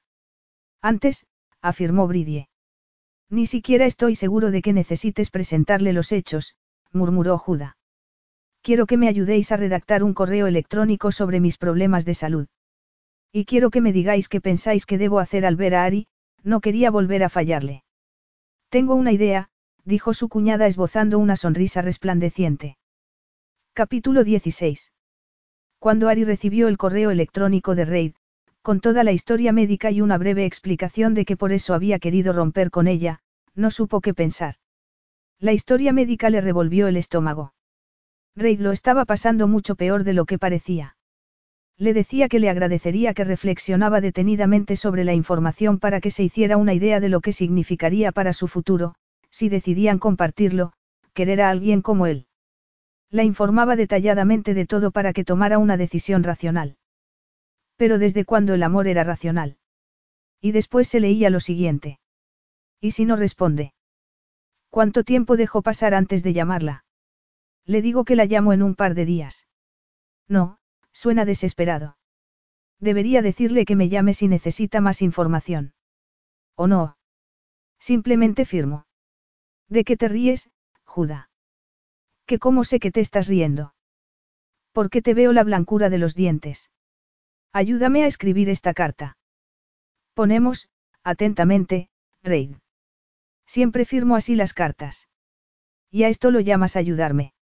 Acaba y mándala. Tuyo. Reid, felicidades, Judá. Ari lo leyó cientos de veces sonriendo cada vez. Esperó un día, para asimilar la información. Antes de responder. Querido Reid. Eso explica muchas cosas, pero no todo. Por cierto, tu hermano es genial. ¿Quieres que quedemos para hablar de nuestros proyectos para el futuro? Estoy muy ocupada preparando el nuevo trabajo, pero libro el sábado.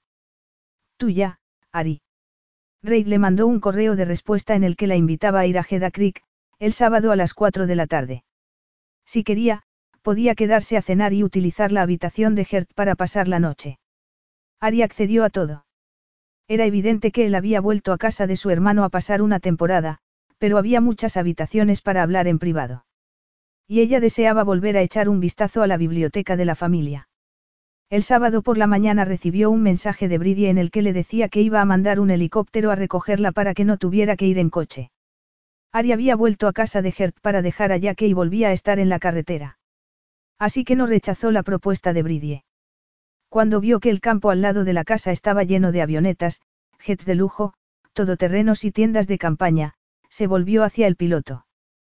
¿Qué pasa ahí abajo? Es por el baile. El baile. Un baile de primavera para recoger fondos para los servicios sanitarios rurales. ¿Le suena? ¿Y es esta noche? Empieza a las seis.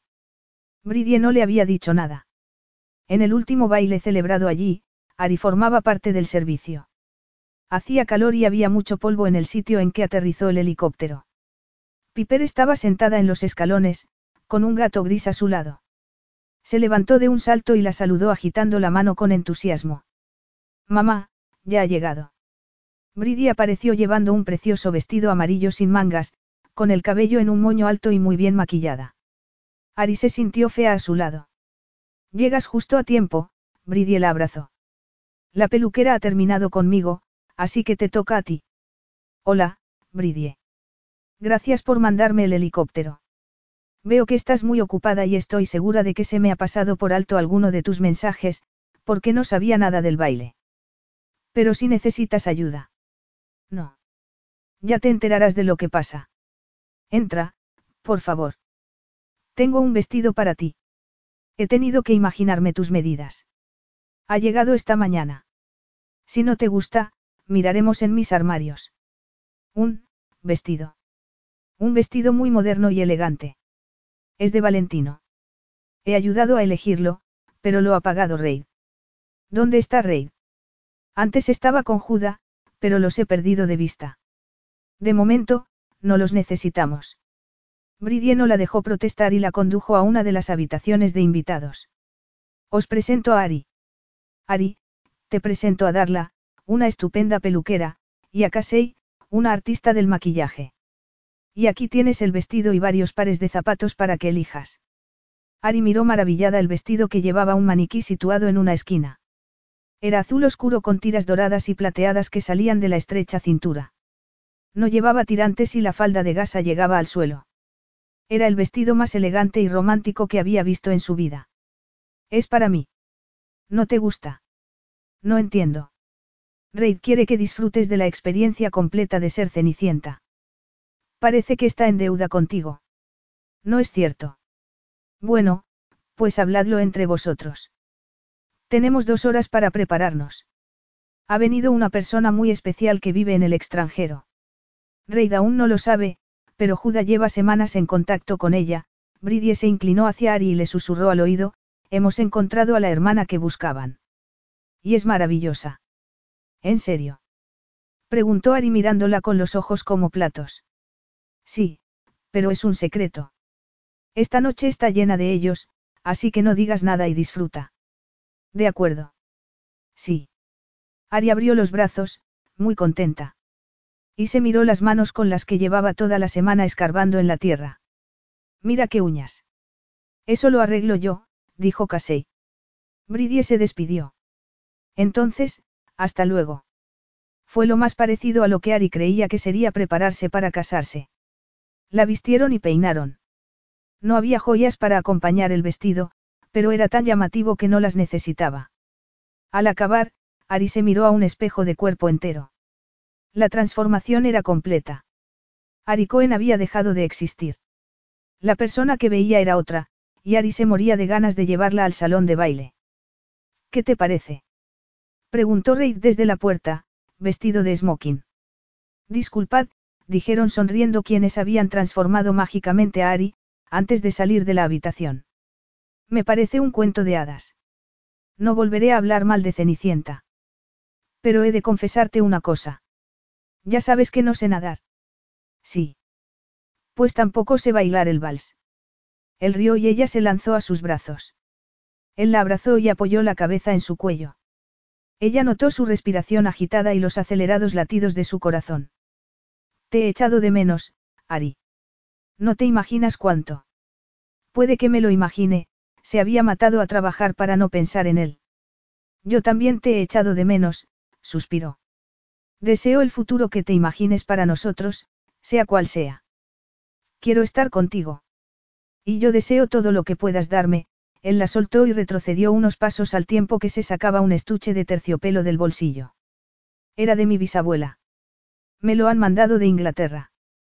Cuando vayamos allí, te va a encantar. Hay muchos jardines.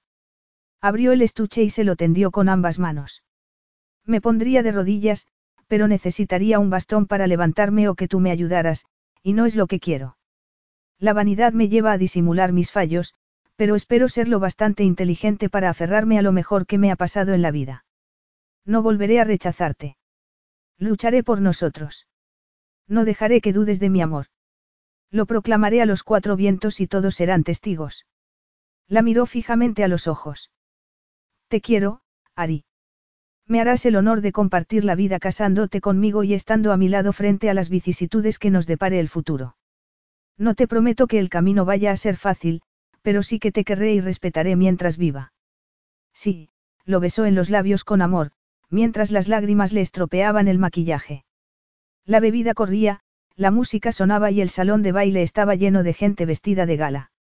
El anillo de compromiso de Ari brillaba a la luz de las lámparas, cuando Reid se la presentó a sus amigos, socios y empleados. Nadie podía darse cuenta de la extensión de sus heridas bajo el traje de diseño ni hacerse una idea del viaje emocional que había llevado a cabo. Era un hombre fuerte por haberse recuperado de semejantes heridas. Era un hombre inteligente, por haberse enfrentado a sus inseguridades, haberlas analizado y mostrado a sus seres queridos. Era su hombre. Estás resplandeciente, murmuró él. Como el Támesis en Nochevieja. Pues iremos. Ari no puso objeciones. Su mundo se estaba extendiendo mucho más de lo que podía haberse imaginado. Con Reid en sus brazos y con su amor para protegerla, estaba preparada para lo que les deparara el futuro. Una mujer rubia se los acercó. Era la invitada especial. Debía de serlo. Reid Blake. Permíteme que me presente, tenía un encantador acento inglés, nítido y aristocrático, más receloso que afectuoso. Soy Victoria Cobijones, Lady Victoria Cobijones. Tu hermano me ha encontrado, tras una búsqueda poco ortodoxa. La expresión de Reid pasó de la sorpresa a la incredulidad, para acabar en la alegría. Vic. Pero si hasta te pareces a mí. Solo que eres mujer y más baja que yo. Lady Victoria apretó los labios. Así es. Mira Ari, es Vic. Vic, te presento a Ari, mi futura esposa. Encantada. Ari, es uno de esos espantosos apodos australianos y te llamas Ariel. No, me llamo Ari. Juda y Bridie se unieron a ellos. Rápidamente Reid le susurró a Juda. La abrazo. ¿Crees que le gustará que lo haga? Entendido, dijo Reid y aprovechó la ocasión para clavarle el tacón en el zapato. Cariño, ten cuidado con mis pies, dijo Reid, muy ofendido, pero volvió a esbozar una sonrisa radiante al dirigirse a la recién llegada, Victoria, ¿sabes bailar el vals? Por supuesto, Re. Todos esperaron a que pronunciara correctamente el nombre de Reid. No lo hizo. Puedo llamarte Re. Me esfuerzo en adaptarme, pero creo que estoy fracasando por completo. La opinión de Ari sobre la altiva mujer mejoró notablemente. ¿Has visto ya la puesta de sol? Es algo vulgar, pero cautivador. Bridie hizo una seña a un camarero y agarró tres copas de champán de la bandeja. Victoria, hermana, dijo Reid en su tomo más afectuoso. Has intentado enseñar a bailar a una mujer en un salón atestado de gente. No. ¿Querrías hacerlo? No, prefiero hacer el ridículo en privado. Y así, al final de una velada perfecta, Ari se encontró en un claro delimitado por antiguas piedras, bajo un eucalipto gigante, descalza, con un vestido de Valentino y la luna para guiarla. Eran cinco personas, dos hermanos, una hermana recién recuperada y las mujeres a las que los hermanos amaban. Habían aprendido a bailar el vals bajo la dura mirada de Victoria. Las parejas se habían intercambiado mientras aprendían a moverse juntos de forma aceptable. Uno guiaba, no siempre el hombre, y el otro lo seguía. El vals es intimidad envuelta en gasa, afirmó Victoria. Bailar bien el vals con aquel a quien se ama es alcanzar la perfección. Habla en serio. Le susurró Aria Reid. Creo que sí. Estoy agotado, murmuró él. Si no me tumbo pronto, voy a caerme, cosa que hago mucho últimamente. Ari tuvo una idea, aunque no sabía si funcionaría con aquella ropa. Pero las estrellas estaban ahí. ¿Confías en mí? Hasta el infinito y más allá. Ari alzó las manos para llamar la atención de los demás. Formad una fila. Lady Victoria en el centro, Reid y Juda, uno a cada lado. Bridie, tú al lado de Juda y yo al lado de Reid. Agarraos de las manos. ¿Es un baile? Preguntó Lady Victoria. Más o menos. Es como Reid y yo nos conocimos y es una forma de romper el hielo. Y ahora tumbaos. En el suelo. Preguntó Lady Victoria. Se nos estropearán los vestidos. Pero verás las estrellas como nunca las has visto, notarás el cuerpo presionando la tierra y saludarás este lugar de un modo que no olvidarás, tomó la mano de Reid. Solo es ropa, bonita desde luego, pero que ya ha cumplido su misión esta noche. Todos esperaron a ver qué hacía Lady Victoria. Esta se sentó y los demás la imitaron. Se tumbaron y cerraron los ojos. Ari notó que Reid le apretaba la mano. Bienvenida a la familia, Victoria. Aunque no seamos como aquellos a los que estás acostumbrada, aquí tendrás amor, si así lo deseas, belleza y verdad. Victoria no respondió inmediatamente y el tiempo pareció detenerse. Aceptaría lo que le ofrecían. Gracias a los cuatro.